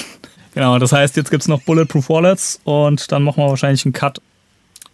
Raul, magst du loslegen? Bei Bulletproof Wallets? Ja. Ähm, boah, huh, Intro zu sowas, ne? Was will man zu Bulletproof Wallets sagen? Ähm, wie Maurice schon gesagt hat, Bulletproof Wallets kam 2001 raus, also ein Jahr nach Supreme Clientele. Mhm. Und das ist für nicht nur für Ghostface, sondern für Wu-Tang-Alben schon relativ ungewöhnlich. Innerhalb einer so kurzen Zeitspanne mit dem nächsten vollwertigen Album um die Ecke zu kommen. Ja. Ähm, könnte man natürlich sagen, man weiß jetzt, dass Teile von äh, Supreme Clientele schon äh, in 98 mindestens aufgenommen wurden und wahrscheinlich eher in 98, 99 das ganze Album entstanden ist. Und das haben wahrscheinlich in 2000 und frühen 2001 Bulletproof Wallets an sich entstanden ist. Bulletproof Wallets ist wieder ein Album, bei dem offiziell vermerkt ist, dass es featuring Raekwon ist. Ja. Ähm, das Album wurde auch von Ghostface und Raekwon zusammen aufgenommen während einer ja, längeren Residence in Miami, Florida, wenn ich mich nicht irre. Ähm, und dieser Miami, Florida Vibe spiegelt sich auch im Sound des Albums ja. wieder. Obwohl ich, man natürlich kann, kann man so sagen. Obwohl man natürlich anmerken muss, dass auch Cuban Links so aufgenommen würde, größtenteils. Wurde Cuban Links auch in Miami aufgenommen? Hundertprozentig nicht in New York. Meiste. Das kann sein. Also ich bin das, mir, ich habe äh, hab irgendwann mal so ein, so ein, so ein, so ein 20 Jahre Cuban Links Ding gelesen und ähm, ich glaube, das meiste wurde in Miami, Florida oder so aufgenommen, ja. Okay. Also ich bin, wie gesagt, was so, was so die, die Begleitumstände angeht von den Alben, bin ich, äh, bin ich nicht so im Grind drin. Ich, ja, aber was ich sagen kann, ist, dass rein vom Soundbild her sich Bulletproof Wallets anders anhört als die Alben davor von Ghostface. Ja. Und naja, gut, äh, ich meine, Supreme Clientele hat sich auch anders, deutlich anders angehört als ähm, Iron Man. Von daher das jetzt nicht weiter verwunderlich oder wertend gemeint. Fangen wir mal mit so ganz banalen Sachen an, wie ähm, gab es irgendwelche Singles, bevor das Album rauskam? ich erinnere mich im Grunde nur an eine Single, aber das ist jetzt wirklich nur aus der Erinnerung. Das muss nicht mit der Realität äh, überlappen. Und das wäre der RB-Song Never Be the Same Again. Ähm, mit Raekwon und Carl ja, Thomas. also ich glaube auch, dass das die einzige richtige Single war. Ich bin mir nicht sicher, ob es nicht vorher schon einen Leak gab oder ein Radio-Leak von Flowers. Es gab ein Bulletproof Wallets Album-Sampler vorher noch. Ja, gut, okay. Aber so, so eine richtige Vorab-Single, nee. Single. Nee, aber es gab halt, das Album wurde halt viel gepusht, ne? Also das sollte eigentlich im Sommer erscheinen, glaube ich. Ja, ah, und es hört sich auch, also ich, ich habe das Album jetzt auch in der Vorbereitung für den Podcast äh, noch ein bisschen ausgiebiger angehört und ich hatte es im Winter mal angehört und da hat es mir gar nicht so gut gefallen. Ich glaube, da hatte ich auch in die Gruppe geschrieben, so äh, nicht gut gealtert und so weiter und so fort. Aber ist es, finde find ich nicht. Aber nee, pass auf, ich kann pass dir auf, sagen. Pass auf, bei mir hat sie. Das Wetter ist jetzt besser hier die letzten drei Wochen. Ich habe noch mal reingehört. Und jetzt äh, bei gutem Wetter ist ein Sommeralbum einfach. Weißt du, welcher Song vorher rauskam, der aber nicht auf dem Album ist? Good Times. Good Times war als Promo, ne? Ja. Ja, das kam Irgend vorher raus, als, als irgendwie interessant, so. Interessant, interessant, okay. Mhm. Das, ähm, aber äh, bevor wir jetzt in die, äh, in die ganze Mischpoke kommen mit unveröffentlichten und nicht äh, beinhalteten Songs auf dem Album, reden wir nochmal übers, äh, übers äh, Erscheinungsbild vom Album. Fangen wir mit dem Cover an. Cover, starke Anlehnung an Cuban Links. Mhm. Starkes, äh, ist eine starke Anlehnung, aber auch ein Update äh, von äh, Cuban Links. Es ist ja, wie gesagt, ein Ghostface featuring Raekwon Album, offiziell zumindest, so wie es draufsteht auf mhm. dem Albumcover. Ähm, was natürlich widerspiegelt, dass Only Built for Cuban Links ein Raekwon Album featuring Ghostface war. Ja.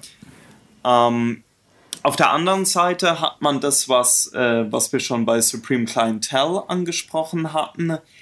Wenn man äh, die Vinyl oder die CD umdreht und sich die Tracklist durchliest, sieht man verschiedene Songtitel und so weiter und so fort. Die haben aber nicht so viel damit zu tun, was eigentlich auf der Vinyl oder der CD drauf ist. Ähm, ist ist ein wiederkehrendes äh, Motiv äh, bei Ghostface Killer, hier vielleicht am stärksten ausgeprägt. Und Daniel lacht einfach nur. Ich glaube nicht, dass es ein äh, wiederkehrendes Motiv ist. Ich glaube, das ist einfach Unprofessionalität. Wiederkehrende auch, auch Unprofessionalität. Unprofessionalität kann ein wiederkehrendes Motiv sein. Also das, ich habe es versucht, nicht wertend äh, auszudrücken. Hm.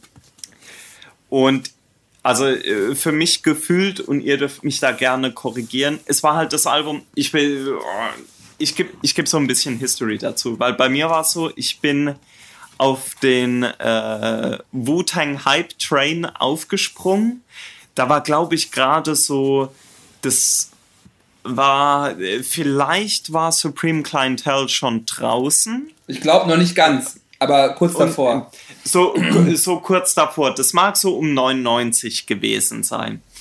Ähm, auf jeden Fall, Ghostface Killer war für mich damals so um 2000 rum, 2001, einer, war der Rapper schlechthin. Mhm. Und als dann neues Album wurde irgendwie angekündigt oder man hat neue Songs gehört und das war alles, was man, äh, woran man irgendwie gekommen ist, war ein Heiligtum. Also jeder Song wurde zelebriert auf seine äh, eigene ganz bestimmte Art und Weise. Ja, das war ja auch noch und, zu einer Zeit, wo es jetzt nicht irgendwie Internet und YouTube gab, sondern da war das wirklich auch noch was ja, Inter Seltenes Internet oder was Besonderes schon, an. Aber, ja, ja, also das war jetzt noch nicht so verbreitet, dass du überall alles gefunden hast, sondern du musstest mit viel Glück. Sehr äh, gezielt äh, ja. oder sehr gezielt suchen. Das waren, äh, das waren ja die Zeiten, wo wir Daniel, das habe ich mich schon mal gefragt, wir, als wir uns so kennengelernt mhm. haben, Ende der 90er, gab es irgend so eine Website, wo es. Ich habe äh, schon so oft überlegt. Ich weiß noch, dass ich dir die irgendwann mal ge ja, gezeigt genau. habe. Du hast, dass die hatte ein rotes, die, die, hatte irgendwie so ein rotes äh, Layout. Irgendwas mit Rap, Rap, ja. irgendwas. Und vor allen Dingen weiß ich, dass es da als erstes die Advance Copy vom zweiten RAG-Album Potenzial gab. Mit das, ein bisschen anderer Tracklist. Das, das, das war ja auch noch. Auch keiner mehr. Da, da hat man nicht, nicht Alben gefunden und runtergeladen, man hat Tracks gefunden. Da wurden einzelne ja. Tracks hochgeladen, keine Alben. Ich, ja, ich, ja. ich, erinnere mich immer noch an die Seite, sie war blau und sie hieß The Real mit THA und da gab es immer Real Audio. Und da habe ich erste Mal Careful Click Click gehört. Nice. Da, waren, da war, war, da war die. Ja, nein, das, nein, das nicht. Aber so, aber sehr viele von den von den The W Sachen, ähm, da waren immer wieder, da, die hatten immer wieder, die, immer wieder Schätze von Wu-Tang. The Real, glaube ich, hieß es es, es, gab ja dann noch, noch Five Elements, wenn wir hier über Wu-Tang ja. reden. Five Elements, uh, The DSC und so weiter und so fort. Später dann noch uh, Wu-Tang World. Und Wu-Tang Dynasty, ne? Wu Dynasty, genau. Und jetzt gibt es halt uh, Wu-Tang Corp noch. Am meisten, am meisten vermisse ich Wu Lyrics, Rest in Peace. Ey, aber ganz ehrlich, ich wollte mich hier vorbereiten auf Bulletproof, auf so diese ganzen Ghostface-Sachen und hab gedacht, ah, ob ich das alles noch so zusammenkrieg. Schauen wir mal bei Wool Lyrics vorbei. Gibt's nicht mehr. Nix gibt's. Schade. Vielleicht gibt's das noch in irgendeiner Time Capsule. Es gab doch auch mal noch irgendwie, RZA hat doch auch mal versucht, eine, eine Social Media Plattform zu gründen. Irgendwas mit Woo Chess oder sowas was so, was so eine, oh was so was irgendwie eine, eine Schachschule und äh, Social Media äh, Plattform werden sollte. Das ist ähnlich, gut wie, all, ähnlich gut wie all seine Labelversuche.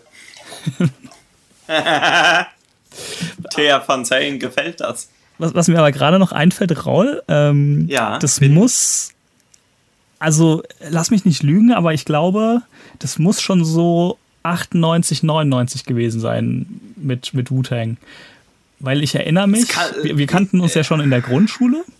Also es war, ich glaube, es, also ich habe zum ersten Mal Wu-Tang gehört und das weiß ich, das muss 98 gewesen sein. Da kam in ja. Deutschland die Reunited-Single raus.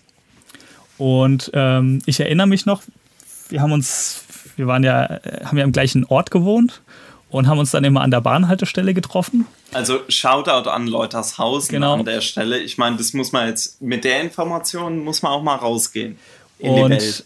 Ich erinnere mich, äh, wir haben uns ja dann so ab der fünften, sechsten Klasse, haben wir uns da jeden Tag an der Station getroffen und ich erinnere mich noch, dass du ein For You-Rucksack hattest, wo ein Wu-Tang-Logo drauf gemalt war. Echt? Und das muss oh, ja mit, mit, mit, mit, de, mit deiner Rough Riders, Rough Riders Mütze und For You Rucksack mit, ja, mit Äh, Wu-Tang Logo drauf gemalt. Nice. Und das, das war so 98, 99 rum. Und nice. ich sag mal, wenn man sich ein Wu-Tang Logo wo drauf malt, dann ist das ja schon legit. Da, da bist du auf dem ja, Hype-Train ja. drauf. Ja, dann ist man, dann ist man quasi Teil der Fam, der Wu-Fam. Ja. Heutzutage. ja, ja. Ja, das mag schon sein. Äh, also an die Rough Rider Kappe erinnere ich ja. mich auch noch. Äh, Wu-Tang auf dem, auf dem For You Rucksack. Äh, ich kann mich zwar jetzt gerade nicht dran erinnern spontan, aber ja, cool. Wenn ich es gemacht habe, finde ich es cool. Ja. Nice, nice. ähm, auf jeden Fall war halt damals Ghostface einer der, der Rapper ja. für mich. Also auch ich meine, wir, wir haben gerade über die anderen beiden Alben geredet und da war Ghostface einfach der Rapper für mich. Wie erinnert ihr euch noch, äh, weil jetzt gerade irgendwie mit fünfte, sechste Klasse hier war ähm, mm. und mhm. du sagst, Ghostface war der Rapper für dich. Ich sag mal, mit fünfte, sechste Klasse Englisch. Erinnert ihr euch noch, wie ihr das damals wahrgenommen habt? Also mhm. äh, vom über, Textverständnis über und über genau und, und, war das auch schon so, dass, dass ja. ihr dass ihr Ghostface inhaltlich geil fandet, weil also mhm. ah, das, also, das ist eine es, gute Frage. Ähm, ich fand die Delivery krass. Ich fand die Songs, die man im Englischen mit Slang Glossar, da gab es ja auch Webseiten mit Slang Glossar, mhm. die ich auch mhm. gelesen habe, die man verstehen konnte, die fand ich gut. Und dann war halt, gab es halt das Mystery um die anderen Sachen. Da war aber auch der orthonormal Hip-Hop-Ami auch zu dumm. Also da hat man sich jetzt gar nicht so komplett abgehängt gefühlt. Ähm, und ich hatte da immer ein, zwei Foren-User aus verschiedenen US-Rap-Foren, die immer sehr gute Breakdowns von den Songs gemacht haben. Mhm. Und da hat man sich so irgendwie rangetastet. Ähm, und hat, also, das ist, woran ich mich erinnern kann, bis 2001. Und habe sehr viel aber auch einfach immer mit Lyrics probiert. Und dann immer wieder dann bei den Lyrics geguckt, was heißt das Wort. Konnte man manchmal googeln, konnte man, oder irgendwo, oder Alta Vista, keine Ahnung, konnte man halt nachschauen. ja, Netscapen. Ähm, ja, Love's Escape, Netscape, da konnte man halt gucken, äh, äh, quasi, was, äh, was das alles bedeutet. Und ähm, also ich würde jetzt überhaupt nicht sagen, dass ich es damals verstanden habe und ich fand immer ODB war am einfachsten zu verstehen und Deck. Ähm, äh, aber das war einfach Teil von diesem Fandom, zu versuchen zu verstehen, was ja. die rappen. Ja, auf jeden Fall. Das war. Ich habe ich hab aber bei manchen, also bei RZA habe ich zum Beispiel hochgeschätzter, fand es halt immer so deep, finde ich halt jetzt eher so Xavier Do Deep, was er so rappt teilweise. Ähm, und bei Ghostface habe ich, glaube ich, diese, ja, auch ein bisschen, teilweise ein bisschen zweifelhafte Einstellung zu gewissen Themen auch nicht gecheckt. Ähm, sondern ja, gut, das, das ist ja so, so, ein, so ein Standardthema, wenn man zurückblickt, was man sich da teilweise angehört hat. Hm. Äh, Stichwort Necro, Stichwort Ill Bill.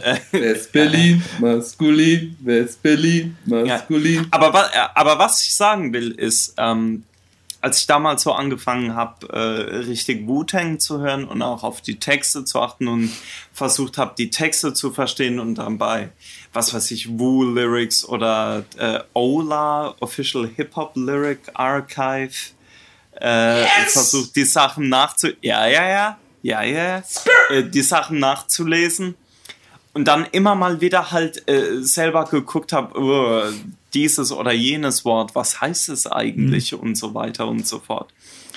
Und ich würde sogar, also für mich würde ich behaupten, dass äh, jetzt nicht Wu-Tang äh, allein, aber Hip-Hop mir äh, schon geholfen hat, Englisch besser zu verstehen. Der Klassiker. Und das ist, äh, ja, was heißt der Klassiker? Ich meine, äh, ich kenne nicht viele Leute, die, äh, die das sagen, aber ich bin da unheimlich dankbar für. Ja. Tatsächlich. Ja, voll. Äh, C-Cypher Punks kann man ja auch immer wieder benutzen, so Wörter. Ja, eben. Weiß auch kein Mensch. Oder auch mal die Divine Power You loben, ohne dass es auffällt. The good power you. Alright. Sorry, hab geklatscht. so, ja. Bulletproof Wallets. Also, ähm, ich meine, wir haben jetzt ein bisschen drüber gesprochen, so wie war die Antizipation. Also, im Prinzip ging es ja schon, glaube ich, so im April, März los, dass irgend erste Tracks, jetzt wurde davor gesprochen, erste Tracks, ich glaube, Good Times kam ja. damals raus. Ähm, Good Times finde ich mega geil. Beide Versionen kommen wir noch Hammer. zu. Ja. Ähm, und aber es gestaltete sich schon so, man hatte so das Gefühl, wenn man, also man hatte das Gefühl, wir waren halt richtig tief in der Nerd-Szene drin. Ne? Damals schon im booteng.de Forum, in Ami-Foren unterwegs, Shoutouts. Ähm, und du merkst, das einfach wieder gepusht. Der nächste berichtet, ah, hier, Sample Clearance geht nicht. Ghostface erzählt wieder, er hat hier wie einen geilen Track mit Barry White, äh, mit Barry White Sample. Ähm, ja.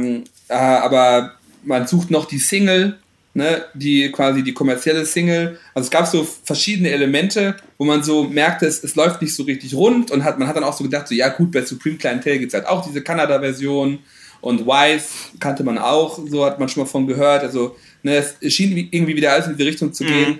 Was kommt denn da raus? Und ich erinnere mich sogar noch sehr gut, weil ich glaube, Supreme Clientel war noch ein bisschen spät, aber Bulletproof Worlds kam genau in der Phase, wo ich so aktiv war im Netz, ähm, wie dann die Promo-Versionen geleakt sind und die Advanced ja, genau. und die erste Retail. Und im Prinzip wurde das Album immer, immer kürzer und dünner äh, und, und ähm, schwächer, leider. Und, schwä und, auch leider schwächer. Ähm, und Erinnere deswegen, ich mich auch noch gut dran. Und deswegen ja. würde ich jetzt sagen, wir machen jetzt einmal die Version durch. Ein bisschen die Albumversion einfach mal. Ja. genau, ein bisschen flotter als gerade Supreme Clientel. Gibt teilweise mhm. auch nicht so viel zu den Songs zu sagen wie bei Supreme Clientel.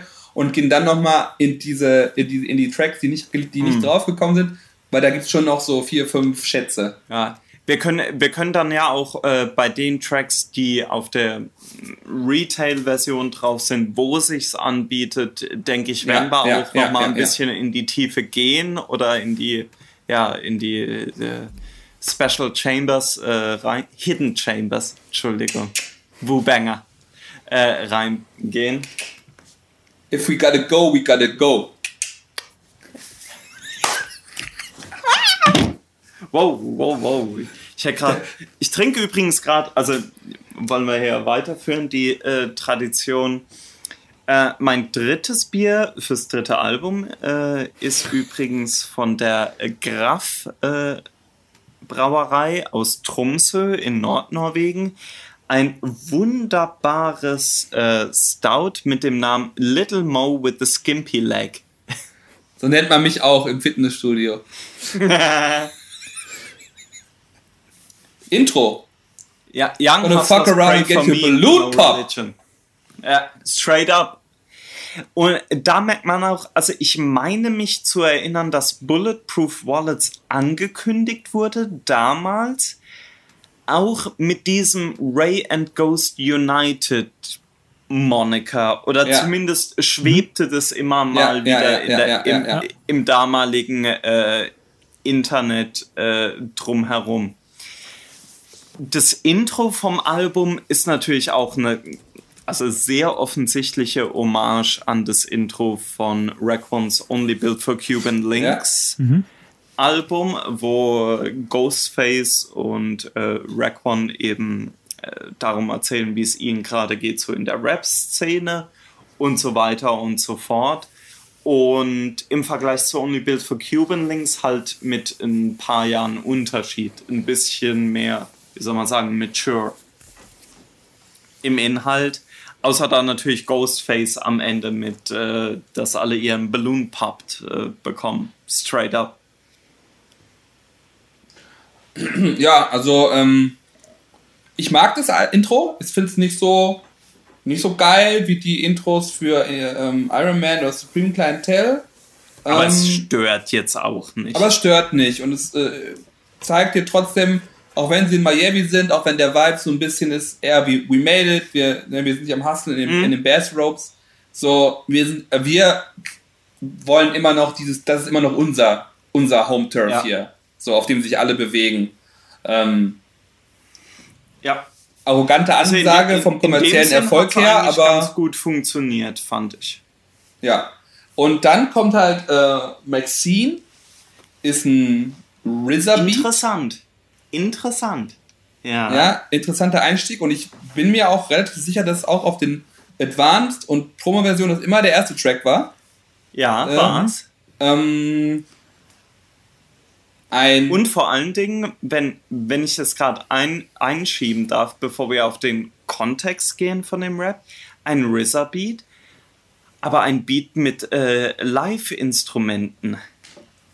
Ja, also im ja. Prinzip so ein bisschen der Next Step, ähm, ne, den RZA dann auch auf den auf Teilen von The W und auf den besseren Songs von Iron Flag hatte, ähm, quasi ja. so ja. Live-Instrumentation, äh, Instrumentierung und geile Drums da reingebaut und auch ähm, ja vielleicht als Vorgriff von The Eighth Diagrams hier auch mal schon mehr mit Gitarren arbeitet. Ähm, mhm. Äh, ist ein Track im Stile von 260, ähm, also ein klassischer Storytelling-Track, für die Ghost halt auch ja. bekannt ist. Ne? Also ja. auch, er sieht sich ja selber in der Tradition von Slick Rick. Es wäre auch schön, wenn Slick Rick auf dem Album gewesen wäre.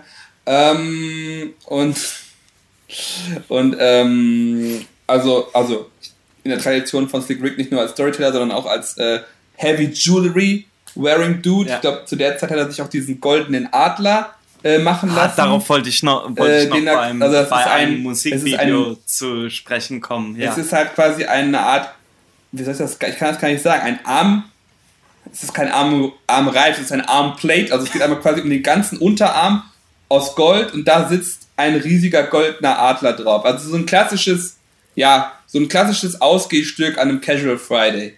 Ähm, ähm, so, egal. Der Track geht trotzdem halt so klassisch. Ich glaube auch, weil es diese Ragu Cuban Links Vibe ein bisschen versucht einzufangen, einfach in so eine in so eine in so eine Drug Dealer Story ja. wei äh, weiter mit viel Energie. Ja. Ich finde den Song mega geil. Ich finde Raycon super.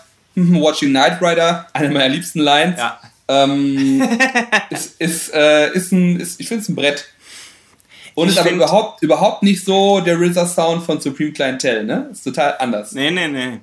Also was ich, was ich sagen würde dazu ist, ich finde es auch ein sehr guter Song.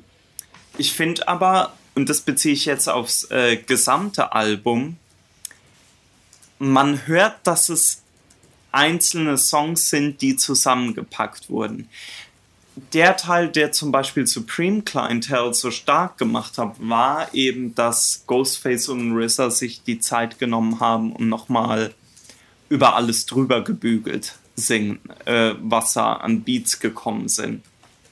Und bei Supreme Clientele finde ich, zumindest in der Retail-Version, hört man das schon äh, deutlich raus, dass die dass die Songs nicht so sehr zusammenpassen. Mhm. Ich finde zum Beispiel den Sound, den äh, eben Maxine hat mit den Live-Instrumenten, der passt nicht wirklich zum Rest vom Album. Zumindest in der Art und Weise, wie er präsentiert ist. Das ja. mag mit Mixing und Mastering zusammenhängen. Es ist ein guter Song, aber ich finde, irgendwie passt er nicht so richtig klanglich ins Album rein. Also versteht ihr, was ich meine? Mit, ja. äh, mir ja. geht es ja eher um die Live-Instrumentalisierung ja, als um ja. irgendwas anderes. Ja, stimmt. Ja, passt nicht. Also ich finde auch, was du sagst, Mixing und Mastering, ich finde, dass die individuellen Songs alle hochwertig gemixt und gemastert sind, aber die haben, kein, aber die haben kein kohärentes Klangbild. Mhm. Genau. Also hätten genau. sie vielleicht gehabt mit den Songs, über die wir noch sprechen, da hast du bestimmt irgendwie Flowers, Forest, Sun, Good Times, Watch. Wer wird bestimmt flown. Aber ja. stimmt, Maxime äh, ist schon, äh, oder Maxine, nicht Maxime, äh, Maxine ähm, sticht schon ein bisschen raus. Ja, also gerade äh, eben wegen dieser Live-Instrumentalisierung, das ist, ich glaube, wenn sie gesagt hätten, okay, wir, wir gestalten das ganze Album so, dann hätte das wahrscheinlich besser funktioniert. Aber als einzelner Song mit Live-Instrumentalisierung sticht er doch sehr raus, finde ich. Ich weiß es auch nicht. Kann natürlich auch sein, dass der Grund dafür war, dass irgendeine Sample Clearance nicht funktioniert hat und man sich dann entschieden hat, das Sample nachzuspielen, sonstiges. Ähm, da bin ich wieder nicht genug drin. Kam dann später mit 12 Reasons to Die zurück. Ja, genau. Im Grunde das. Ja. Du hörst, dich an, als, du, du hörst dich an, als hättet ihr das Album 12 Reasons to Die gegeben. Gut, aber äh, halten wir fest, Maxine, wir haben jetzt irgendwie so negativ drüber gesprochen, aber es ist ein ziemlich geiler Track. Also von ja. daher will ich. Und vor allen Dingen Prime, Ghostface, Prime, Rack One, Crime Story. Also viel geiler kann es eigentlich nicht werden, was, äh, was äh, das angeht. Ja. Ich finde halt nur, dass es im Kontext vom Album nicht so gut platziert ist. Aber hey. Der nächste Song. Vielleicht. Flowers. Äh, ist, ja. ist, ein, ist ein The W Leftover, weiß ich, würde ich, weiß ich hundertprozentig. ist so? Ja, gibt ein Interview von RZA, wo er darüber redet, irgendwie, noch vor oder nach W-Release. Ich bin, ich würde alles dafür wetten, dass das ein The W Leftover ist. Oder zumindest ja, gut, das, in der Zeit entstanden. Das mag so sein, das hätte aber sowas von nicht gepasst auf The W. Das wäre unangenehm gewesen auf The W. Magst du kurz was dazu erzählen? Ich kann kurz, ja, klar. Also äh, Flowers, eigentlich äh, äh, ziemlich geiler Song. Äh, RZA Beat mit einem äh, Sample von äh, Bob James Nautilus. Gab wieder äh, Sample-Issues auch, oder? Ja, Ja, komme komm ich, komm mal komm gleich. ich gleich Sorry, drauf. sorry, Komm ich gleich drauf. Äh, ist aber prinzipiell dasselbe selbe Sample wie bei Daytona 500 auf dem Iron Man Album. Klingt halt komplett anders. aber ganz anders. Ist ein Song mit äh, Raekwon, Method Man und Lord Superb, die auch alle drei liefern auf dem Song. Mhm. Ist auch, also, ich, ich habe einen Sweet Spot für den Song, also bitte verzeiht's mir. Äh, das Einzige ist, für die Retail-Version vom Album musste das Sample entfernt werden. Aus welchen Gründen auch immer. Und deswegen wurde irgendeine seichte Melodie nachgespielt. Ähm, die nicht benutzte oder nicht veröffentlichte Version von Flowers ist für, also für mich persönlich deutlich besser als die Albumversion. Die ist so schön achterbahnig, ne? Ja, genau. Und äh, vor allen Dingen passt, ja, sie passt auch viel besser ins Album rein, finde ich. Ja, Also wenn man, wenn man das Album äh, mal durchhört und so weiter und versucht sich das äh, so ein Soundbild zu erstellen von dem Album, finde ich, dass die unveröffentlichte Version davon doch ziemlich gut aufs Album passt und die äh, ja, wie soll man sagen, nachproduzierte Version nicht unbedingt so gut. Es ist jetzt zum Beispiel, wenn wir es vergleichen mit dem äh, Supreme Clientele Song Ghostini, wo ja auch äh, aufgrund von Sample Issues äh, das Sample geändert werden musste, beziehungsweise eine Melodie nachgespielt werden musste. Das ist ein Unterschied wie Tag und Nacht. ich finde, die Ich klingt find auch einfach viel voller und äh, viel. Ja, eben. Ja, da, das, da, der hat irgendwie ein bisschen mehr, mehr Substanz, der Beat, finde ich. Das? Ja, ist, das stimmt. Also ähm, das, was bei vielleicht bei der normalen Albumversion von Ghostini mit dieser nachgespielten Melodie, das hat vielleicht nicht ganz denselben Drive und so weiter und so fort, aber es ist immer noch ein ziemlich geiler Beat. Ja, ja. Und er hat immer noch dieselbe Stimmung. Aber im Vergleich dazu ist die nachgespielte Version von der Flowers-Melodie schwach auf der Brust. Also Ja, muss man, muss man so definitiv. sagen. Also fällt deutlich ab gegenüber dem, was, äh, was man davor auf der Advance Copy oder der Promo Copy äh, gehört hatte. Stabil. Ähm, Ist so. Wie findet ihr die Performance? Ich mag äh, Method Man und Superb auf dem Track. Also ich, ich finde Rack One und Ghostface auch gut. Also ich, ich muss auch sagen, dass mir wahrscheinlich äh, Method Man und Superb am besten gefallen, aber ich finde äh, Ray und Ghost genauso on point. Maurice, wie siehst du das? Bei Nö, also- Ray und Ghost? Bitte? Bei Ray and Ghost, weil du gerade Method und Superb erwähnt hattest. Ähm, ja, gut. Also Flown, ähm, ich, ich gucke mir gerade nochmal den Ghostface Third, äh, Verse an. Ist nicht mehr so verrückt. Ist immer noch so ein bisschen äh, abstrakt, aber nicht mehr so die Terror-Level. Ähm, äh, aber ist okay. Also finde ich, finde ich, finde ich gut. Also generell finde ich ihn auch überhaupt nicht. Also ich finde ihn auf diesem Album auch als MC stark. Ähm, Ja. Mehr Auf Storytelling, jeden Fall. aber halt Peak Level nicht so Ghostface vom Flow her. aber genau, ja. aber so von der Performance her so top. Also es sind noch, er ist noch auf der Schaffenshöhe von dem ganzen Supreme Clientele The W Run. So, ich finde ihn da Mhm. Also es richtig ist, gut. es ist immer noch Peak Performance oder close to Peak Performance Ghostface. Das äh, sollte man äh, bei dem ganzen Album und wir, wir werden dem Album äh, gegenüber äh, wahrscheinlich relativ kritisch sein, aber das sollte man nicht vergessen, dass immer noch Ghostface auf der Höhe seines Schaffens ist. Ja. Yes. Ähm, dann kommt Never Be the Same Again. Ähm, das, Oha. war, das war die Single zu dem Album. Ja. Das war ein Song, den ich damals überhaupt nicht gut fand.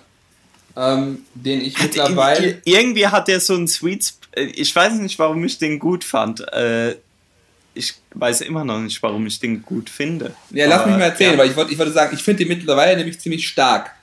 Ähm, Er hat halt er so passt- diesen, äh, Ghostface Soul Vibe einfach.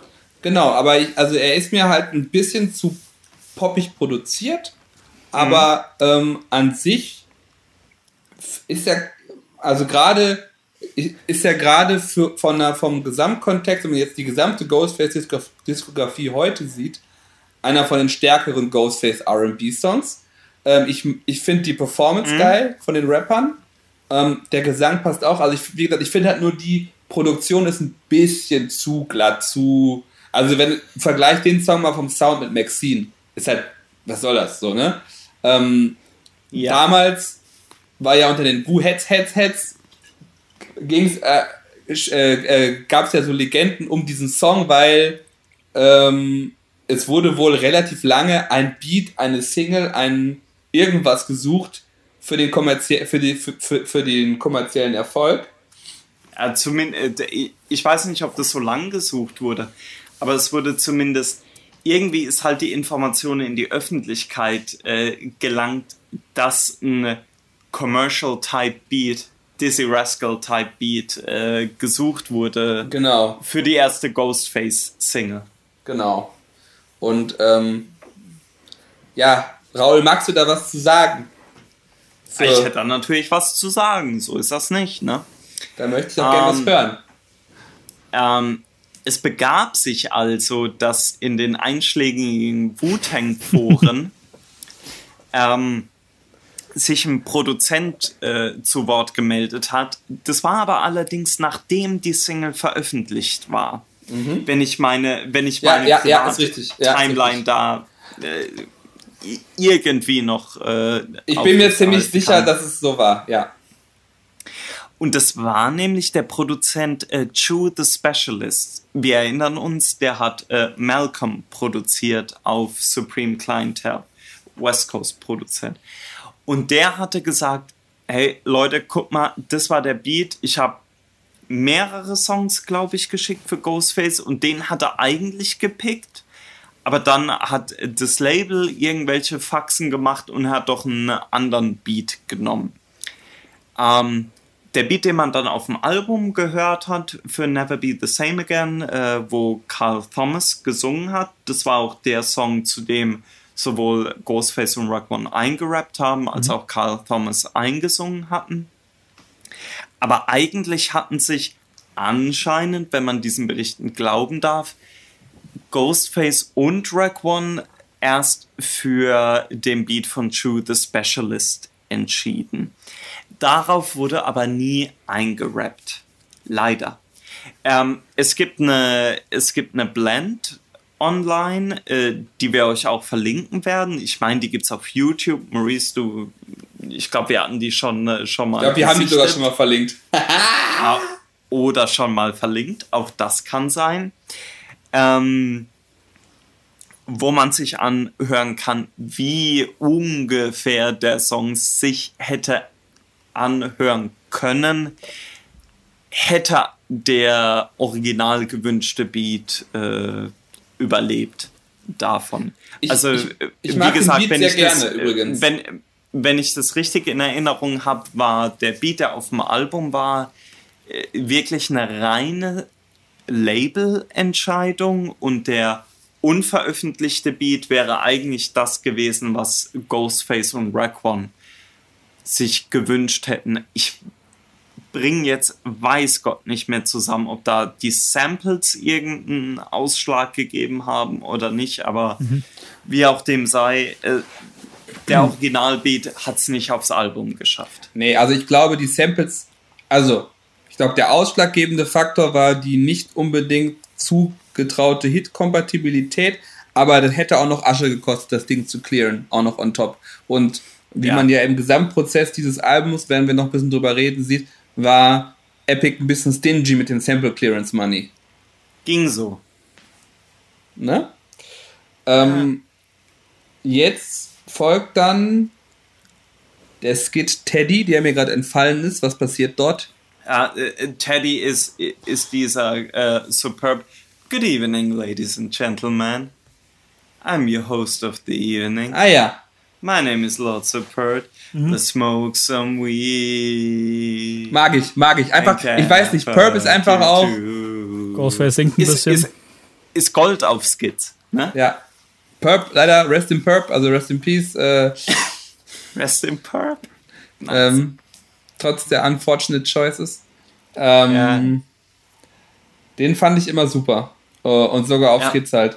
Ähm, dann Sollen wir noch über das, äh, wo Ja. wir, wo wir gerade bei Skits sind, vielleicht? Ja.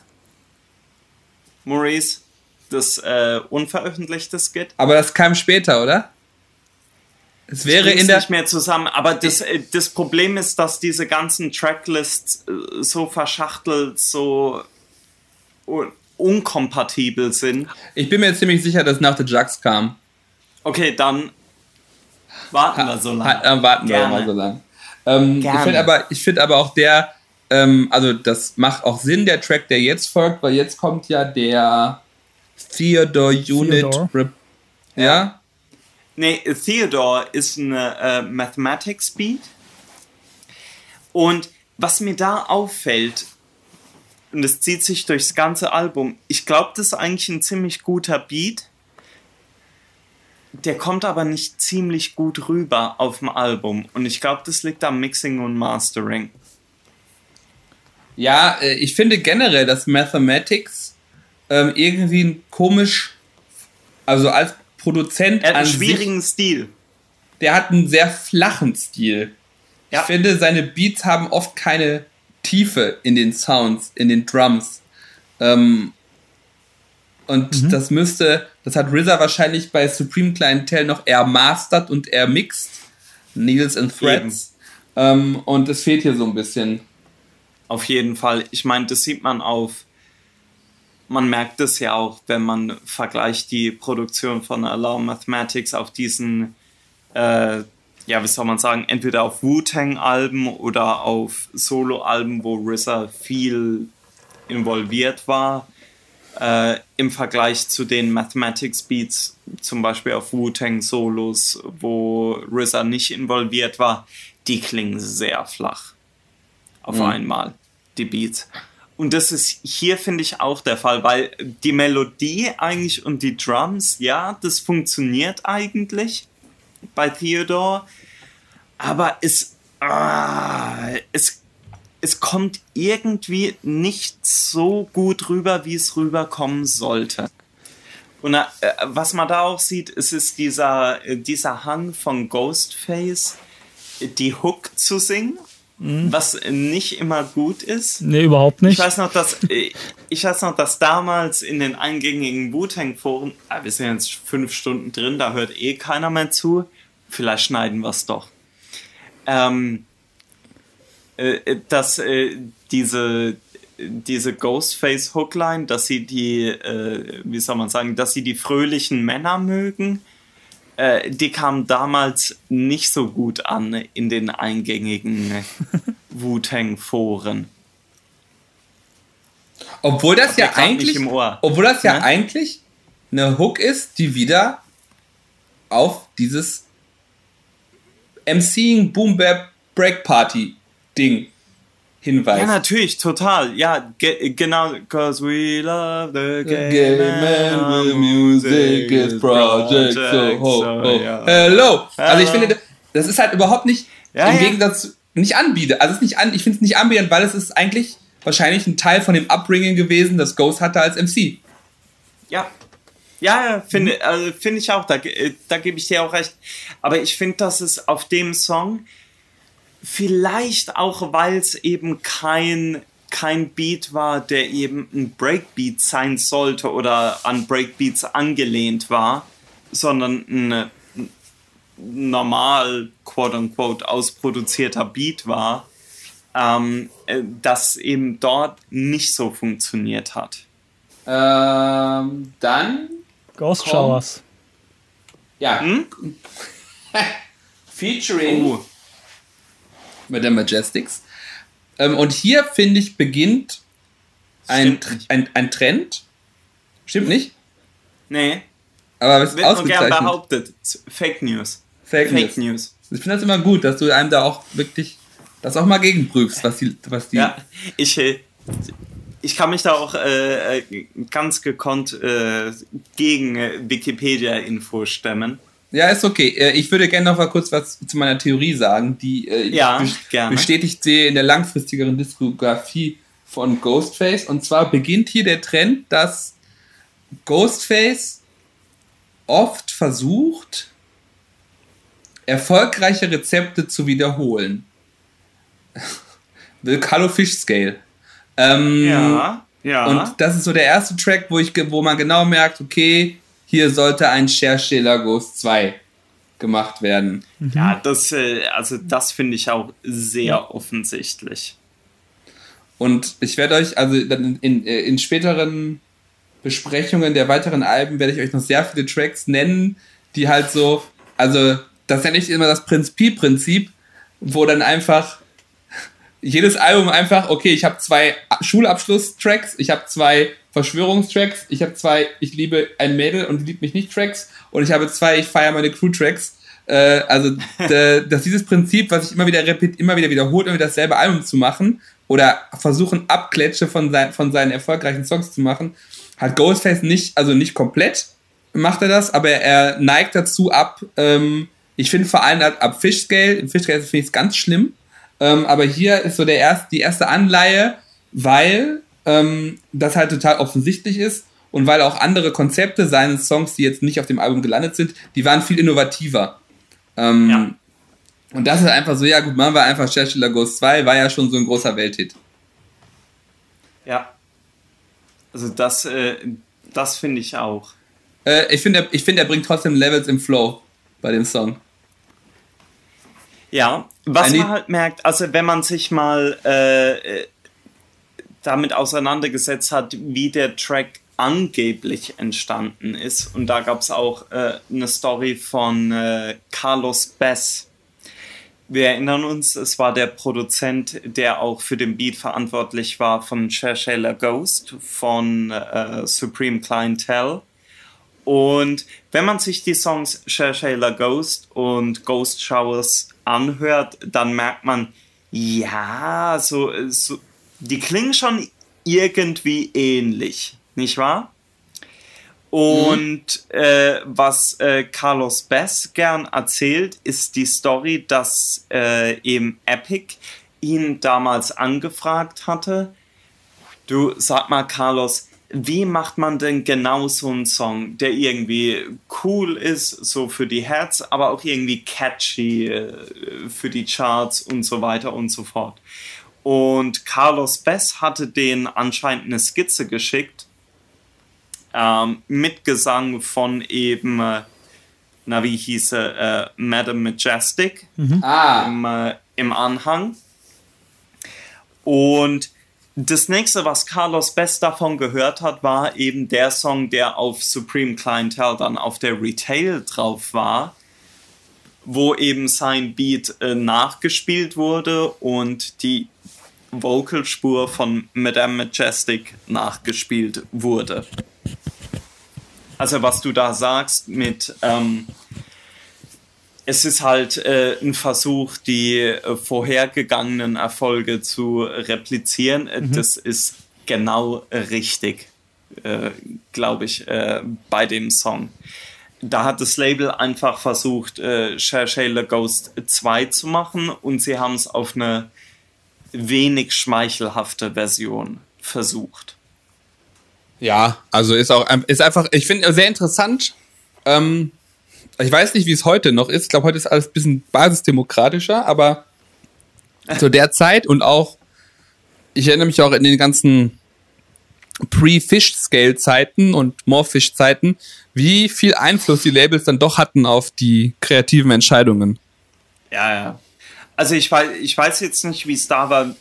Wie gesagt, also ich, ich erinnere mich, da, äh, diese Story eben gehört zu haben, dass ähm, Carlos Bass und Madame Majestic oder wie sie ja zusammen heißen, äh, Majestic 12, diese Songskizze vorgegeben hätten. Aber die haben eben nur die Skizze vorgegeben. Ich weiß jetzt nicht, ob Ghostface jemals den Originalbeat gehört hat, sonstiges. Aber das halt eben, und das schon verbucht, dass es Label angefragt hatte bei Carlos Bess und am Ende ein Song rauskam, basierend auf der Skizze von Carlos Bess, auf dem Carlos Bess äh, und Madame Majestic nicht involviert waren. Die haben auch keinen Writing Credit, sonstiges dafür bekommen. Mhm. Und das, äh, und das finde ich halt schon. Ah, ist äh, so von Epic her schon so ein bisschen linke Nummer, ne? Epic. Epic, Epic. Immer, wenn ich rede, Epic. Ja. Naja, aber ich glaube, haben wir uns jetzt ein bisschen drin verloren, aber ich meine, das wird ja auch nochmal was, was wir nochmal aufgreifen werden bei den Unreleased Songs. Ähm, dass das so ein bisschen eine Problematik war, der Einfluss von oder, oder der Einfluss von Epic in das Album ein bisschen zu groß war. Ja, auf jeden Fall, auf jeden Fall. Ich glaube, Ghostface hat dazu selber mal gesagt, ähm, dass da so, dass das Album wie so ein Rezept war, wo er dann Zutaten weglassen musste. Und deswegen hat es nicht so ganz so gut geschmeckt. Ha, nice. Ja, verstehe ich. Ähm, nächster Track? Ja. Strawberry? Ja, ähm, Strawberry ähm, äh, startet auch dann einen ganz äh, interessanten, ganz interessanten Trend, der sich, glaube ich, bis More Fish durchzieht und zwar, dass Ghostface immer mal wieder Killer Sin featured. Ja, Ähm, stimmt. Finde find ich, ich- auch gut. Genau, das wollte ich auch gerade sagen. Killer Sin, der ja wahrscheinlich auch einer der Top 5 Wu-Umfeld-MCs. Die ist leider, der ist leider aufgrund seiner Life Choice, Choices. Choice aufgrund seiner Choices nicht so geschafft hat. Ähm, ähm, halt Kill, bei Kill Army gewesen, immer ganz klar der Standout-Rapper von Kill Army gewesen. Seine Ja. Freundin, Frau, Gespielin war immer stark in den Foren. Baby Mama Sinfully vertreten. Cute. Shoutout. Shoutout. Ähm, ja, also eigentlich ein begnadeter Rapper ähm, mit, äh, mit einem krassen Flow. Ähm, und wie gesagt, Strawberry. Ähm, ich finde Strawberry ist ein cooler, cooler Beat. Ähm, ist, glaube ich, als für mich einer der stärkeren Mathematics Beats. Äh, wahrscheinlich hat er einfach nicht viel am Sample gemacht. ähm, hier finde ich äh, lyrisch ganz interessant die verschiedenen ähm, verschiedenen Elemente, die in dem Song passieren. Äh, Ghost, also dann haben wir erst den Killer Sin Part, ne? Und dann Ja. da die Intermission mit RZA. Break, genau. Mit Joghurt, she's slurping and burping. Ja, also wo auf jeden Fall RZA und noch jemand dann irgendwie so ein bisschen sich anschleichen, während Ghostface Sex mit einer Frau hat. Was ich auch so, so ein bisschen creepy Vorstellung. Ähm, Super creepy. Und dann hast du halt Ghostface, der im Prinzip halt den Sex äh, und den männlichen Orgasmus äh, beschreibt, wie er wahrscheinlich das nur er kann, ohne dass es halt vollends peinlich wird. Ähm, Ja. irgendwie ein guter Song. Schöne Umschreibung, schöne Umschreibung. Aber irgendwie ja, ein guter Song. Also mit dem, mit dem Inhalt, mit dem inhaltlichen Konstrukt, was ich gerade aufgezeichnet habe, könnte der auch sehr unangenehm werden. Also Ja. ich glaube, ich sag mal so, vielleicht Ich ein, finde, im- in King Orgasmus Beispiel One hätte ihn anders, hätte er mit weniger stilvoll um, wäre weniger stilvoll umgegangen. Aber ich finde auch, dass zum Beispiel Killer Sin. Killer Sins Part hat jetzt nicht so viel mit Ghostface Part zu tun. Ja, da bin ich auch immer wieder amüsiert drüber. Also, Also, dass, das halt, du hörst erst den Killer Sin Part und das ist irgendwie ziemlich geil, weil es ein geiler Beat mit einem geilen Sample und du hörst Killer Sin und so als Wu-Fan bist du schon so, ja, ist irgendwie eine geile Experience und so. Und, und dann kommt, ja, wie soll man sagen, also so ungefragt irgendwie so ein Sexpart von Ghostface rein. ja, so, Ja, ich habe auch noch mal ja, geguckt, in den- in den Lyrics ist auch Ghostface nichts, was das- machen, aber es ist, halt nicht so, so, ja, kann er machen, aber es ist irgendwie komisch auf dem Song. Ja. ja, ich finde es auch ein bisschen merkwürdig, wo kommt's her, ne? Weil auch im Killer Sin Part halt nichts, es ist halt nur so Crime-Shit. Ja, Ähm, eben. Es ist nichts, also, ich meine, klar, man kann immer sagen, Sex und Violence ist, im Prinzip ist es wie so ein schlechtes 80s-Movie. Du hast auf einmal die, äh, die Action-Szene und die Sexszene und der Zusammenhang ist ähm. arg konstruiert. Ein creepender RZA. Also ich, ich, ich würde eh eher sagen, dass, weil du sagst, so Zusammenhang arg konstruiert und creepender RZA, dann ist eher der Killer-Sim-Part arg konstruiert. Weil äh, der creepende RZA und Ghostface passen schon zusammen. Nee, ja. Eigentlich. Ja, ja, hast du recht. Also das passt, das, äh, das was eigentlich nicht passt, ist Killer Sin. Und das ist ja eigentlich das Beste auf dem Beat. mhm. The Forest. Uff. Alchemist Beat. Our boy. Noch, noch ein, ein Alchemist äh, in. Everybody's ein, past. Ich finde, das ist noch so, so ein Classic Alchemist. Mhm. Habe ich auch noch was zu sagen zu dem Beat. Ich finde nämlich Alchemist, äh, auch wenn es gerade kurz ein bisschen vom Thema ab ist, aber Alchemist ist so ein. Der hat, der hat irgendwann so einen, so einen Wandel gemacht, finde ich. So um die Zeit des ersten Gangrene-Album, des Russian Roulette-Album, hat er irgendwie so ein bisschen seinen Style gedreht, finde ich. Davor war er sehr straight Classic Hip-Hop.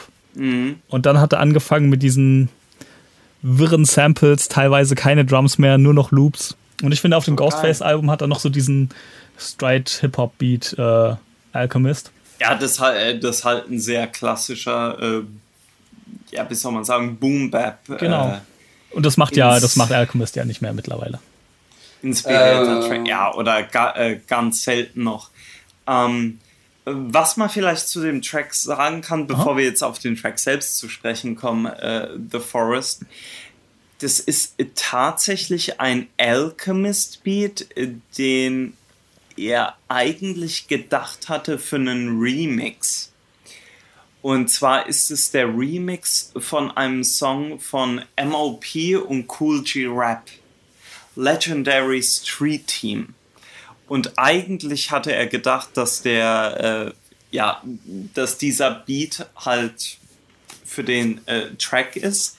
Diese Version von dem Track Legendary Street, Street Team ist auch rausgekommen auf dem äh, Cutting Room Floor Mixtape von Alchemist. Mhm. Können wir euch gern verlinken, Mixtape und Song. Ähm, aber so gesehen ist es tatsächlich äh, eine der Situationen, wo die eigentliche Version von einem Alchemist Beat oder einem Alchemist Song nicht wirklich erschienen ist. Und das erinnert mich an Rascas Home Sweet Home, wo Rascas eigentlich den Beat zuerst hatte und ein Song rauskommen sollte, aber aufgrund von Label-Sachen das nicht passiert ist und dann äh, Jadakiss und Styles P We Gonna Make It rausgebracht haben. Verlinken wir euch auch mal, weil es einfach ein geiler Track ist aus derselben Zeit, 2001. Daniel, erinnerst du dich noch an We Gonna Make It? Ich schon. Mhm. Ah, nice. Erinnert sich noch jemand an den Remix mit Eve? E, wie, I. Ah, ist ja auch egal. Verlinke ich. ähm, äh, The Forest. interessant finde an Inhaltlich. dem Song, ja, das auch, aber auch die, Reze die Rezeption zu der damaligen Zeit war ja auch, boah, Alchemist wird den grimy Shit bringen und dann kommt halt der Beat. ja, genau, halt, äh, weil das, das war halt auch zu der Zeit, wo Alchemist vor allen Dingen dadurch aufgefallen ist, dass er produziert hat für äh, Mob Deep und äh, Konsorten. Mhm. Und im Vergleich dazu ist es ja schon ein relativ anderer Beat. Und vielleicht müssen wir jetzt halt auch mal über den Kontext reden. Ghostface rappt über Comics. Beziehungsweise der Song fängt an mit Raekwon, der äh, singt über äh, über irgendwelche Bäumchen und Bienchen. Und dann And I Think to Myself, What a Wonderful World, also in äh, altbekannter Louis Armstrong mhm. Manier. Und dann setzt der Beat ein und Ghostface rappt in, in einer Art und Weise, wie er es schon immer getan hat, weil es nämlich im Grunde ein Storytelling-Rap ist aber anstatt über äh, zum Beispiel Maxine äh, zu rappen oder sonstigen, rappt er eben über Comic-Charaktere. Und es geht von Bugs Bunny über Daffy Duck, Elmer Fudd und so weiter und so fort. Ähm, was vielleicht für viele äh, Hardcore Ghostface-Fans erstmal ein bisschen seltsam ist. Würde ich, äh, würde ich behaupten. Das Ganze ist sogar so seltsam, dass in der Retail-Version der eigentliche Hook oder die eigentliche Bridge rausgenommen wurde. Äh, in der natürlich äh, Ghostface Killer noch eine gesungene Bridge hat über seine äh, Wallows, also über seine Wallaby-Schuhe, äh, die man Will nur. come out tomorrow. At your bottom dollars about those wallows. Here we go. Ähm, die, die tatsächlich gekürzt wurden. Das kann auch wieder aus Sample-Gründen gewesen sein, weil er mit Sicherheit irgendeine Melodie nachrappt von einem Soul-Song. Wenn Ja, man Ghostface. Killer kennt. Ähm, das war aber die, äh, die eigentliche Version von dem Song und ich finde, die hätte es auch gebraucht. Aber ja, so gesehen ist es halt, ähm, ist dieser Song The, Fo The Forest halt ein, äh, ja, wie soll man sagen, Überbleibsel der eigentlichen Version von Supreme Clientele, aber eben ein äh, angepasstes Überbleibsel. Und äh, der Alchemist Beat ist extrem gut. Äh, dabei bleibe ich auch. Das ist, äh, ist mir scheißegal, was andere Leute davon halten. Aber es ist eben ein Song in einem Album, das generell nicht so gut float, wie es flowen könnte. Sagen wir es mal so rum. Ja, okay. Ja. Verstehe ich. Und ihr so? Ich meine, du hast alles gesagt. Ich äh, finde es lyrisch cool. Ähm, ist äh, halt was Innovatives. Ähm, Beat auch. Ungehörte Art. Ich, ich, mir gefiel immer die Version mit, dem, mit der Bridge besser. Äh, auch, Ja. auch eine Eklektik-Aussage. Aber ähm, ja, ich finde es einen coolen Song. Ich find, es, ist, es, es ist ein kreatives Moment, wo nicht versucht wird, irgendwas anderes zu neu aufzuarbeiten oder zu rehashen. Ja. Ja, das, äh, das kann man sagen. Das ist halt, und ich glaube, das ist das, was Bulletproof Wallets im, im Kern eigentlich widerspiegelt, ist, äh, ist erstens eine positive Grundstimmung und eine gewisse Kreativität. Ja, Dabei. und, der, und der, Rest Äh, ist das, der Rest ist eigentlich das Label Fusch drin rum. Der, der Rest ist Sample Clearance und Label Fuckery. Ja. Nächster Track. Ayo Maurice. Go to store for me, Jax. son. Da, da, da, da, da. Das ist, Nächster Alchemist Beat. finde ich, das richtig geil- jetzt- find ich richtig geil. Richtig geiler Song. Und das, äh, weil wir es jetzt davon hatten, so Alchemist Beat und äh, The Forest ist nicht so das, was man sich erwartet hat. Aber dann The Jugs ist vielleicht genau der Alchemist Beat, den man sich erwartet hat für eine Ghostface Crime Story. Würde ich äh, einfach mal so behaupten. Ich weiß nicht, äh, wie seht ihr das? Ja, finde ich, find ich gut. Hat so, hat so dieses ähm, cinematische, was ich damals zu der Zeit Ja. vielleicht äh, von einem Ah. Alchemist Beat erwartet hätte. Ähm, ja, und hat auch wieder superb. Ich höre ihn einfach gern rappen. Ähm, und Tribe bringt halt auch schon so die ersten Flows. Also ich finde es irgendwie, es ist halt kein, kein Klassiker, aber ich finde es irgendwie ist ein geiler Song. Ich kann dir das gar nicht genau so sagen, aber den höre ich gerne. Den habe ich auch so, Ja, ich auch, ich. auch über die Jahre hinweg positiv in Erinnerung. Auch wenn ich den jetzt nie so dran machen würde, aber ich habe den gehört und dann habe ich nochmal gedacht, so, ja, der war, der war geil. Ja, aber verstehe ich. Verstehe ich tatsächlich. Ähm, es ist halt ein, ein Track, der so wie er auf da, dann auf dem Retail-Album ist, auch vom Mastering her, der hätte halt vom Beat her auf vielen Alben sein können. Nicht wahr? Das ist, äh, das, der hätte auch auf dem Prodigy Solo-Album sein können. das ist jetzt nicht ein Song, der ähm, vom Beat her für mich Ghostface schreit. Nee, das, das stimmt, ja. Das, ja, äh, das gesagt, finde ich, dass äh, Ghostface, Trife und Perp, ja, nehmen den Beat schon gut auseinander. Aber da ist vielleicht auch wieder das, was, äh, was wir jetzt die ganze Zeit schon erwähnt haben, dass äh, ein zusammenhängendes Mixing und Mastering fehlt. Vielleicht auch sowas wie Additional Producing, Co-Producing, dass einfach RZA nochmal über jeden Beat äh, drüber geht. Mhm. Ähm, sowas hätte, glaube ich, diesem Song extrem gut getan. Ähm, ja, der nächste Song ist ähm, Walking Through the Darkness, featuring Tequila. Mm. Ähm, ist, der war eigentlich erschienen auf dem Ghost Dog Soundtrack als Tequila Solo-Track. Also könnte man ja. vielleicht sagen, ist das schon, ist das vielleicht eine Version von so einem Art Wise-Ding, dass man halt, oder dass man halt was Bestehendes mhm. nimmt. Man kann natürlich auch sagen, es steht in der Tradition von Ghostini, also dass Ghost einfach irgendwas nimmt und sagt, das muss ich besetzen. Ähm, war mhm. damals. Also ich.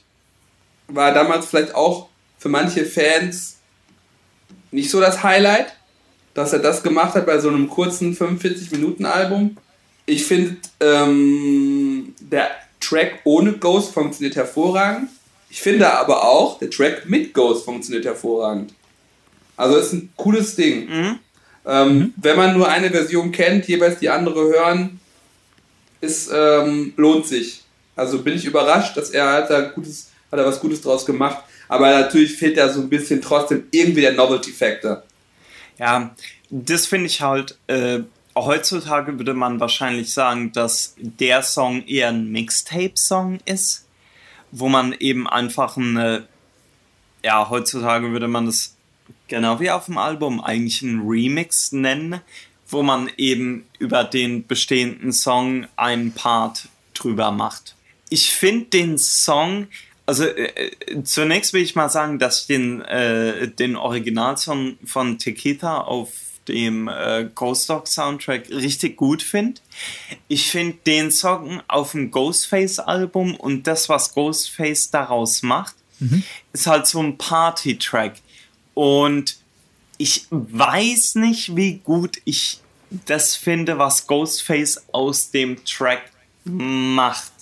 Zumindest für einen Albumtrack. Ich finde als, äh, als äh, ja, sagen wir mal, Standalone Mixtape Track würde das relativ gut funktionieren. Ich weiß aber nicht, ob es Albummaterial ist. Wie seht ihr das? Ist so ein bisschen also generell die Frage der Cohesiveness stellt sich ja bei dem Album und ist ähnlich wie Maxine, Never Be the Same Again, äh, vielleicht Ghost Showers, wo das noch irgendwie float. Ähm, und am Ende finde ich auch den Track Love Session. Ähm, ist es auch wieder was, was so ein bisschen als wildes Element in diesem an sich schon kurzen Album rumhängt. Mhm. Ähm, ich finde, das Album float halt nicht. Und das ist wieder so einer der Gründe, warum. Weil ich finde, so von, du könntest super Strawberry the Forest, The Jug, Jealousy Hilton, würde gut flowen. Und das ist da einfach da so reingepatcht. Ähm, ja, stimmt. Aber ist halt wieder die Frage, ob die größere Version des Albums vielleicht so, ein, so, ein, so eine Art, ähm, ja, Breakbeat-Party ist, aber die, wenn, dann ist es schlecht umgesetzt. Also ich finde, äh, es passt auf eine gewisse Art und Weise auf das Album, eben weil das Album in seiner Grundstimmung sehr positiv, auf eine gewisse Art und Weise auch fröhlich ist. Was, äh, mhm. was ich jetzt auch nicht als, äh, als negativ ansehe. Aber ich finde es ich find's eben als, als Albumtrack finde ich es fast schon zu einfach mhm. sich einfach auf einen RB-Track draufhängen und das dann aufs Album packen. Das ist natürlich elegant, weil RZA der Produzent und so weiter und so fort, aber es hatte Geschmäckle, gell? Das ist halt ein bisschen faul. Ah. Und das hat jetzt auch nicht so einen, finde ich, das hat nicht so einen referenziellen Charakter, um nochmal zu unterstreichen, hey, das ist der Shit, den ich damals gemacht habe, deswegen feiere ich ihn jetzt einfach nochmal ab. Das ist. Ja, stimmt, weil also es hat jetzt keinen Breakbeat-Charakter oder nee. sonstiges. Ja. Aber äh, ich meine, es ist trotzdem ein guter Song am Ende vom Tag, ne? Ja, aber ich finde, der würde eher passen, wenn das, wenn der Originaltrack als Single rausgekommen wäre, als B-Seite oder so. Da würde das Ding hinpassen. Ein Remix, wie du gesagt hast. Ja, genau. Es auch nicht, es ist nicht mehr als ein Remix. Was auch nicht schlimm ist, aber ja. Ja, muss ja auch nicht. Nächster Track. Jealousy. Jealousy ist ähm, ein Interlude im klassischen Sinn. Ja, Jealousy ja. Ähm, mag ich. Jealousy. Ist wieder so ein Gaga Loop RZA Ding im Stile von ähm, Stroke of Death oder diesem einen Ding auf Digital Bullet. Ja, Can't Lose. Can't ja, Lose, genau. ja, also, also von Stroke of Death würde ich nicht mal so sagen, aber eben dieses, ähm, ja, fast schon sloppy produzierte oder sloppy ausproduzierte Loops. Weil du hast halt diesen Bumm, Jealousy, mhm. Bumm, Jealousy. Und dann halt diese Drums drüber, die sind schon, das ist schon fast so, äh, ja, wie soll man sagen, no fucks given, wie bei MF Doom. ah, schön. Kleine Spitze musste ja noch kommen. Klar. Ihr wisst. Ähm, Jealousy, ich finde es trotzdem ein gutes Interlude. Ja, sagen also, wir es mal so. Mag ich gerne ähm, stabil. Dann The Hilton, The Hilton finde ich fantastisch. Ja, geiler Track. War der nicht auch wieder von diesen äh, Puff Daddy Produzenten? Ja. Also ja, Carlos 6 July, 6 July Brody. Ja. Ähm, und das ja auch äh, äh, wieder in der Tradition von äh, Supreme Clientele, dass eben diese Hitman-Produzenten auch bei Ghostface mitproduzieren. Und ich fand ja immer, The Hilton und Maxine bedienen ein ähnliches Thema als Song. Mhm. Und ich finde eigentlich, dass musikalisch The Hilton gelungener ist als Maxine. Ja, Zumindest er auf, dem, halt durch das, auf äh, dem Album. Dadurch, dass es halt ja. ein Sample-Beat ist, eher, eher ja. da rein, dahin ein. Genau. Naja, aber ich finde halt, Maxine hat dann eher diese, wo der Beat so das Tempo, die Dramatik der Situation aufgreift und The Hilton finde ich, dass der Beat eher so dieses flamboyant Hotel-Ding mit dem Gangster-Twist aufgreift. Also ich finde das schon okay. Ähm, aber klar, Maxine ist halt, wie du gesagt hast, äh, fällt irgendwie raus. Ist auch ein bisschen anstrengender, finde ich aber als Song irgendwie interessanter. Ja, verstehe ich. Verstehe ich, dass man sagt. Aber ich finde, das ist ein Album mit. Na, ich sag mal so, du brauchst auf einem Album nicht Maxine und The Hilton. Zwingend. Für, für mich ist das. Äh, du erzählst dieselbe Story auf, äh, auf eine andere Art und Weise. Hm, ja, verstehe ich. Also, der, ja. das ist jetzt auch nicht wahnsinnig negativ gemeint. Ich, ich mag The Hilton ein bisschen mehr, aber einer von beiden hätte wahrscheinlich gereicht. Und dann hätte wahrscheinlich The Hilton gereicht für das Album, weil mhm. ich nach wie vor finde, dass äh, Maxine soundtechnisch ein bisschen aus dem Rahmen fällt. Ja. Uff. Eis. Ice, cut it out. Arsonist Beat von Heatmakers. Ja, Heatmakers. Kennt man. Crack Music. Maurice, sag was dazu, zu dem Beat. Ja. Hör mal, das habe ich, schon mal, da hab ich schon mal gehört beim Cameron. Den Song. Beim Cameron. Beim Cameron habe ich den auch schon mal gehört.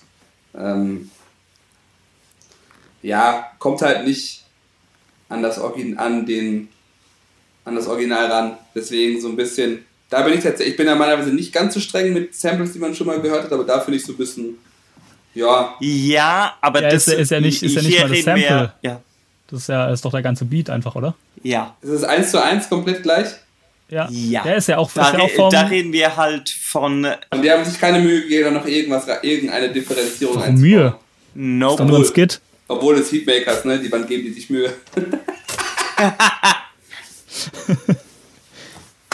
Leute, wir verlinken euch. Heatmakers machen Beat bei Smack DVD. Ist äh, für die Kultur. Muss jeder mal gesehen haben in seinem Leben.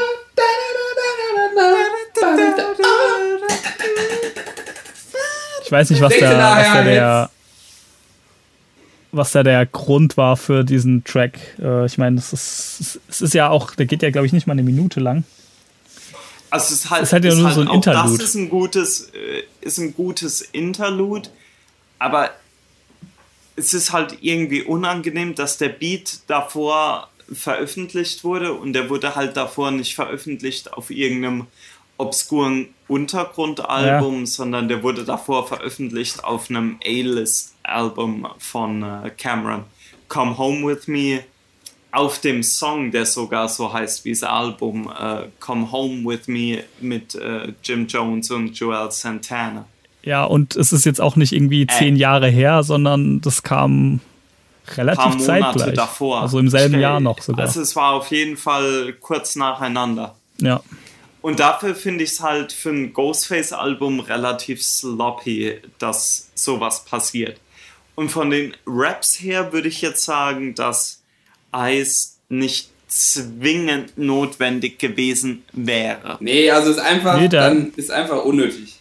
Der ganze Ähm, Track, der hat eigentlich keinen, keinen, also Wurde aber auch, also ich meine, ich meine, auf der Ghost Showers Single war Ice sogar die B-Seite. merkwürdig, mit also oder? Instrumental und A cappella Treatment und so weiter und so fort. Und äh, dafür fand ich das ja so geil war es jetzt doch nicht, ne? nö. Nee.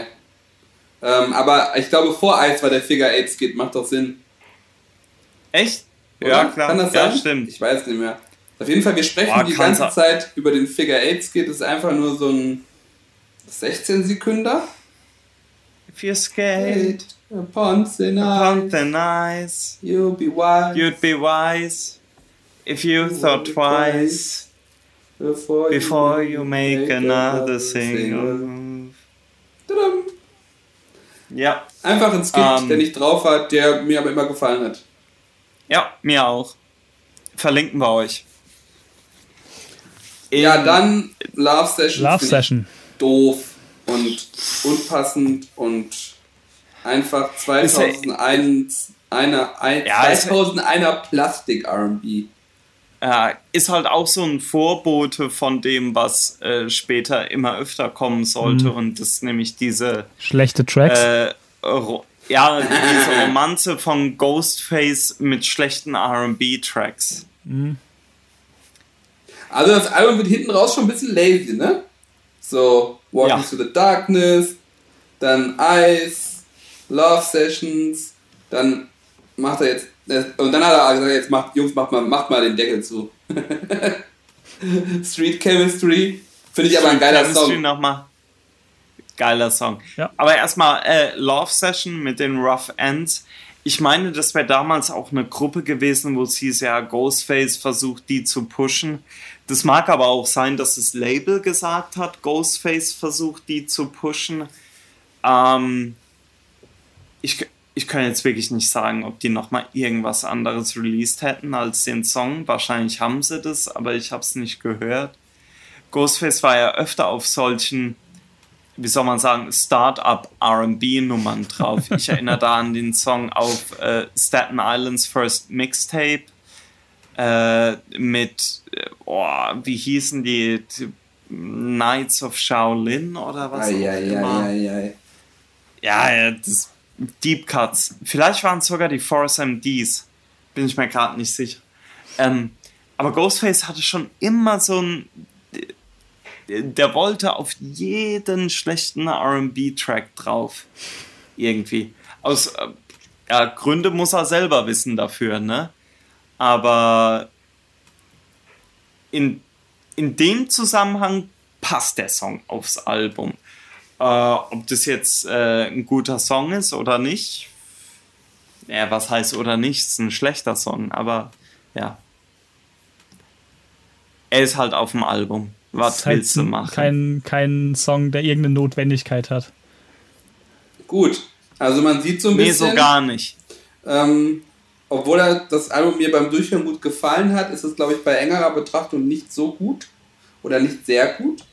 Ähm, was es aber hätte sehr gut werden lassen können, wären die unveröffentlichten Tracks. Ähm, Mm. Da spreche ich hauptsächlich von drei bis vier Songs, nämlich The Watch, The Sun und Good Ja. Times 1 und 2 und vielleicht noch The Odd Couple. Oder? Ja, genau. Ja, das, äh, das würde ich auch so sehen. Also fangen wir vielleicht mal an mit The Watch, weil das äh, vielleicht der zugänglichste Song von denen allen ist, der auch auf der Advance- oder Promo-Copy vom Album drauf war. Äh, The Watch, ein Song mit RZA Beat von einem äh, Barry White Track. Ähm, habe jetzt gerade nicht drauf, welcher Barry White Track das war. Ist aber äh, im Großteil ein äh, Ghostface Solo-Song mit einem kurzen Back-and-Forth-Intermezzo mit Raekwon und ein Wahnsinns-Track. Das war einer dieser Songs, ich meine mich zu erinnern, also die, die Promo-Copy vom Album rauskam oder die Advance oder so die ersten Leaks und dann kam, kam eben auch The Watch raus. Das war, glaube ich, auch auf zwei, drei Mixtapes drauf damals. Da haben aber alle die Ohren gespitzt. Das war einer der härtesten Tracks draußen. Also, ja, es war vor allem, äh, es war vor allem ähm, mal wieder so ein Track, der zeigt, so ja, Ghostface kann einfach nochmal Next Level irgendwie Storytelling oder Ideen bringen, ne? Auf jeden Fall. Auf jeden Fall. Also es war, es war ganz klar ein Track, äh, der gezeigt hat, dass Ghostface über Soul Samples kennt ihr. Jetzt produzieren wir mal ein Ghost Sample aus. Ein bisschen minimalistisch, das ist okay. Und dann lassen wir Ghostface einfach nochmal frei drehen drauf. Zusammen mit Rack One. Und ich finde, also diese Kombination hat halt wahnsinnig gut funktioniert. Der Track ist wie gesagt äh, eigentlich nur auf der Promo oder Advance von äh, Supreme Clientele drauf, hat es dann später aber noch geschafft auf die Bonus-Tracks, die auf der Put It On The Line waren von Ghostface und Trife Ja, in äh, 2005 ja, ja. so als Leftover-Bonus-Ding. Zusammen mit einem anderen Leftover-Track von Bulletproof Wallets, nämlich The Sun. Ich würde gerne noch mal einmal kurz aufgreifen, also The Watch, Ja, sorry. The Watch ähm, ist halt vom äh, Inhalt her ist quasi die Perspektive der Uhr äh, in einer Geschichte, was irgendwie abgefahren ist und was Ghostface irgendwie wieder hinkriegt, dass es funktioniert. Ja, Genau, und dann kommt dann die Ode an die Sonne, ne? ja so ist das. Mit Slick Rick. Ähm, The Watch mit äh, Rack One, Slick Rick und Slick Ricke. The RZA. Ne, ich wollte es nicht bringen, ne? Klar, ich kann nicht Aber ich habe auch dran gedacht. The Sun ist eben ein Track, der äh, hätte drauf sein sollen auf äh, Bulletproof Wallets, der übrigens auch auf dem Backcover draufsteht, auf der offiziellen Tracklist, aber auf keiner Retail-Version drauf ist.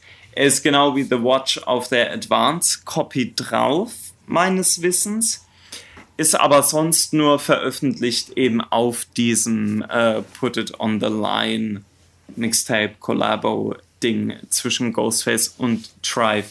Und The Watch greift auch dieses Thema von Bulletproof Wallets wieder auf, wovon wir schon gesprochen haben, dass es eben einen positiven Sound hat. Ja. Und keine Drums. und keine Drums. Und Könnte ein. Alchemist Beat sein. Ja. Und es ist halt eben, ähm, wenn wir über Storytelling-Rap äh, sprechen, da hat er auch Ghostface oft genug erwähnt, dass Slick Rick eins seiner Vorbilder ist. Und ähm, auf dem Track ist Slick Rick endlich äh, gefeatured mhm. und ist natürlich äh, damit umso ja, umso tragischer, dass der Song halt nie wirklich offiziell erschienen ist. Mhm.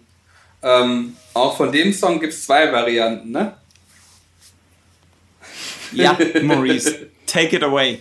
Es gibt eine Version, in der RZAs Part noch ein bisschen länger ist und RZA noch mehr auf die, auf die Gesetze des Universums eingeht. Stimmt. Ist auf dem Mathematics Mixtape The Next Chamber drauf. Ähm, an sich ein cooler Song. Also, ich finde ein bisschen, also ich glaube, Raekwon war ein bisschen sehr stolz, dass sein Verse ein Wortspiel mit Sun und Sun, also Sonne und Sohn, hat. Finde ich so ein bisschen ja, amüsant. Gut. Aber ja. ist, ist okay. Lassen wir ihn. Lassen, lassen wir ihn. ihn. Lassen wir ihn. The Odd Couple, den Song habe ich nicht mehr im Kopf. The Odd Couple, also jetzt, jetzt sind wir äh, bei, äh, bei den Songs, die, die so ein bisschen ganz abseits vom, äh, vom Schlag gelandet sind. The Odd Couple war ein White Label, das entweder 2001, 2002 rauskam. Und zwar hieß es The Odd Couple und das war der Name von Ghostface und Capadonna zusammen. Und der eigentliche Song hieß WTC Part 2. Ähm, ein Song, der äh, von Ayatollah produziert war und ungefähr zur gleichen Zeit rauskam wie Bulletproof Wallets und der auch, finde ich, also klangtechnisch aufs mhm. Album gepasst hätte. Weiß aber nicht, ob der wirklich fürs Album vorgesehen war oder ob der nur zufällig zur selben Zeit rauskam und so weiter und so fort. Ist ein guter Track trotzdem. Genau. Und dann kommen wir zu meinem persönlichen Favoriten von den unveröffentlichten Tracks, auch der erste Leak, ähm, Good Times, sampled ja. ähm, das Intro mhm. von einer TV-Show, heißt Good die? Times. Good Times, ja, okay.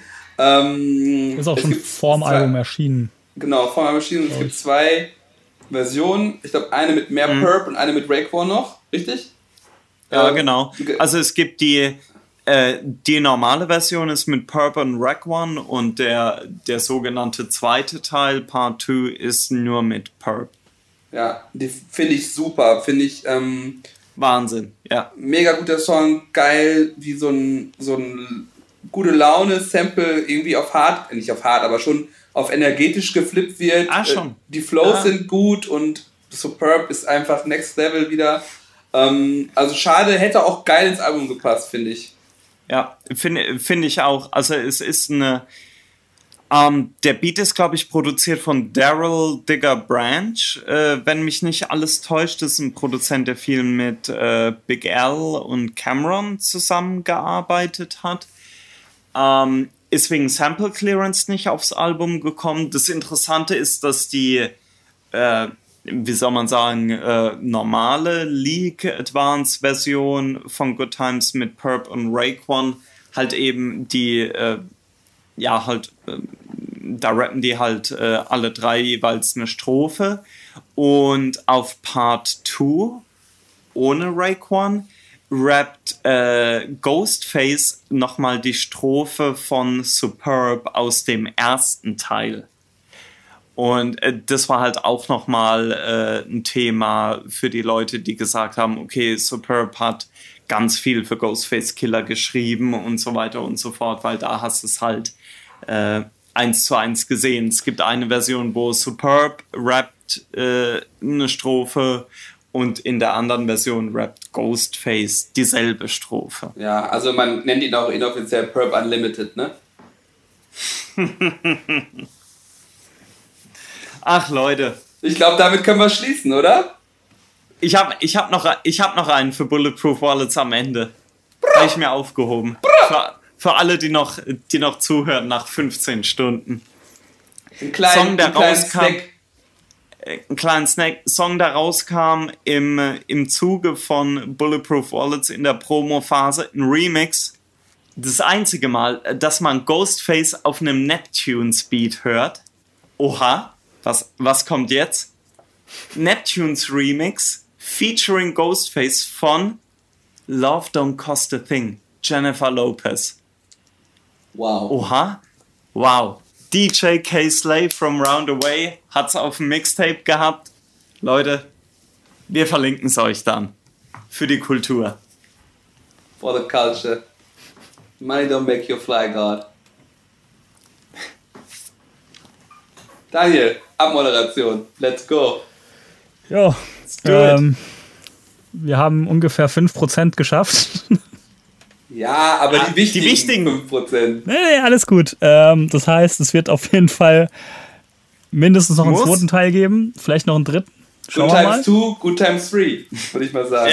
Ähm, ja, Ja, aber guck mal, Wir- ganz, wir schauen mal, ganz ehrlich, das, wie, äh, äh, das war ja klar, dass es jetzt ein bisschen mehr wird mit den ersten Ja. drei Alben und äh, ihr wisst ja alle, die so zuhören, mit den nächsten Alben wird's, es wird sukzessive dünner. Ja, also ja und am Ende geht es wieder ein bisschen hoch, finde ich. Im, Im Gegensatz zu uns. Ja. Richtig. Ja, und es, Am Ende es, es schwankt, es schwankt. Die folgenden Releases schwanken sehr. Ähm, Ja, genau. Ähm, ich würde sagen, dann machen wir, machen wir Schluss hier. Ähm, ja, Ja. ihr werdet es schon mitkriegen, wenn wir, da, wenn wir die nächste Folge dann raushauen. Wir müssen die jetzt erstmal fertig machen, rausbringen und vielleicht nehmen wir vorher schon auf. Das schauen wir jetzt einfach mal. Ähm, ja, dann It's a family. schön, dass ihr so It's a lange zugehört habt. Wer, wer, wer, wer außer uns drei hört das bis hierhin? Äh, unsere Hardcore-Fans. Also die, bei der nächsten, Alle zwei? die nächste, die nächste Folge, da packen wir auch nochmal einen ordentlichen Content-Wahl auf die, die Fischwaage. Leute. Uh. Woo. Swift and Changeable, wie wir sind. Ja. Uh, schön. In diesem Sinne, wir sind schon in der illustren Karriere von Ghostface Killer im Jahre 2001 angekommen. Also die nächsten 18 Jahre Bis werden noch ein Klacks. 2002. Ja. Es wird, es wird ein Klacks. Und wir beginnen eigentlich auch damit, über, dass, wir über. Missy, dass wir über Missy Elliott's Anus reden in der nächsten. Ja, es wird sich nicht vermeiden lassen.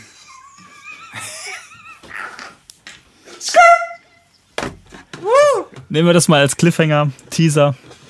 Ja, ist Ähm, gut. Ist ja. gut. Macht's gut, Oder bis zum ich, nächsten hab ich Mal. noch was hier? Ich, ja, nee, ich, ich habe alles abgearbeitet, was ich abarbeiten wollte. Macht's gut.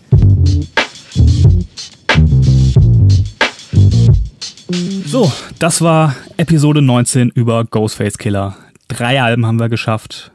Bis ins Jahr 2001, 2002 sind wir vorgedrungen. Es ist 2019. Ihr seht, es ist noch einiges zu tun. Wobei, wie, wie wir schon gesagt haben, die, die wichtigsten Alben äh, seiner Karriere haben wir, glaube ich, schon erledigt. Ähm, es kommen natürlich noch ein paar, ähm, paar diskutable Themen. Teil 2 kommt auf jeden Fall. Vielleicht wird es auch Teil 3. Schauen wir mal, wissen wir noch nicht genau. Ähm, ja, ich hoffe, euch hat die Folge Spaß gemacht. Ihr konntet ein bisschen was mitnehmen. Schaut auf jeden Fall in die Linkliste rein. Haben wir wieder alles, alles Wichtige verlinkt, was wir, was zu verlinken geht. Es ist ja auch sehr viel Unreleases dabei. Vielleicht finden wir den einen oder anderen Link nicht, aber wir geben uns größte Mühe. Schaut da gerne rein. Ähm, und ja, wie immer, schaut gerne auch auf den sozialen Medien vorbei, ähm, folgt uns da, schreibt Nachrichten, schreibt iTunes-Reviews, empfehlt das Ding weiter, checkt alliseesblinkenlights.de.